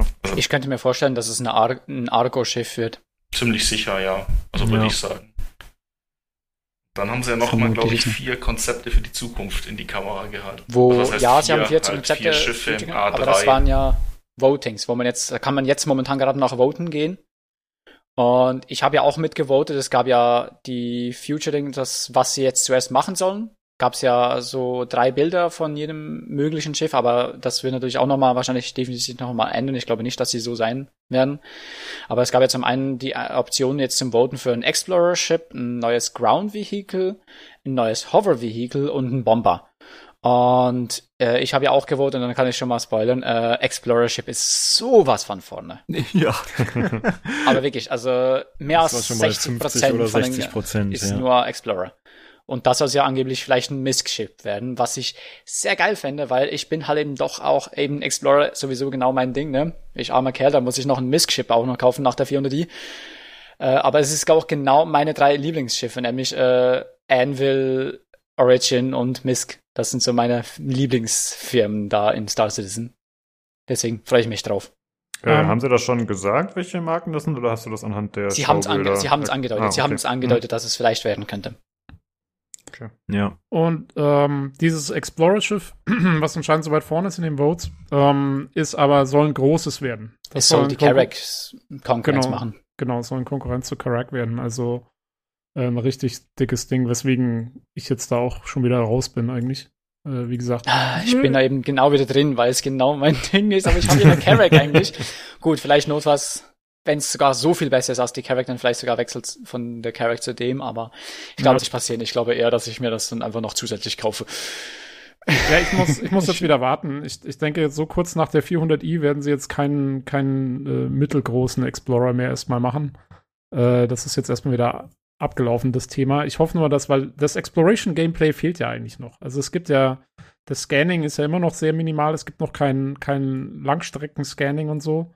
Das fehlt alles noch und ich hoffe mal, dass wenn sie das dann irgendwann mal einbauen, ähm, dass sie dann noch mal mit einem um die Ecke kommen, vielleicht. So ich kann mir vorstellen, dass sie natürlich genau das Explorership dann vielleicht mit dem Scanning dann introducen oder zumindest Flight Ready haben. Ja. Ähm, als nächstes steht ja für die nächsten großen Features, äh, jetzt so neuen Jobs, steht ja äh, Sal Salvage an. Das ist ja jetzt genau. gerade in Production laut Roadmap. Und dann kann man vielleicht auch endlich mal die Reclaimer richtig nutzen. Und das wird wahrscheinlich das nächste große Ding sein, denke ich mir jetzt auch mal, wenn sie das zeitig durchkriegen, äh, à la Roadmap. Ja. Ich hatte gerade eine richtig ja, coole Idee. Hm, bitte. Ich wollte nur kurz, das soll noch vor 4.0 kommen, glaube ich sogar, ne? Salvage. Mm, wahrscheinlich. Ich denke, das wird vor 4.0 sein. Das wird deutlich ja. früher kommen. Weil eben ja. sie sind jetzt gerade dran, das Salvage Gameplay fertig zu machen. Viele schätzen, dass es sobald Salvage Gameplay in dem Sinne, dass das Feature eingebaut ist, wie das, oder mindestens mal die Basis davon, wie es halt bei vielen anderen ja so war, dass immer erst eine gute Basis da kam und dann wurde es dann später erweitert. Ich vermute, dass es da, sobald die gute Basis da ist, dann einfach direkt mit dem kleinen äh, Vulture hieß es, glaube ich. Ja, die ist Arco. mega stark. Okay. Diese ganz kleine Salvage-Ding, meinte ich, glaube ich. Hieß, glaube ich, Vulture? Ja, das war Vulture. Vulture, genau. ja. Genau. Und ich denke, dass es damit dann gleichzeitig veröffentlicht wird. Und natürlich alle, die sich eine Reclaimer haben, sowieso einen Ast abfreuen, weil ja. Die Reclaimer ist natürlich ein Riesending und das ist so das Nonplusultra in Salvage momentan immer noch. Freue mich auch drauf, weil mein Bruder hat ja auch eine Reclaimer und dann schön damit ein bisschen Schrott sammeln gehen. so, jetzt zu meiner ja, brillanten Idee. Genau. Ja, passt auf, das wird euch aus den Socken hauen. ja. Also, es gibt eine neue Serie von Schiffen. Vielleicht sogar einen komplett neuen Hersteller. Vielleicht wäre das sinnvoller, da von Null anzufangen. Und man bringt das erste Schiff raus und das nächste Schiff wird größer und kann das alte Schiff fassen. Und das macht man dann immer so weiter, quasi so Matroschka-Puppenmäßig. Und das führt dazu, dass Leute keinen Grund haben, ihr altes Schiff abzugeben und sie wollen immer das neue Schiff der Serie haben. Und so kann man das immer weiter aufplustern. Ist doch ziemlich smart, oder? Eigentlich nicht, weil du bist ja durch die Größe limitiert. Also die Hangartore sind halt nicht größer als groß. Also du kannst ja nicht unendlich viele Schiffe in ein anderes Schiff reinquetschen. Ist jetzt schon ein Novum, dass du deine, dass du die Bano Defender dann in die Merchantman reinstellen kannst. Also ich sehe, wo du dahin willst, monetär, aber im, im, Spiel selber sehe ich das gar nicht, muss ich sagen. Ja gut, sie, sie müssen halt anfangen mit was super Kleinem, also eigentlich einem Anzug. halt eben sowas wie die äh, P72, ne? So was wie die Merlin. Ja, ja, genau, so. Und so was, die was ist mit diesem, diesem komischen Power-Anzug, der doch eigentlich noch kommen soll? Damit könnte ja, man oder anfangen. halt eine neue Art von Privathangars, die man anmieten muss für eine monatliche Gebühr oder so. Also ich finde, da kann man auf jeden Fall, könnte man sich da noch was überlegen. Ich finde, das ist ziemlich smart eigentlich. Aber ich merke schon, ihr seid noch nicht so an Bord. Okay. Das Problem Gut. ist, Lukas, wir überlegen gerade schon, wo wir die Kohle herkriegen. ich sehe schon, dass ich einen Kredit aufnehmen muss. Äh. okay, äh, das war's, glaube ich, zu den Schiffen, oder? Habt ihr noch irgendwas, was jetzt bezüglich Ship Talk noch abgedeckt werden muss? Eine Sache möchte ich sagen. Und zwar, also ich würde mir wünschen, dass das, also wie bei der 400i in Zukunft öfter direkt ein Flight Ready Ship reinkommt. Es ist halt einfach geil zu wissen, okay, du kaufst dieses Schiff jetzt und im Monat oder so kannst du es fliegen. Es ist halt ein ganz anderes Gefühl wie, okay, ich warte jetzt seit fünf Jahren auf meine Banu Merchantman. Ich habe halt noch nichts von dem Geld im Endeffekt, weißt, irgendwie zurückbekommen mhm. in irgendeiner Sache. Und das, wenn sie das in Zukunft, also nicht jedes Schiff Flight Ready, das geht natürlich nicht, aber wenn sie vielleicht diese Concept-Cs so einen Tick reduzieren und ab und zu mal so unerwartet so ein, hey, guck mal, wir haben da ein Flight Ready Ship, viel Spaß, da ist es. Das wird, fände ich cool. Ja, ja, zu ihrer Verteidigung machen sie jetzt schon mehr als noch vor zwei, drei Jahren. Auf jeden Fall, ja, Definitiv. aber sie könnten es noch so ein bisschen mehr steigern. Noch ein Ticken, ja. Ja. ja, ich denke mal, das wird wahrscheinlich auch Kritik aus der Vergangenheit vielleicht schon geschuldet sein, ne? dass sie da ein bisschen draus gelernt haben. Ja, ich glaube, es ist halt äh, teilweise schwer umzusetzen äh, mit Production Schedules und so weiter und so fort, kann ich mir vorstellen. Dass sie dann mhm. sagen, okay, wir brauchen jetzt, wir müssen jetzt echt ein neues Schiff ankündigen, wir haben schon so lange keine mehr angekündigt, die Leute gehen uns schon äh, hier, die, die, wollen uns wieder Geld geben, aber äh, wir haben nichts und dann muss da halt was rausbringen, auch wenn es noch gar nicht fertig ist. Das kann schon mal sein. Ja, ja, klar. Dieses Dilemma, echt schlimm. Ja. Ja, wirklich, ja. Äh, vielleicht mal ganz kurz äh, zum aktuellen Status. Ich hatte anfangs mal nachgeschaut, was mich interessiert hat. Man ist aktuell beim Crowdfunding bei ungefähr 380 Millionen Dollar. Ja. Was einfach mal insane ist. Ich glaube, da sind auch diese, diese Familien so mit drin, vermute ich mal, die da fett investiert haben. Das wird wohl alles zusammen sein. Die call das. Genau, ja, richtig. Aber ist schon äh, ziemlich verrückt. Also, dass sie so viel haben, wusste ich tatsächlich nicht. Hatte ich nicht mehr so auf dem Schirm. Ja. Aber gut, äh, man kommt mit so viel Geld natürlich auch nur so weit. Irgendwann kannst du halt nicht mehr nur Geld draufschmeißen und das Problem lösen. So. Das äh, geht halt wahrscheinlich nicht wirklich. Okay, dann äh, würde ich sagen, kommen wir mal zu den technischen Aspekten. Ähm, ich muss zugeben, ich habe da nicht so viel verstanden. Ich vermute mal, euch wird es teilweise auch so gegangen sein. Ich finde, es war sehr, sehr technisch teilweise. Ich habe mir da Sachen notiert. Ich werde es mal so wiedergeben, wenn ihr da irgendwas erkennt, was eurer Meinung nach falsch ist oder was ich falsch verstanden habe. Oder wenn ihr was ergänzen wollt, gerne Bescheid sagen.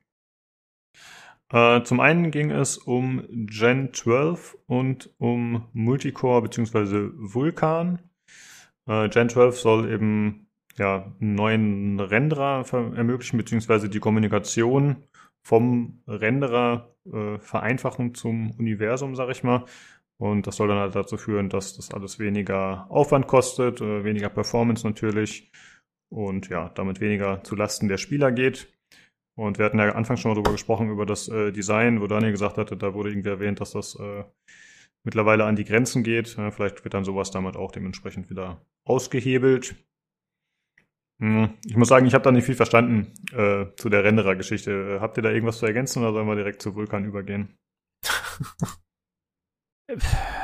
es ist schwierig. Wir kommen jetzt in diese Phase der CitizenCon, ja. wo sie wirklich Techniker vor die Kamera gestellt haben, die halt ihren Fachbereich erklärt haben. Und ganz ehrlich, es ist halt für die Spieler an sich, ja, ich, also ich meine, auf der einen Seite ist es löblich, dass sie das machen und dass sie so viel Einblick geben und so. Aber ganz ehrlich, wer kein, wer nicht in der Materie drin steckt und nicht tatsächlich das fast schon beruflich macht, ähm, konnte schwierig. da, glaube ich, nur sehr limitiert Informationen wirklich rausholen aus diesen Panels. Ja. Ab, abgesehen davon vielleicht höchstens, dass man so ein bisschen so eine, so eine Wertschätzung dafür entwickelt, wie schwierig die Materie ist. Aber Gott, also ich meine, das hast du in jedem Spiel, ne? Ähm, da steht jetzt Star Citizen nicht alleine da und jeder muss optimieren. Und ja, sie machen es, ist schön, aber ich glaube, also ich kann da auch nicht mehr dazu sagen. Es ist einfach. Genau, äh, okay. Was wir aber alle mitgenommen nehmen können von den ganzen Panels, immer schön Driver updaten. Das haben sie ja schön gesagt. Oh ja. ja, stimmt, stimmt. stimmt. Das haben wir mitbekommen. Ich glaube, das hat jeder mitbekommen. Aber ansonsten wird es dann schon echt schwierig und echt sehr nerdig und so detailliert. Äh, das sind auch mehr. Da müsste ich mich, glaube ich, auch erstmal Tage ransetzen, um das alles zu verstehen. Ja, ich muss sagen, ich habe ein bisschen äh, tatsächlich mich auf die Community verlassen von Reddit und äh, Spectrum, dem Star Citizen Forum tatsächlich hat die mich gerade hängen lassen, muss ich sagen. Also ich hatte wirklich gehofft, dass da Leute äh, irgendwelche Zusammenfassungen posten und irgendwelche vereinfachten Erklärungen. Aber das kostet entweder mehr Zeit als nur einen halben Tag oder die Leute hatten keine Lust, sich damit in der Tiefe auseinanderzusetzen. keine Ahnung. Mal schauen, ob da noch was kommt. Ja, nee, ich glaube zum größten Teil zweiteres. Also ich, ah. ich kann, ich meine, ich kenne mich ein bisschen aus mit, mit äh, Computern, Programmierung und so weiter und so fort, weil ich auch für die, also nicht für, für Spiele, aber für die Arbeit macht es manchmal ein bisschen was in dem Hinblick und ich bin auch irgendwann komplett ausgestiegen, weil es einfach so speziell ist. Das ist diese Rendering-Geschichten, das ist wirklich, äh, das ist eine Wissenschaft für sich und äh, ganz echt, das, das, das musst du irgendwann studieren, sonst ist er nicht mehr weit. Und der hat es wirklich in einem Detail erklärt, das äh, für, für eben Software-Ingenieure geeignet war. Also, Wobei ich sagen muss, sie haben sich echt auch Mühe gegeben, mit guten Grafiken und alles das trotzdem so gut wie möglich und simpel runterzubrechen. Ähm, ja, ich finde vor allen Dingen, da kommen wir später drauf mit dem, ähm, mit dem Network-Meshing. Ähm, mit dem, mit dem Server-Meshing. Da haben sie das super gemacht mit den Graphen. Da ist es ähm, perfekt gewesen, ne? Das war, das war toll. Da kommen wir drauf. Ja. Das, da habe ich auch ein bisschen mehr zu verstanden, muss ich sagen, als jetzt bei der Rendering. Hm, okay. Mag auch daran liegen, dass ich nur durchgeklickt habe und nur immer so zehn Sekundenweise das angeschaut habe. Es hilft auch nicht. Ja, ich habe es komplett geschaut, aber auch nicht so viel gecheckt. Also äh, dann ging es noch um äh, Vulkan API. Äh, Vulkan kennen wahrscheinlich einige schon. Das war eigentlich ursprünglich, meine ich, als irgendwie äh, RTI Random Feature, glaube ich, ausgewiesen. Scheint mittlerweile nicht mehr ganz so zu sein. Also anscheinend soll das äh, später komplett auf diese Schnittstelle umgewandelt werden, habe ich zumindest so verstanden. Äh, die also im Prinzip eine Alternative zu DirectX. Also genau. ähm, auch sehr Linux-freundlich dann, weil es nicht mehr Microsoft ist ähm, und ist im Prinzip eine Render-Schnittstelle.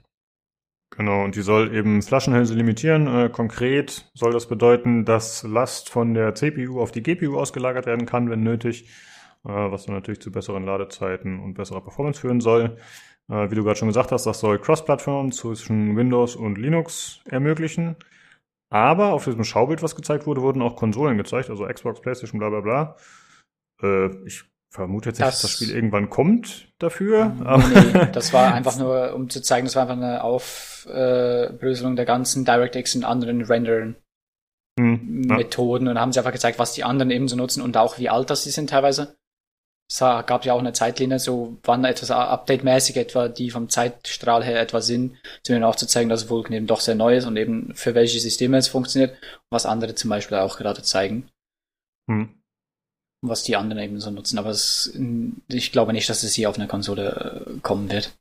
Ja, vermute ich auch so. Ja, gut. Der allererste Satz, den wir je zu Star Citizen überhaupt gesehen haben, war Hello, I am a PC game. okay. Das war im ersten Trailer der erste Satz, der kommt. Und äh, ja, da können sie jetzt nicht mehr raus. hey, Halo ist auch ein PC-Game. also da, da sind die Leute doch, äh, ich sag mal, moralisch flexibel, je nachdem, was da finanziell passiert. Ja, und äh, bei Star Citizen haben sich auch schon die ein oder Sachen, anderen Sachen geändert. Aber das mag sein. Ich, hm. Äh, ja.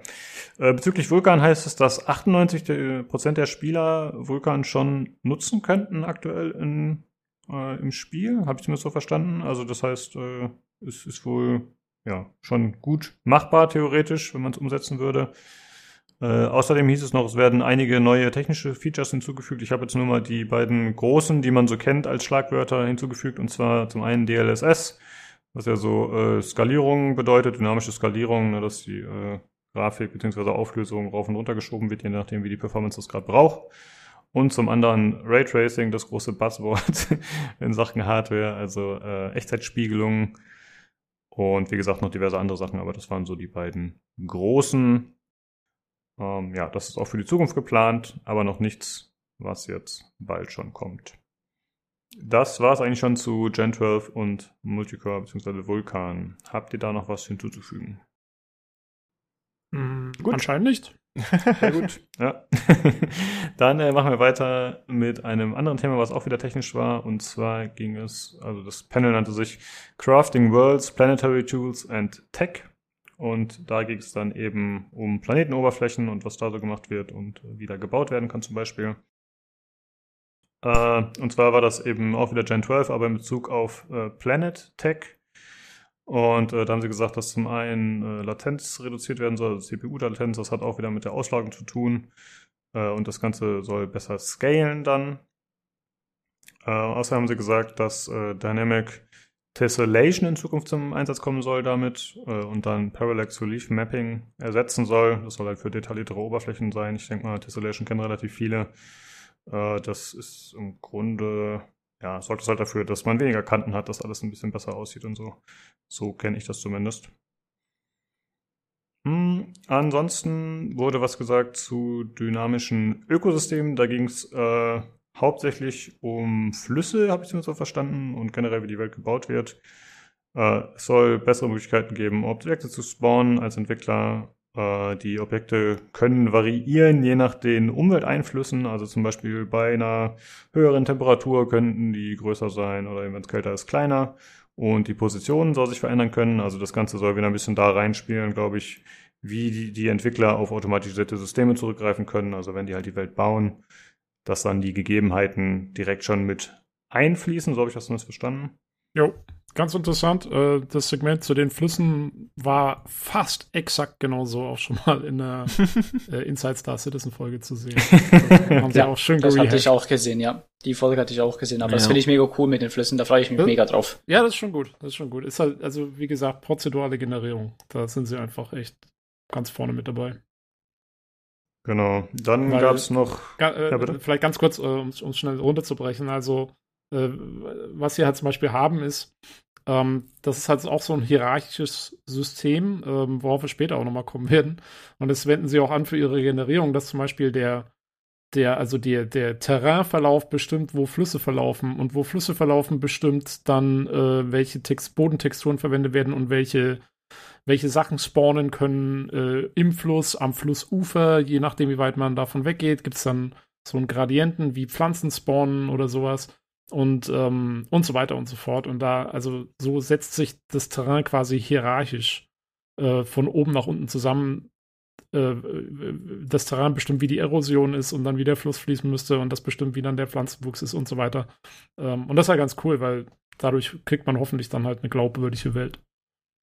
Genau. Na, wie du schon gesagt hast, es ging auch darum, irgendwie, wie die Umgebung dann aussieht. Also zum Beispiel Steine, die spawnen, können dann nass sein, aber es gab auch andere vorher als Beispiel, die dann, keine Ahnung, mit Sand bedeckt sind oder wie auch immer, wie es ja gerade in der Umwelt aussieht.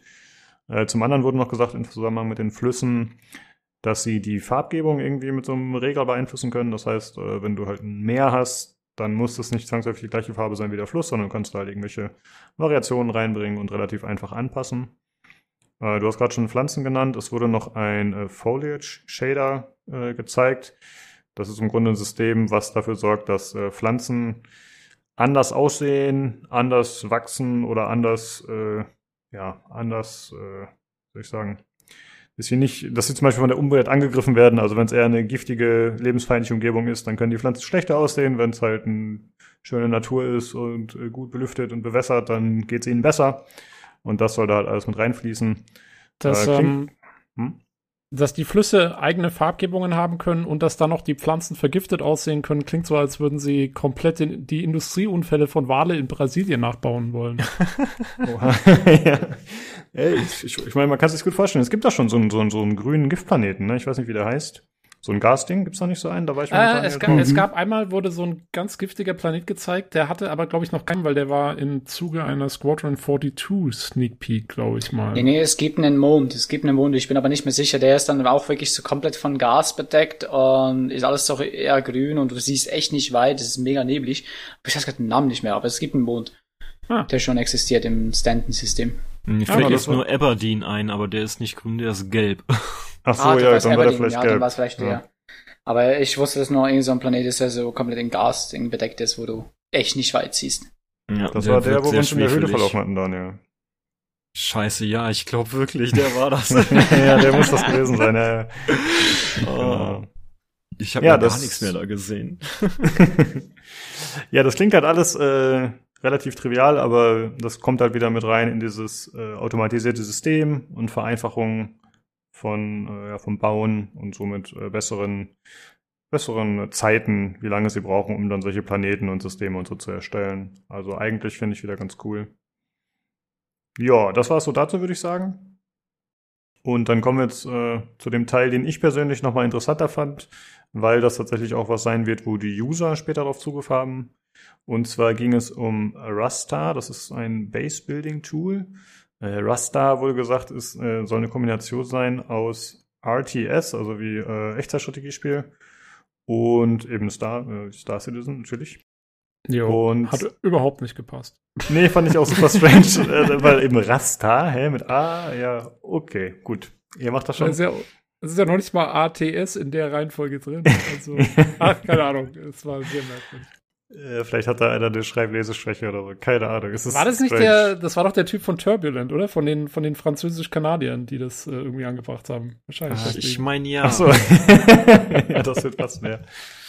Äh, ja, und was ist das Ganze? Das ist äh, ein System, das zum Erstellen von Planetary Locations ge gebraucht wird, wie sie es nennen. Also eben auch wieder zum Erstellen von irgendwelchen Basen. Das Ganze ist noch Work in Progress, das System. Und äh, das soll eben das aktuelle System mit Prefabs, also mit so Fertighäusern sozusagen ersetzen. Und dann soll das eben eine Object Container Oriented Solution sein, was erstmal ein bisschen äh, abstrakt klingt, aber es ist wohl so, dass man zum Beispiel einfach äh, verschiedene Gebäudeteile zusammenschieben kann, eben in so einer ISO-Perspektive und dann so relativ einfach neue Gebäudearten konst äh, ja, konstruieren kann und eben kombinieren kann. Und das sieht dann eben auch aus wie in so einem RTS. Da kam halt eben ja, der Name anscheinend her. Und äh, das sollen so ja, Connector sein, heißt es eben, die das Ganze so modular ermöglichen und äh, ja, da so eine Einfachheit garantieren. Und das tatsächlich Coole ist, wie ich fand, dass äh, das ist halt in so einem anderen UI, das hat er auch hervorgehoben, ne? also dass es nicht aussieht wie normale Base-Building-Tools oder normale Entwickler-Tools, sondern das funktioniert in dem Ingame UI, das sich Building Blocks nennt. Und das sollen dann später final auch Spieler nutzen können. Und das heißt, das, was wir da gesehen haben, zumindest als Work in Progress, das ist das, wie man später hoffentlich seine Basis dann selber bauen kann. Finde ich ein bisschen strange, dass man dann im Spiel selbst auf einmal in eine ISO-Perspektive umschaltet. Aber die Idee, wie das umgesetzt werden soll, finde ich dann schon tatsächlich ziemlich cool. Ähm, ich finde, die ISO-Perspektive macht sogar sehr viel Sinn. Vielleicht ist es dann sogar so, dass ähm, wenn du eine Basis bauen willst, dass du irgendwie einen Satelliten in den Orbit setzt oder so. Wollte auch gerade sagen, eine Drohne oder Satellit. Ja, der dir das du bist dann, da mit der mhm. Pioneer unterwegs und baust mit der. genau, also für die ist das ja, glaube ich, äh, ausgerichtet, das System, ne? Das ist ja die, mhm. äh, dieses ja, Basenbauschiff gibt's schon. Ja. Ach so, ah, okay. Gut, und dann, äh, was ist das so, so ein 3D-Drucksystem oder wie baut man da eine Basis? Gibt's da mehr Hintergrundinfos? Ah, oh, ich weiß auch nicht. Ja, irgendwie ist es halt quasi eine fliegende Fabrik. Also, äh, das ist ah. auch ein Riesenteil, das landest du dann und dann spuckt es dir halt diese ganzen Panels und sowas aus, brauchst natürlich die Rohstoffe dafür. Und dann sollst du da so eine Basis halt bauen können. Und wahrscheinlich machst du das mit dem Raster-System, legst du halt fest, wie gebaut werden soll und dann, dann es halt gebaut. Und das wäre dann auch wieder ein neuer Beruf, dass ich mir quasi einen mit dem Schiff rufe, dann gebe ich ihm 3000 Citizen Dollar und dann scheißt er mir da meine Basis aus, oder? ja, Weil muss ja irgendwie, er muss ja irgendwie wieder, äh, ja, ich es kann ja nicht jeder Schiff haben, weißt du? Also wenn es wirklich so sein sollte, dann muss man ja wieder gucken. Ja, also ich denke, ich denke auch hier wieder, also Basen bauen und so wird sicherlich auch was sein, was in erster Linie äh, Orks machen werden und so, also irgendwelche Clans. Weil ich glaube, dass das auch sauteuer wird. Also äh, das also Schiff ich brauche meine Villa ja, mit einem Landingpad für mein Origin-Schiff. ja, dann dann äh, schnappt er erstmal eine Merchantman und handel mal schön. ich finde, da kann man sich direkt so viele Sachen vorstellen. Überleg mal, da gibt's Fusch am Bau. Dann gibt's Leute, die oh gibt's ihnen deine Rohstoffe und sie bauen, geben aber irgendwelche billigeren Rohstoffe. dann zerfällt das Fusch Gebäude am Bau irgendwie. Tofu-Basen. Richtig gut. Aha. Ja, du kannst, du kannst, äh, genau wie das ganze Spiel, kannst auch du äh, auf Sand bauen. ja, fantastisch. Nee, aber cooles System. Äh, mal gucken, was da kommt. Haben Sie da irgendwie einen Zeitrahmen gesagt? Nee, ne? Das ist wahrscheinlich nee, hinten dran. Ist, ne? Das ist in weiter Zukunft. Das ist weit, weit weg, ja. Schade. Ja. Das fand ich auf jeden Fall nochmal interessant. Das war für mich, glaube ich, so noch das, was mich nochmal mehr angesprochen hat tatsächlich. Ja. Weil, also im Moment ist es ja ein Entwicklertool. Also im Moment ist es quasi das Tool, mit dem die Entwickler diese Basen bauen, wie wir sie jetzt auch gesehen haben in der Gameplay-Demo von Pyro oder so. So ja. habe ich es verstanden. Ja, genau, haben sie auch so gesagt, ja, meine ich auch.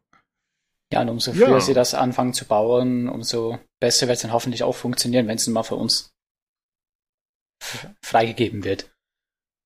Ja, ja stimmt. Ja. Äh, ist schon sinnvoll, dass sie es selbst nutzen müssen, weil dann werden sie natürlich auch äh, eher merken, was vielleicht noch Defizite sind, was optimiert werden muss. Das ist auf jeden Fall richtig, ja. Ja, das war es äh, zu den technischen Sachen. Ich muss zugeben, den Rest habe ich nicht gesehen. Äh, Tobi, da wärst du jetzt gefragt, du hast hier ein paar Notizen. Würdest du da übernehmen? Äh, jo, ich mach mal so ein bisschen, fang mal an und wenn irgendjemand Kommentare hat, dann wie gesagt, äh, labert mir einfach rein, weil ich kann jetzt auch nicht garantieren, dass ich das alles hundertprozentig auf die Reihe kriege hier. Ähm, das nächste Panel war eben das Panel zu Server Meshing und der State of Persistence. Und das ist ja die Krux. Also das ist Server Meshing ist im Moment das Ding, was alles andere aufhält. Das ist der Grund, wieso wir ähm, ganz viele andere Systeme auch noch nicht haben, die auf Server Meshing dann aufbauen werden. Äh, zum Beispiel, äh, sie sagten, dass ähm, sehr viele KI-Funktionen noch nicht drin sind, weil die letztendlich dann für Server Meshing erst entwickelt werden müssen. Und ach, keine Ahnung, es waren irgendwie, äh, es waren zig verschiedene Sachen, die, die eben ohne Server Meshing noch nicht ordentlich programmiert werden können, beziehungsweise könnten sie schon, aber sie müssten dann quasi alles wieder wegschmeißen und wieder von vorne anfangen, um es mit dem Server Meshing brauchbar zu machen. Und äh, das wollen sie natürlich nicht, verständlicherweise. Und deswegen, ja, das ist im Moment das große Ding, was wahnsinnig viel auffällt. Ähm, worum geht es bei Server Meshing? Äh, Im Prinzip kann man sich das so vorstellen, dass im Moment Star Citizen so funktioniert wie jedes oder wie die meisten anderen Online-Spiele auch. Äh, es gibt verschiedene Server. Ähm, jeder Server hält 50 Spieler. Sobald der Server voll ist, wird ein neuer Server aufgemacht und hält die nächsten 50 Spieler und das sind im Prinzip parallele Universen oder Welten und äh, was in deinem Server passiert, passiert für dich und die anderen 49. Die nächsten 50 auf dem anderen Server können ein völlig unterschiedliches Erlebnis haben. Und ähm, das hat natürlich das Problem, dass zum einen ähm, es sehr darauf ankommt, in welchem Server du reinlädst, ähm, wie aussieht. Und zum anderen, wenn der Server crasht, ist alles weg, ähm, weil das natürlich auf dem Server gespeichert werden sollte. Wenn dann auf einmal die Verbindung abbricht, dann hast du Pech gehabt und so weiter und so fort. Was sie wollen, ist, dass man eine persistente Welt hat, in der jeder sein Zeug zumindest hat, äh, was immer da bleibt und zwar auch überall im Universum bleibt, wo du es hintust. Also es muss jetzt nicht sein, dass du dass dein, dein Zeug nur gespeichert wird, wenn du, wenn du in deinem Schiff bist oder so. Du sollst einfach, keine Ahnung, wenn du auf dem Planeten Hörsten irgendwo auf einem Berg fliegst und da deine tolle CitizenCon-Trophäe hinschmeißt, dann sollst du die halt auch wiederfinden können. Äh, selbst wenn du inzwischen, keine Ahnung, vier Stunden ausgelockt warst, um einen CitizenCon-Podcast aufzunehmen. Ähm, das soll halt gehen, aber ähm, das benötigt eine völlig neue Architektur äh, weil du müsstest ja sonst, wenn du alle Server miteinander verbinden wolltest, dann wäre das ein exponentielles Problem, weil jeder Server sich mit jedem anderen Server verbinden muss und jeder Klient mit jedem anderen Klient. Und das geht halt nicht. Ähm, und deswegen machen sie jetzt eine neue Struktur, wo sie zwischen den einzelnen Servern noch geschaltet eine sogenannte Replication Layer haben. Und jeder Server hat eine Verbindung mit dieser Replication Layer. Und diese Replication Layer äh, repliziert quasi Änderungen der einzelnen Server und gibt sie an alle anderen Server weiter. So dass die Server untereinander eine Kommunikationsplattform haben. Und das scaled natürlich wahnsinnig viel besser, weil du nicht mehr jeden mit jedem verbinden musst, sondern jeder braucht nur eine Verbindung mit dieser Replication Layer. Und ähm, wenn du, äh, genau, und wenn du als Spieler sozusagen äh, Dinge hast, die dir gehören, ähm, und der die Verbindung zum Server bricht ab, dann hast du die auch nicht verloren oder so, die sind nicht weg, weil die natürlich in der Replication Layer noch vorhanden sind und von da aus dann in deinen Spielstand gespeichert werden können, den, über den du dann wieder einloggst und dann sind die Sachen auch wieder da, wo sie waren, als du die Verbindung äh, sich gebrochen hat. Und ähm, das heißt, es gibt im Prinzip keine einzelnen Server mehr, die nennen die einzelnen Server jetzt Server Shards.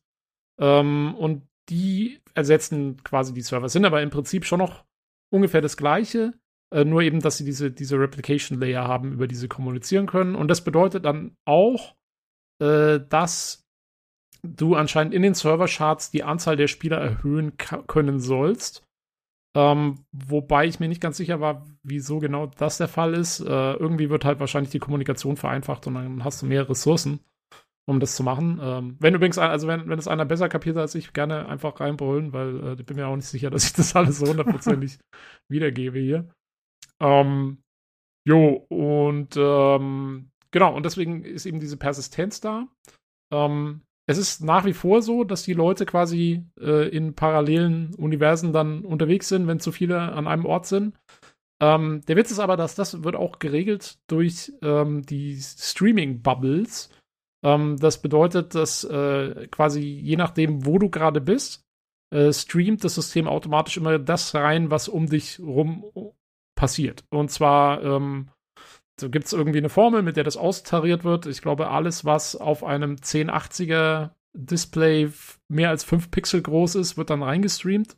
alles andere wird rausgestreamt. Und, ähm, und so kannst du, glaube ich, auch die, sollst du dann auch in Zukunft mal die zwischen diesen Charts kannst du dann hin und her geschoben werden, je nachdem, wo du bist, sodass immer möglichst viele Spieler an einem Punkt zusammen sein können. Ähm, und dadurch ist quasi die Illusion höher, dass du eigentlich mit mehr Spielern auf dem Server unterwegs bist, weil quasi, wenn du, äh, sagen wir mal, bei Port Olisar bist oder so, dann bist du halt mit den 50 Leuten von Port Olisar unterwegs, äh, die auch da sind. Und dann fliegst du aber nach, äh, keine Ahnung, Hurston und dann kommst du dahin, wo gerade die ganzen Leute sind, die in Hurston sind. Und nur wenn in einer Bubble sozusagen mehr als 50 äh, oder 100 Leute oder wie viel dann auch immer die Grenze ist, sind, dann wird halt eine neue Instanz sozusagen aufgemacht und dann werden die Leute verteilt.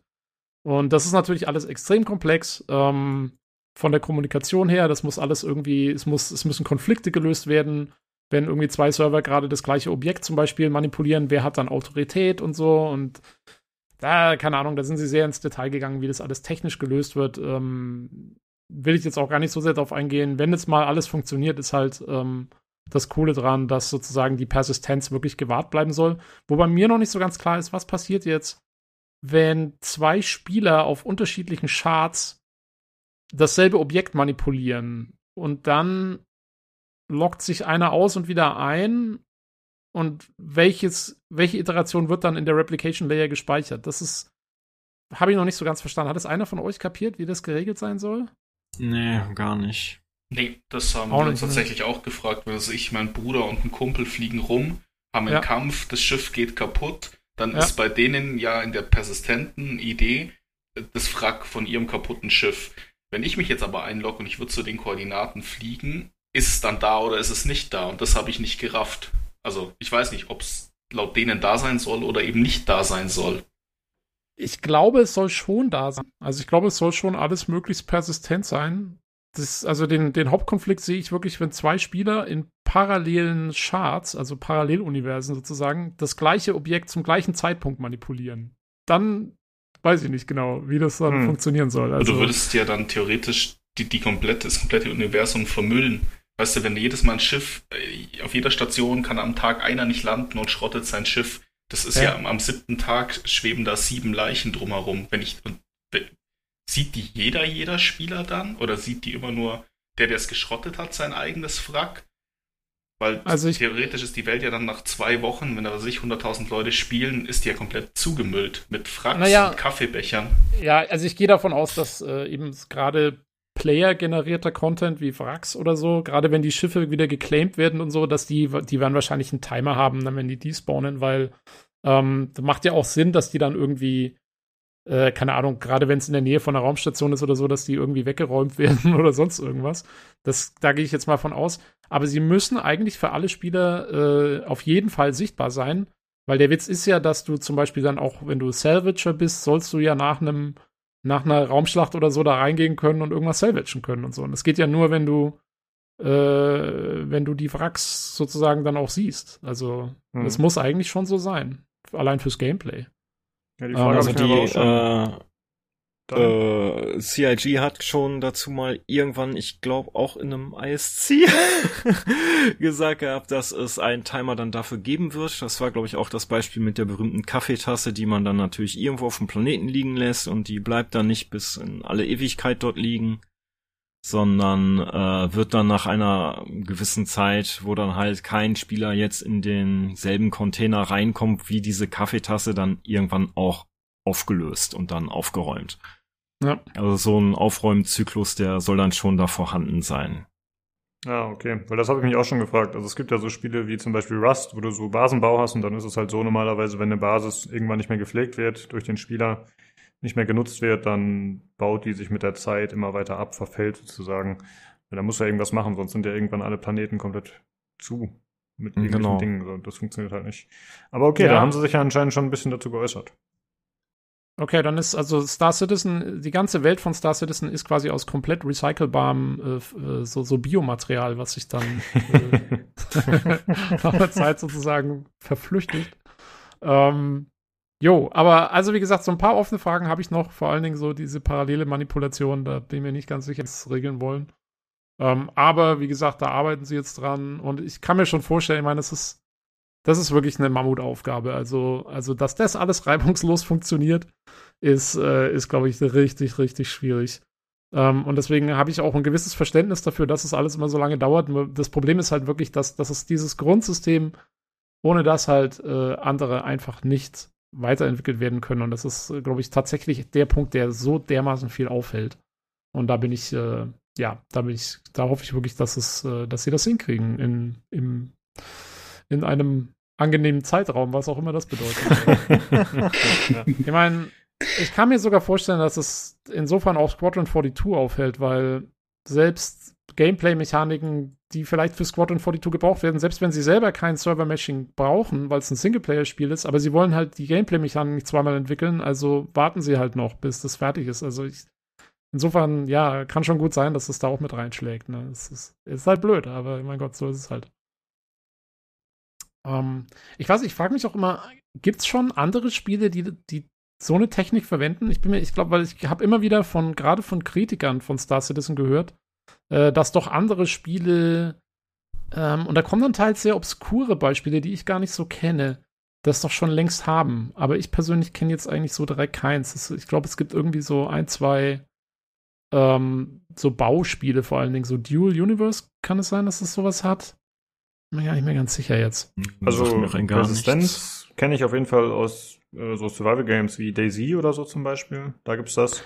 Äh, ja, aber, aber das ist natürlich ein anderes Scale, ne? Weil die Server sind das halt ist eine komplett andere Scale. man beschränkt oder so. Und genau. Und wir haben deutlich kleinere Map, es ist alles beschränkt, mhm. ne? Es ist das ist eine komplett andere Dimension. Ja. Also wenn du, klar, ich meine, wenn du, wenn du das pro Server machst äh, und dann für jeden Server einfach eine, eine Datenbank aufbaust, ähm, dann geht es schon auch, aber der, der Witz ist halt, dass du es zwischen den Servern auch hin und her schieben kannst und so. Das mhm. ist, ähm, das macht es halt so ein bisschen besonders. Und Eve Online wäre vielleicht eine Sache, wo ich mir das vorstellen könnte, dass die irgendwas in der Richtung haben. Äh, glaube ich aber nicht. Riesig, ne? hm. Ja, aber die haben ja keine, ich glaube nicht, dass die diese Persistenz wirklich brauchen. Weil jeder ist da hm. hauptsächlich in seinem Schiff unterwegs und ich glaube, alles, was persistent ist, ist auf deinen Charakter bezogen und nicht auf die Welt. Okay. Ja. Glaube ich. Ich habe es selber auch nie gespielt. Kann sein, dass ich mich das erzähle. Okay, vielleicht schneiden wir den ganzen Spaß hier raus, weil ich bin mir nicht ganz sicher. äh, in in Neocon gab es auch sowas wie Persistenz, aber auch nur in sehr kleinem Rahmen. Das ist ja auch dann pro Server gewesen, dass du dort dann halt, keine Ahnung, in irgendeinen Dungeon, in irgendeine Kiste dann halt deine Materialien reinschmeißen kannst und keine Ahnung, Wochen später kann ein anderer Spieler die dann da finden. Das äh, ist mir sogar schon mal passiert, dass ich dort dann auf einmal eine Kiste geöffnet hatte, wo dann nur so seltene Konstruktionsitems oder sowas drin waren. Hm. Und habe mich dann darüber natürlich gefreut. Äh, hast, hast du einen anderen Spieler bestohlen? das weiß ich nicht, ob der Spieler überhaupt noch zu dem Zeitpunkt da war. ah, das ist das so schläfst auch, du nachts. Okay. Das war auch wirklich so ein reiner Zufall mit irgendeinem Dungeon, irgendeine Kiste ganz weit unten oder so. Äh, und ich habe durch Zufall reingeguckt. ja. Nee, aber es ist schon cool. Also ich hoffe mal echt, dass sie das, dass sie das hinkriegen, weil, also ich meine, müssen sie ja, weil damit steht und fällt eigentlich das ganze Projekt. Ja. Und das ist auch, für mich ist das ist, äh, das ist so, das Server-Meshing ist so das, ähm, die Mechanik, die noch, ja, das ist für mich die größte Skepsis. Wenn, wenn das mal funktioniert, wenn die das hinkriegen, dann kriegen sie auch den Rest irgendwie hin. Also ich, muss man dann sehen, wie gut, aber der Rest ist für mich eine Frage von der Qualität. Das hier ist eine Frage von, damit steht und fällt das ganze Spiel, äh, meiner Meinung hm. nach. Und ähm, ja, deswegen fingers crossed. Hoffentlich schaffen sie es. Ja. ja, okay, meinetwegen können wir weitermachen mit dem nächsten Punkt. Jo, ähm, das nächste Panel, The Sounds of Space, ähm, war von den Soundleuten. Äh, ja, schön, dass die auch mal zu Wort kommen. Ich fand das Panel allerdings, für mich war das das uninteressanteste der Panels. Ja. Äh, weil sie haben noch nicht mal über coole Sounds oder so geredet. Das haben sie auch gleich am Anfang gesagt. Coole Sounds gibt es hier erstmal nicht. Ähm, sondern sie haben hauptsächlich darüber geredet, wie sie jetzt ihr Toolset erweitert haben, ähm, um für sich die Produktion besser und effizienter zu machen. Vor allen Dingen, weil sie waren, sie haben gemeint, sie waren vorher immer in den Production-Zyklus mit eingebunden, so als Nach- Dingens, also da waren sie immer so mit dabei irgendwie und wenn sie einen Sound für eine Animation machen wollten, mussten sie immer dieses Animationstool laden und die ganze Animation laden und so und dann konnten sie den Sound hören und dann konnten sie ihn verändern. Und das ist eigentlich nicht so, wie ein Sound Department normalerweise arbeitet, weil die sind eigentlich eher in der Post-Production und bekommen fertiges Material und dann sollen sie das dann den Sound unterlegen. Und da haben sie sich jetzt quasi, machen sie neue Tools, um das effizienter und besser machen zu können. Und damit streamlinen sie natürlich alles und werden schneller und besser und juhu. Aber äh, ja, also ich fand, es war jetzt denkbar ungeeignet für ein Panel, weil ich meine ganz ehrlich, äh, das ist, das ist für den Spieler halt eigentlich oder für die, ja, für die Leute, die spielen, ist es erheblich uninteressant, wie, äh, wie gut die Tools der Sounddesigner sind. Also ich meine. Ja, was so. eigentlich ja schade ist, weil das Game an sich hat ja, also meiner Meinung nach, einen sehr guten Sound. Also es macht ja echt Spaß, in das Raumschiff einzusteigen. Dann hörst du die Triebwerke, irgendwelche Türen gehen zu, du hebst ab in die Atmosphäre, dann wird es halt irgendwann still, wenn du ins Weltall kommst und so weiter. Du hörst dann wieder den Afterburner. Also der Sound ist schon, finde ich, sehr gut. Aber das Panel wird dem halt wie du schon gesagt hast, gar nicht gerecht, weil die haben da, glaube ich, fünf Minuten lang gezeigt, wie einer eine Pistole am Boden wirft und dann hört man das Geräusch, wenn das Ding auftrifft. Aber, weiß ich nicht. Ich habe mir viel erwartet, ich weiß nicht genau was, aber ich wurde trotzdem enttäuscht. und äh, ich glaube, für mich halt eben Sound of Space, ne, definitiv äh, SFX sind richtig nice in Star Citizen. Aber ich hätte mir dann doch schon eher noch gewünscht, dass da mindestens noch so ein bisschen was von Pedro Camacho vielleicht gezeigt werden würde. Äh, Weil er macht einfach richtig gute Musik. Achso, der, Kom der Komponist. Der ist der Komponist. Das ist der Komponist von fast allen Soundtracks oder von wirklich der Haupt, den wichtigsten Soundtracks sind alle von Pedro Camacho. Das ist der Und Typ, der früher bei Hans Zimmer gearbeitet hat auch oder so, ne? Oder mit Hans Zimmer, glaube ich. Ich bin gar nicht mehr sicher, ob der bei Hans Zimmer schon. war oder nicht. Aber auf jeden mal, Fall. Ich habe mal ein äh, Interview mit ihm gesehen. Ich glaube, der war bei Hans aber Zimmer. Aber Pedro Camacho ist richtig cool. Ich mag seine Musik sehr. Und deswegen, schade kam da nicht mehr von ihm. Hätte ich mir gerne ein bisschen mehr gewünscht, aber ja. Äh, ja, ich will, auch, ich will, auch, kurz sagen, also was ich gerade gesagt habe, sollte kein Diss sein gegen die Sounddesigner. Ich finde auch, der Sound ist und die, die Musik sind super in Star Citizen. Mhm. Äh, es war, war, wirklich nur das Panel. Das Panel war einfach nicht gut, ähm, weil es hat nichts Relevantes gezeigt. Und es gibt sehr coole kleine Bits aus äh, Inside Star Citizen Videos oder noch den früheren, ich weiß gar nicht mehr, wie sie jetzt hießen, ähm, zu Sounds, wo, sie, wo man mal was eigentlich ganz cool ist, weil sie so die einzelnen Layers besprechen, wie sie das machen. Und äh, zum Beispiel, wenn äh, da schalten sie dann die Musik ab und dann hörst du äh, zum Beispiel, wenn du ein Schiff äh, besiegst und dann explodiert es und du fliegst durch diese Trümmer durch, äh, wie das designt ist, der Sound, wenn du da durchfliegst, dass du wirklich hörst, wie die einzelnen Trümmerteile gegen deine Hülle äh, da spratzen und du hörst so dieses Klick, Klick, Klick, Klick, von irgendwelchen Metallteilen, die dir da am Cockpit äh, so wegprügeln und so. Ähm, das ist, also die sind schon super und machen da echt viel tolles Zeug. Ähm, und das kann man auch interessant aufbereiten, haben sie in der Vergangenheit auch gemacht. Nur jetzt einfach nur über die Tools zu reden. Ja, ich meine, ich bin ja froh, dass sie da jetzt besser arbeiten können, aber Nö. Ich glaube, da wäre natürlich am besten so ein Panel, was natürlich, da fand ich jetzt gerade letztens halt eben einfach gerade bei New World richtig nice. Da haben sie ja kurz vor Release äh, Scoring äh, Aeternum, ne? Gemacht, haben sie ein Video gemacht, was um SFX und die Musik ging vom äh, von New World und das wurde, das wurde richtig gut aufbereitet. Ne? Das hat richtig, das hat man auch wirklich sehr gerne angeschaut. Das hat wirklich sehr viel gleich aufgezeigt, eben diese kleinen Details plus was sich die Komponisten überlegt haben. Also das, das war richtig gut. Das fand ich zum Beispiel richtig gut. Wenn es in die Richtung gegangen wäre mit Sound of Space, es wäre ein super Panel gewesen. Das hätte ich ja. dann auch richtig gerne angeschaut und es hätte auch richtig Spaß gemacht. Ja, und die Sachen gibt's ja.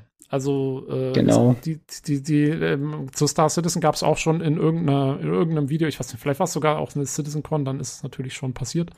Ähm, aber die haben ja auch, die haben ja diese gelehrten Musiksysteme, die so Ebenen von Musik haben, die dann auf bestimmte Trigger reagieren. Ob du jetzt gerade, wenn du Gegner abgeschossen hast, dann wird die Musik kurz so ein bisschen triumphaler und so weiter und so fort. Also da steckt ja auch tierisch viel drin. Ähm, weiß nicht, vielleicht haben sie das alles schon mal irgendwie gezeigt gehabt, auch in, in der CitizenCon früher und deswegen hatten sie jetzt da nichts anderes.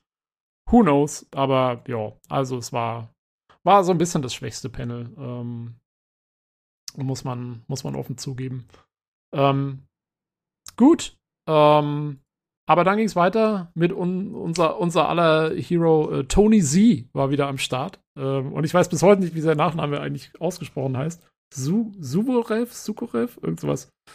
Ähm, auf jeden Fall quasi so ein bisschen der zweite Mann hinter Chris Roberts in Star Citizen, der verantwortlich ist für alles, was irgendwie mit Gameplay zu tun hat und der die große Vision hat, wie das Spiel eigentlich mal laufen soll und das auch in jeder CitizenCon immer wieder wortreich erklärt und mit ganz viel äh, Energie erzählt. Also der Typ kann echt labern, das ist der Wahnsinn. Das ist ja passend, das dass das Panel dann Stream of Thought heißt. Ja, ja. Äh, ähm, jo, aber also ähm, da saß er mit, ich glaube, zwei anderen Leuten, äh, saß halt rum und hat halt nochmal drüber geredet.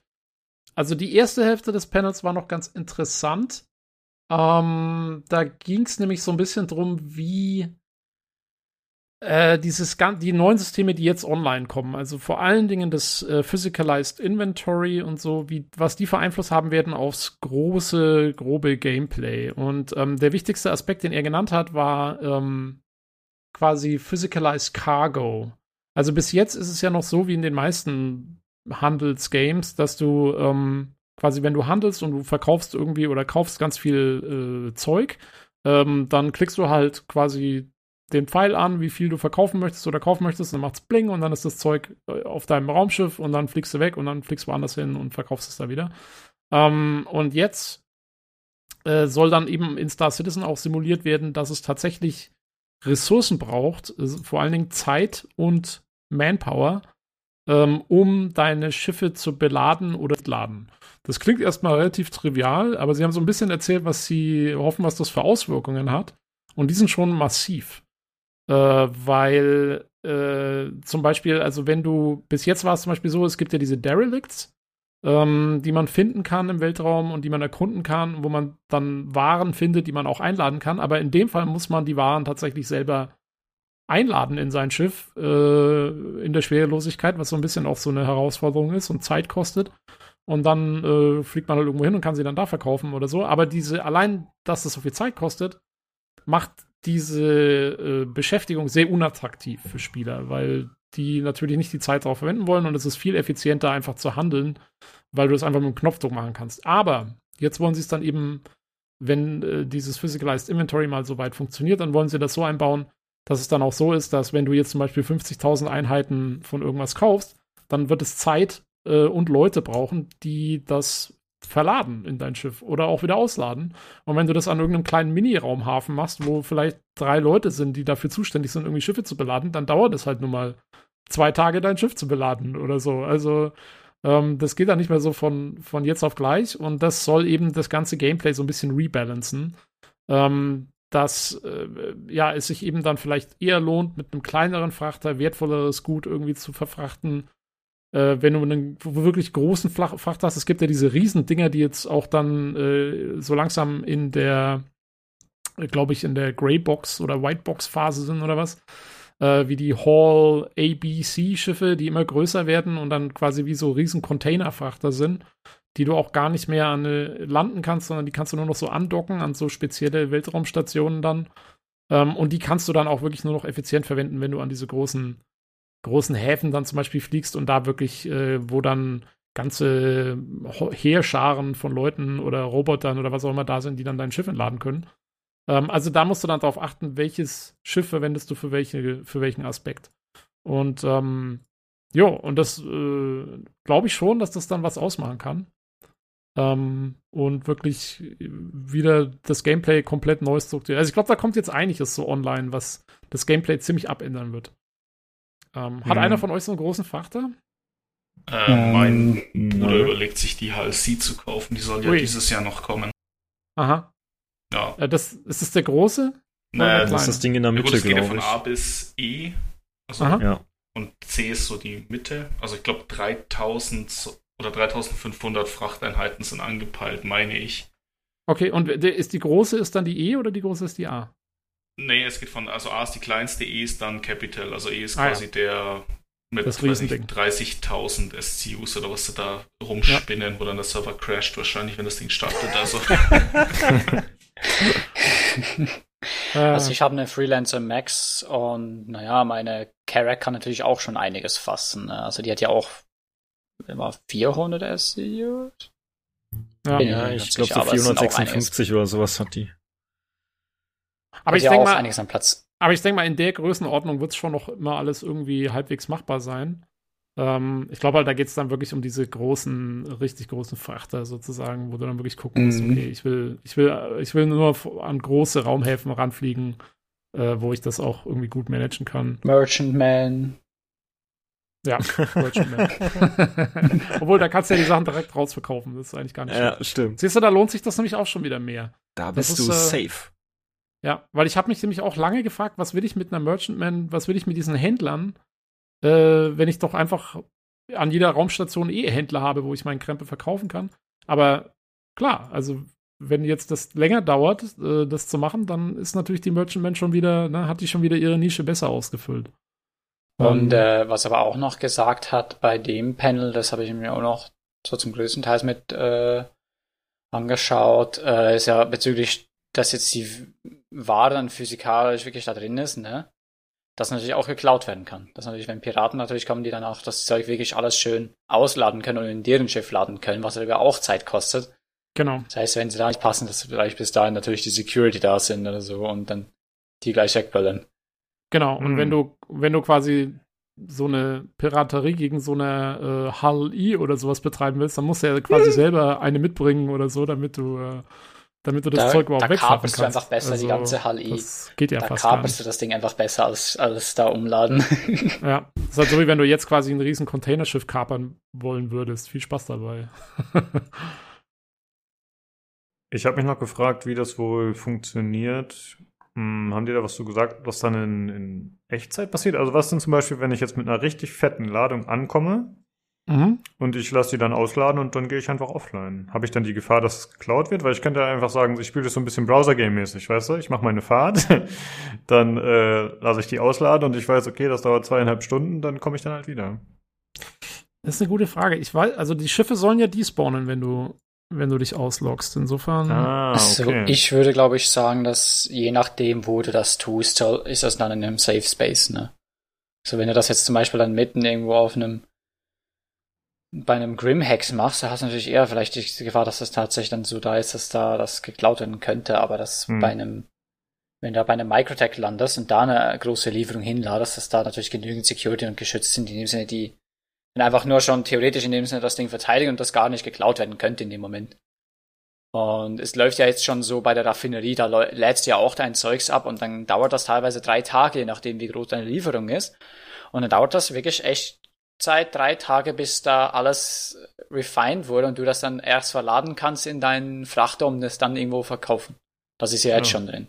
ja, aber da hast du es, da hast du dein Zeug ja an eine Raffinerie abgegeben Genau. im Spiel. Ich weiß nicht, wie es ist mit deinem eigenen Schiff, weil das müsste ja eigentlich despawnen, Nee, das, wenn du nicht das da kann bist. direkt, das wird in dem Sinne jetzt noch instant abgeladen. Ja, ja, jetzt noch. Aber ich frage, äh, Lukas Frage bezieht sich ja darauf, was dann ist, wenn das eben Zeit kostet mit dem Entladen. Da frage ich mich dann auch, wie, wie funktioniert das dann? Das Ich denke, das wird ziemlich gesagt. schnell gehen, weil für das hat ja die Prospector und die Mole diese Tanks, wo du einfach nur noch, denke ich mal, fette spezielle Leuchten anhäng Nee, nee. angehängt werden und das einfach schnell entleert wird. Ja, ja, aber was ist jetzt mit deiner Hall E? Du bringst so ein ganzes volles Containerschiff zu einem Hafen und willst dann da den ganzen Schrott abladen lassen. Und dann, das soll ja dauern. Das ist jetzt das neue Ding, Ja, genau. das quasi dauern soll. Und dann äh, stellt sich mir die Frage, okay, was ist dann, zählt das, zählt nur Zeit, die du eingeloggt bist, weil dann dein Schiff auch da ist? Ich denke auch Offline-Zeit. Ja. Weil das ist ja bei der Raffinerie auch so. Das ist ja auch echt in-game drei Mhm. Tage, aber das zählt auch offline. Das heißt, du kannst, wenn du dein Material abgibst bei einer Raffinerie und das anfängt zu laufen, kannst du zwei Tage später kommen und dann ist es auch schon fortgeschritten. Und ich denke, es wird etwa ähnlich sein auch beim B- und Entladen, wenn das wirklich so lange dauert. Ja. Ja, es, Hm. ich meine, was ich halt auch anbieten würde, äh, wenn du dann dazwischen dich einloggst, ist halt, dass du wirklich dann ähm, am besten ein zweites Schiff da hast, irgendwie ein Jäger oder so, und kannst dann sagen, okay, in der Zeit, wo jetzt mein Handelsschiff entladen wird, ähm, die zwei Tage kann ich dann äh, da irgendwie vielleicht eine Kopfgeldmission machen oder so, und dann komme ich zurück und kann wieder mit meinem Schiff irgendwie weiterfliegen oder so. Das ist natürlich auch eine Möglichkeit. Ich finde, das ist wieder so ein Aspekt, wo man sich auch wieder denken könnte, okay, was, äh, also ich finde, da, da fängt der Kopf wieder an zu rattern, ja. Also was gibt's da für Möglichkeiten theoretisch? Gibt's da Spieler, die dann abladen können, da helfen können, dass das Ganze schneller geht? Gibt's da neue Jobmöglichkeiten? Und ich finde, das ist bei ganz vielen Sachen, die so vorgestellt wurden, dadurch, dass man eben diese, zum einen diese Gigantomanie hat und zum anderen diese Ungewissheit, weil es halt noch in so einem unfertigen Status ist und nicht alles zu 100% erklärt wird oder noch nicht erklärt werden kann Das finde ich sehr interessant, weil dann einfach immer wieder die Überlegungen angehen und man selbst irgendwelche Wunschträume sich wahrscheinlich zusammenspinnt. Ja, vieles wird dann wahrscheinlich nicht so passieren, wie man es sich vorstellen könnte. Ja, aber ich glaube, das ist gar nicht cool. so falsch, dass da mit den Spielern mitgeholfen werden das Haben sie, das, hat, das haben sie sogar gesagt, dass dann gewisse Container so zum Beispiel viel zu schwer sind für einen alleine und dann mehrere Leute mit einem Traktorstrahl, weil es gibt ja dieses Multitool und da kannst du auch ein Traktorstrahl-Tool äh, ranklatschen dann bei dem Multitool. Und dann äh, braucht es dann mehrere Leute, die gleichzeitig zusammen den Container da dann irgendwo ranziehen oder hinstoßen, damit es überhaupt noch funktioniert, weil er sonst zu schwer wäre. Also das wird genau. wahrscheinlich schon so funktionieren. Irgendwann gibt's dann interplanetare Umzugsfirmen und sowas. das wirst du haben. Also ich denke, das wirst du haben wahrscheinlich. Ja, aber auf der anderen Seite, sie arbeiten ja auch bei den Stationen oder so generell halt auch krass am ganzen Interieur. Also ich, euer Ansatz ist ja quasi, du landest jetzt mit einem Riesenfrachter und willst schnell wieder weg. Aber ich finde es auch geil, wenn die dahin gehen würden, okay, du bist da gelandet, du sagst den Jungs am Dock, lad das Ding ab.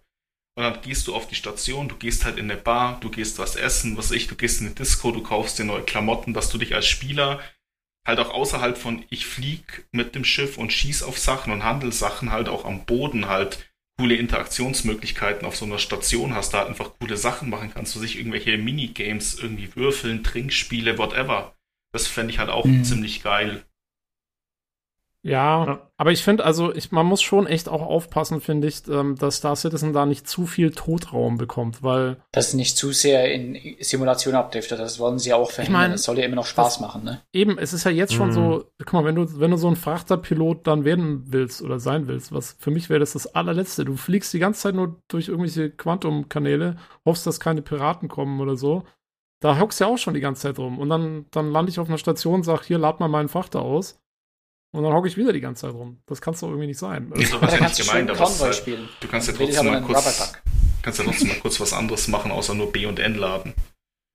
Ja, ja, nee, das, das auf jeden Fall. die Option bieten. Der Spieler kann ja dann selber entscheiden, okay, verbringe ich jetzt drei Stunden in der Bar oder lade ich mit ab und fliege halt in zehn Minuten wieder los, statt halt in drei Stunden oder wie auch immer. Ja, ja, nee, also das soll ja auf alle Fälle gehen. Also, dass man quasi die Leute äh, anheuert, die einem das Schiff entladen und so, das soll quasi dann eigentlich, soweit ich das verstanden habe, ist das so der Standard. Ähm, wir wissen ja auch gar nicht, welche Zeiträume die sich jetzt ausmalen. Also quasi, was rechnen die? Wie viele Sekunden brauche ich denn pro Frachteinheit? Vielleicht ist es ja gar nicht so schlimm und du hast so ein Riesending auch in einer Viertelstunde Ingame entladen. Das wäre ja noch verschmerzbar. Also ich kann mir gut vorstellen, dass ja, zum das Beispiel jetzt eine HLI so innerhalb von einer Stunde entleert werden kann. Weil das soll eben, wenn du jetzt einfach schaust, wie viel kann ein äh, ein äh, großer Frachtschiff heute B entladen, in welcher Zeit. Und das sind wir in Science Fiction, wo noch mit Traktorstrahlen ausgearbeitet wird. Also ich ja, denke, das, das wird jetzt nicht mehrere Tage dauern. Aber das ist halt genau das, wo, wo eben äh, der gute Tony Z äh, gesagt hat, ähm, das soll eben extrem auf die Infrastruktur ankommen äh, des Hafens, wo du bist. Mhm. Das ist genau der Punkt. Also, wenn du halt an irgendeinen super gut ausgestatteten Containerhafen sozusagen kommst, dann dauert es halt wahrscheinlich nur eine halbe Stunde oder so, weil die haben halt die Infrastruktur und die Leute und die machen das, äh, fallen wie so ein Schwarm über dein Schiff her und entladen das Ding. Ähm, während, wenn du halt an den kleineren Hafen fliegst, dann dauert es halt wesentlich länger, weil die halt nur, keine Ahnung, zehn Leute haben oder so, die das halt irgendwie alles managen müssen. Ähm, und es kommt auch auf Schiff drauf an, was du hast. Ne? Also wenn du jetzt zum Beispiel eine, eine Hull nimmst, wirst wahrscheinlich, je nachdem, teilweise sogar länger dauern können oder gerade erst oder noch besser ist die äh, Caterpillar ist ein gutes Beispiel. Die wird zum Beispiel deutlich länger dauern als eine Merchantman, weil eine Merchantman, die hat einen eigenen großen Traktor, Beam, Kran in Lagerhaus drinne, wo sie ziemlich schnell die ganzen Container rumschaufeln kann. Und es hat eine Caterpillar dann eben nicht. Und das heißt zum Beispiel eine Caterpillar, obwohl sie klein ist, kann sie je nachdem trotzdem länger benötigen, weil sie eben nicht die Infrastruktur auch selber anbieten kann. Ja, also auch wie gesagt. Ja. Aber auch so große, dass das ganze riesige Container rumschaufeln kann? Ich glaube nicht. Die, Caterpillar hat an der rechten Seite extra die Kanzel für die Traktorstrahlen, die halt zum B- und Entladen mitgenutzt werden okay. sollen. Ja, bin ich mal gespannt, wie sie das machen. Ja, die Caterpillar hat ja sowieso noch ein paar Extras, die nicht drin sind bis jetzt. Mhm. ja, eben, also man muss ja wirklich auch beachten, dass es alles noch, also in, was in diesem letzten Panel gesagt wurde, ist alles noch ja. sehr stark Zukunftsmusik. Also äh, das sind Konzepte, die die sich vorstellen. Ähm, ja, wie die dann letztendlich im Spiel genau umgesetzt werden, muss man sehen.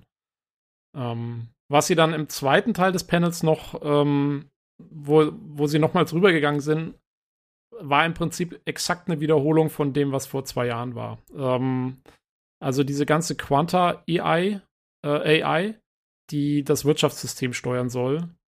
Ähm, quasi das, äh, also du hast äh, zum Beispiel irgendwo wird, wird, werden Rohstoffe gefunden, ähm, dann soll die AI dafür sorgen, dass da irgendwann mehr Miner, also mehr, mehr Minenarbeiter dann da sind, die das abbauen. Dadurch erhöht sich dann der Reichtum. Dadurch kommen dann irgendwann Piraten, die machen dann immer mehr Schiffe kaputt. Ähm, dadurch werden dann mehr Security-Leute angeheuert. Äh, dann ist die, dann kriegt man auf einmal mehr Security-Aufträge und so. Und dann gehen dadurch die Piraten irgendwie wieder runter und so spielt sich halt so ein Rhythmus ein. Ähm, so stellen sich das vor. Das hat er im Prinzip eins zu eins nochmal so besprochen, wie er das vor zwei Jahren gemacht hat. Wer es nochmal genau wissen will, kann sich den Podcast von vor zwei Jahren noch hören. ähm, da sind wir schon ziemlich, ziemlich detailliert darauf eingegangen und ich habe da nichts Neues rausnehmen können. Es war im Prinzip das gleiche nochmal. ähm, und das wollen sie jetzt, äh, das einzig Neue, was man gehört hat, fand ich, war, dass sie jetzt im sehr kleinen Rahmen das ins, ins PU einbauen wollen. Ich glaube, sie haben gesagt, sie haben jetzt irgendwie drei Rohstoffe und irgendwie ein paar ganz wenige Sachen, die sie jetzt diesem, dieser Quanta AI, AI überlassen wollen, um zu sehen, wie gut das im Kleinen funktioniert und um Fehler auszubügeln und so weiter. Ähm, das kommt jetzt irgendwann demnächst wohl. Ich glaube schon mit dem nächsten Patch soll, sollen da die ersten Tests jetzt stattfinden. Ähm, ja. Ja. Die Idee dahinter ist nach wie vor sehr cool, also weil natürlich auch, ne, das Ganze nimmt die Spieler mit im Bezug. Also alles, was der Spieler macht, geht in diese Berechnungen mit ein. Das heißt, wenn der Spieler irgendwo hinkommt, wo er Rohstoffe entdeckt, dann kommen irgendwann die Miner an. Und wenn er irgendwo hinkommt, wo schon viele sind, aber auch viele Piraten, dann gibt es mehr Security Contracts. Wenn die erfüllt werden, viel von Spielern, ähm, dann geht es halt vielleicht schneller wieder runter mit den Piraten. Und die AI macht dann, füllt immer so alles auf, was nicht von Spielern gemacht wird, sozusagen. Das ist die Idee dahinter. Es ist krass, dass das immer noch äh, in Arbeit ist, weil ich erinnere mich noch relativ genau daran, an die Schaubilder und so, die die hatten und wie die es erklärt haben, begeistert. Ja. ich hätte mal angenommen, das wäre mittlerweile fertig, aber gut, ist ja auch kein... Ja, aber das, das ist ein extrem komplexes System. Genau. Ja, aber es ist halt auch Tony Z. Also wie gesagt, der, wenn der darüber erzählt, denkst du immer, oh ja, sehr cool, das ist ja alles fertig. Aber es ist halt alles in seinem Kopf. Ja. ein kleiner Molyneux. ja, ja, ja, gut. Äh, ja, da du gerade äh, die andere Folge erwähnt hast, ich weiß natürlich nicht, ob jemand das jetzt nochmal rückwirkend hören will, aber das war die Folge 97, in der Daniel, Tobi und ich schon über die vorlet ja gut, die letzte CitizenCon, aber eben vor zwei Jahren gesprochen hatten. Die Folge CitizenCon Formatio war das. ja, ähm, ansonsten gab es noch diesen äh, Cosplay-Contest. Ich glaube, da müssen wir nicht groß drüber sprechen. Ne? War halt auch nochmal ein Community-Ding. Ganz nett, dass das mit äh, stattgefunden hat. Und ich habe meinen, hab meinen Kumpel hm. vermisst. Wo war der Mann mit der Plastiktüte? Er hat kein Foto eingeschickt. Ja, es gab doch jetzt einen neuen. Das war doch jetzt hier äh, der Typ, der als, äh, was war's? Missing Object oder Replace Me Ball geht. Stimmt. Stimmt, ja, der war gut. Ja. Ja, sie haben auch die nee, Plastiktüte irgendwann zwischendurch erwähnt. Irgendwann wurde es nochmal referenziert, ob das, äh, oh. ich weiß nicht, wo es war, aber sie haben irgendwie gesagt, äh, ja, nicht, dass wieder darüber diskutiert wird, ob diese Helme äh, logisch sind oder nicht, oder ob man da Luft bekommt oder so. Ich, ich weiß nicht genau, wie es ja, war. Ja, stimmt. Ob es schlau wäre, sich eine Plastiktüte über den Kopf zu ziehen. Ja. Okay, nice.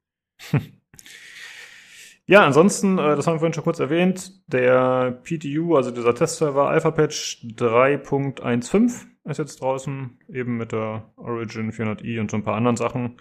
Ich hatte mir die Patch Notes mal kurz angeschaut. So viel scheint es gar nicht zu sein, fand ich ein bisschen überraschend, aber okay. Naja, es ist halt jetzt die erste Iteration von dem Physical Inventory und die erste Iteration von ähm, Injury und Death of a dem, Spaceman. dem neuen Death of a Spaceman System. Also es sind noch ganz, ganz frühe Mechaniken jetzt.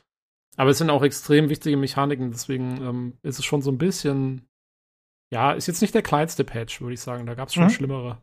Okay. Ja, ich habe eine, ja gut, das kann natürlich sein. Ich fand die Menge relativ gering, aber klar, wenn das so tiefgehende Systeme sind, dann muss es ja auch erstmal ein bisschen eingearbeitet werden, getestet werden und so weiter. Ja. Ja, das war die ganze Show. Auf jeden Fall krass, dass wir so lange darüber gesprochen haben. Äh, ich glaube, wir haben das Fazit schon so ein bisschen vorweggenommen eigentlich. Ähm, ich glaube, wir sind uns relativ einig, es war zu technisch, zu lang und wir hätten alle gerne ein bisschen mehr Gameplay gesehen wahrscheinlich. Äh, habt ihr sonst noch was zu ergänzen zur Show? Ja, ja ich habe Squadron 42 vermisst. genau, ja, das haben wir eingangs schon gesagt. Ja. ja. Genau. Ja, also ich muss auch sagen, für mich war es ich meine, es ist nicht wirklich vergleichbar mit den In-Persona Citizen Cons, weil es halt jetzt digital ist und alles natürlich viel mehr gestellt und vorproduziert und so. Es hat nicht den gleichen Charme wie die normale. Ähm, ich fand trotzdem, es war, es war eigentlich somit die, die schwächste Citizen Con im Ganzen. Obwohl das Gameplay, was wir gesehen haben, eigentlich schon sehr cool war. Das war besser als eigentlich die letzte, fand ich fast. Da war mehr cooles Zeug dabei, aber ähm, mhm so, wenn man alle Panels mit einbezieht und so, fand ich, war es eigentlich so mit die schwächste, die ich bis jetzt gesehen habe. Ähm, aber, naja, mein Gott. Also, hat immer schon noch irgendwie so ein bisschen Laune gemacht. Ich fand, die ja, war so ein bisschen zwischen wieder. den Stühlen. Auf der einen Seite, wie ihr vorhin gesagt habt, jemand, der das Projekt wirklich aktiv verfolgt und diese Weekly-Videos oder sowas anguckt, für den war halt wirklich wenig Neues dabei. Und auf der anderen Seite für jemand, der vielleicht sich jetzt zum Beispiel wie Lukas eher weniger mit der Materie auseinandergesetzt hat, war es dann aber nicht einsteigerfreundlich genug, würde ich es mal formulieren, weil du wirst ja da dann teilweise mit Begriffen zu bombardiert, die dir selbst als eingefleischter Fan im ersten Moment ja wenig sagen. Und ich fand, dazwischen hat die irgendwie versucht, so einen Spagat zu machen, quasi für komplett neue Spieler, aber auch für die Hardcore-Fans. Aber so wirklich recht machen, fand ich, konnte es keinem Lager. Ja. Das stimmt, ja. Das ist ein ja. guter Punkt. Hoffentlich haben sie dann nächstes Jahr das Ganze wieder ein bisschen komprimiert und ein bisschen zuhörerfreundlicher. Ich meine, diese ganzen super spezifischen Dinge, gerade diese Technik und so, was nicht übergreifende Dinge erzählt, ich finde, das kann man halt weiterhin in diesen äh, Inside Citizen, Star Citizen Dingern unterbringen. Das ist da, glaube ich, besser untergebracht. Da können sich die Leute gezielt die Sachen rauspicken, die sie wirklich interessieren. Ja.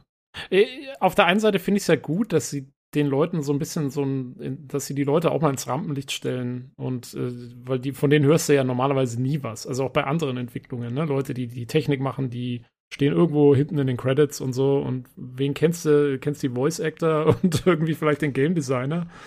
Ähm, und insofern ist es ja gut, also ich, sicherlich gut gemeint. Ähm, ich muss halt nur sagen, also ich finde halt nicht, dass es so ganz super funktioniert hat. Ähm, ja, ich naja. finde, da kannst du besser die Leute wieder an den Tisch setzen, wie das ja in einigen dieser Panels auch war, auch wenn du gesagt hast, da wirken die auch ein bisschen gekünstelt, aber ich finde, da kann man es eher so ein bisschen machen, wie wir es jetzt hoffentlich hingekriegt haben, dass man sich unterhält über Vorzüge und äh, so ein bisschen Ideen hin und her bounced, anstatt dann jemanden da sitzen zu haben, der zehn Minuten streng technische Sachen runterbetet. So. Das ist ja. mich halt nicht ab. So. Ja. Größtenteils. Ja, ich hatte noch äh, im Reddit ein bisschen geschaut und im Spektrum, einfach weil ich neugierig war, wie die Leute so reagieren.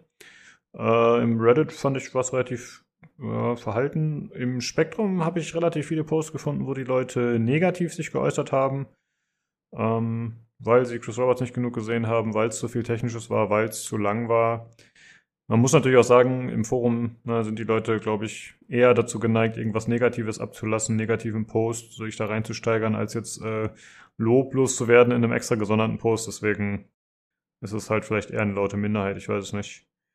Aber zumindest hat man da auch ein bisschen Gegenstimmen gehört, ja, die nicht so zufrieden waren. Ich war fast erstaunt, dass die meisten Kommentare, die ich unter den YouTube-Videos gelesen habe, relativ positiv waren. Mhm.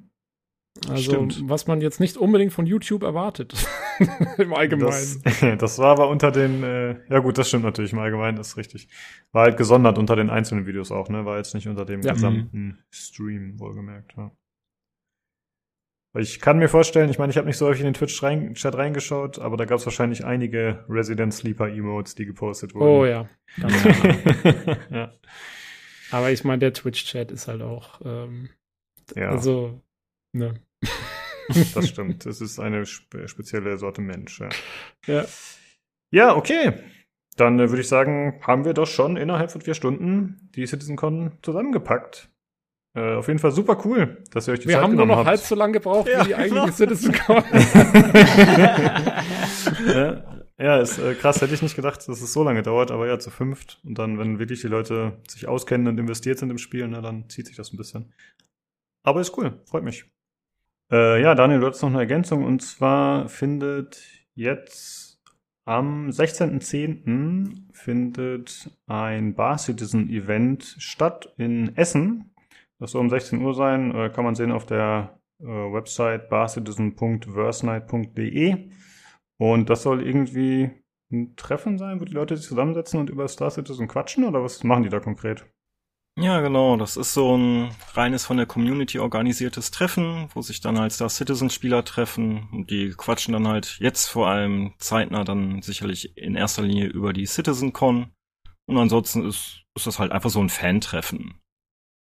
Mhm. Wo die dann halt okay. halt über das Spiel quatschen und halt, das war's dann eigentlich. So eine kleine gemütliche Runde wird das wahrscheinlich dann sein. Ich bin selber noch nie bei einem gewesen und weil das jetzt in der Nähe mal ist, werde ich da mal hingehen. Ah, okay, cool. Also soll am 16.10. sein, um 16 Uhr. Das findet statt im Borbecker Brauhaus in Essen. Ja, dann würde ich sagen, äh, an die Zuhörer gerichtet, wenn ihr Kritik, Feedback, Anregungen habt, entweder an uns oder an die CitizenCon, könnt ihr das gerne bei uns loswerden. Äh, das wäre entweder auf dem Discord, äh, da könnt ihr joinen unter discord.gg slash pcgc Alternativ könnt ihr uns über Twitter schreiben unter dem Handle podcastpcgc oder per E-Mail über pcgcpodcast@gmail.com. Dann Jungs, äh, vielen Dank, dass ihr dabei wart. Hat mich sehr gefreut und gerne vielleicht nächstes Jahr auch wieder, wenn ihr nochmal Nerv dazu habt, weil das war eine ziemlich coole Runde, fand ich. Ja, jo, vielen Dank. Hat Spaß gemacht. Jo, vielen Dank. Ja, danke für die Einladung, war sehr schön. Ja, fand ich auch, genau.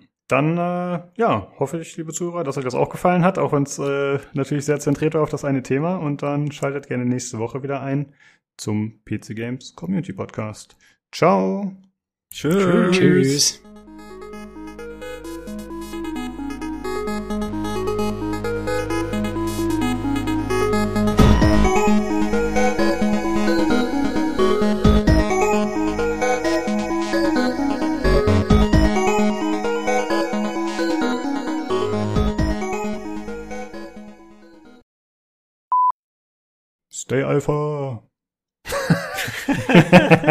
das bleibt drin.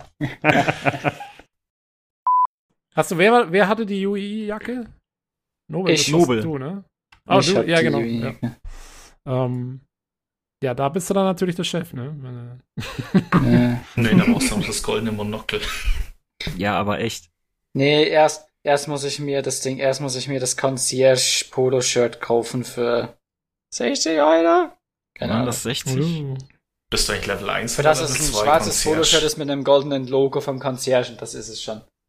Und das kann man sich auch nur kaufen, wenn man Concierge ist? Kannst du nur kaufen, ja. wenn du Concierge bist. Genau. Bist okay. du Level 1 oder Level 2 Concierge? Hm? Level 5. ich bin schon Paragon-Level, bin ich schon. Du hast quasi durchgespielt, das Concierge-Level. Ja, genau. schon ausgelevelt. Bist schon New Game Plus. Ich bin erst Level 1 Concierge, also ich bin erst, ich bin erst High Admiral. Ah, High Admiral. Ich ja. habe keine Ahnung, welcher Rang das ist, tut mir leid.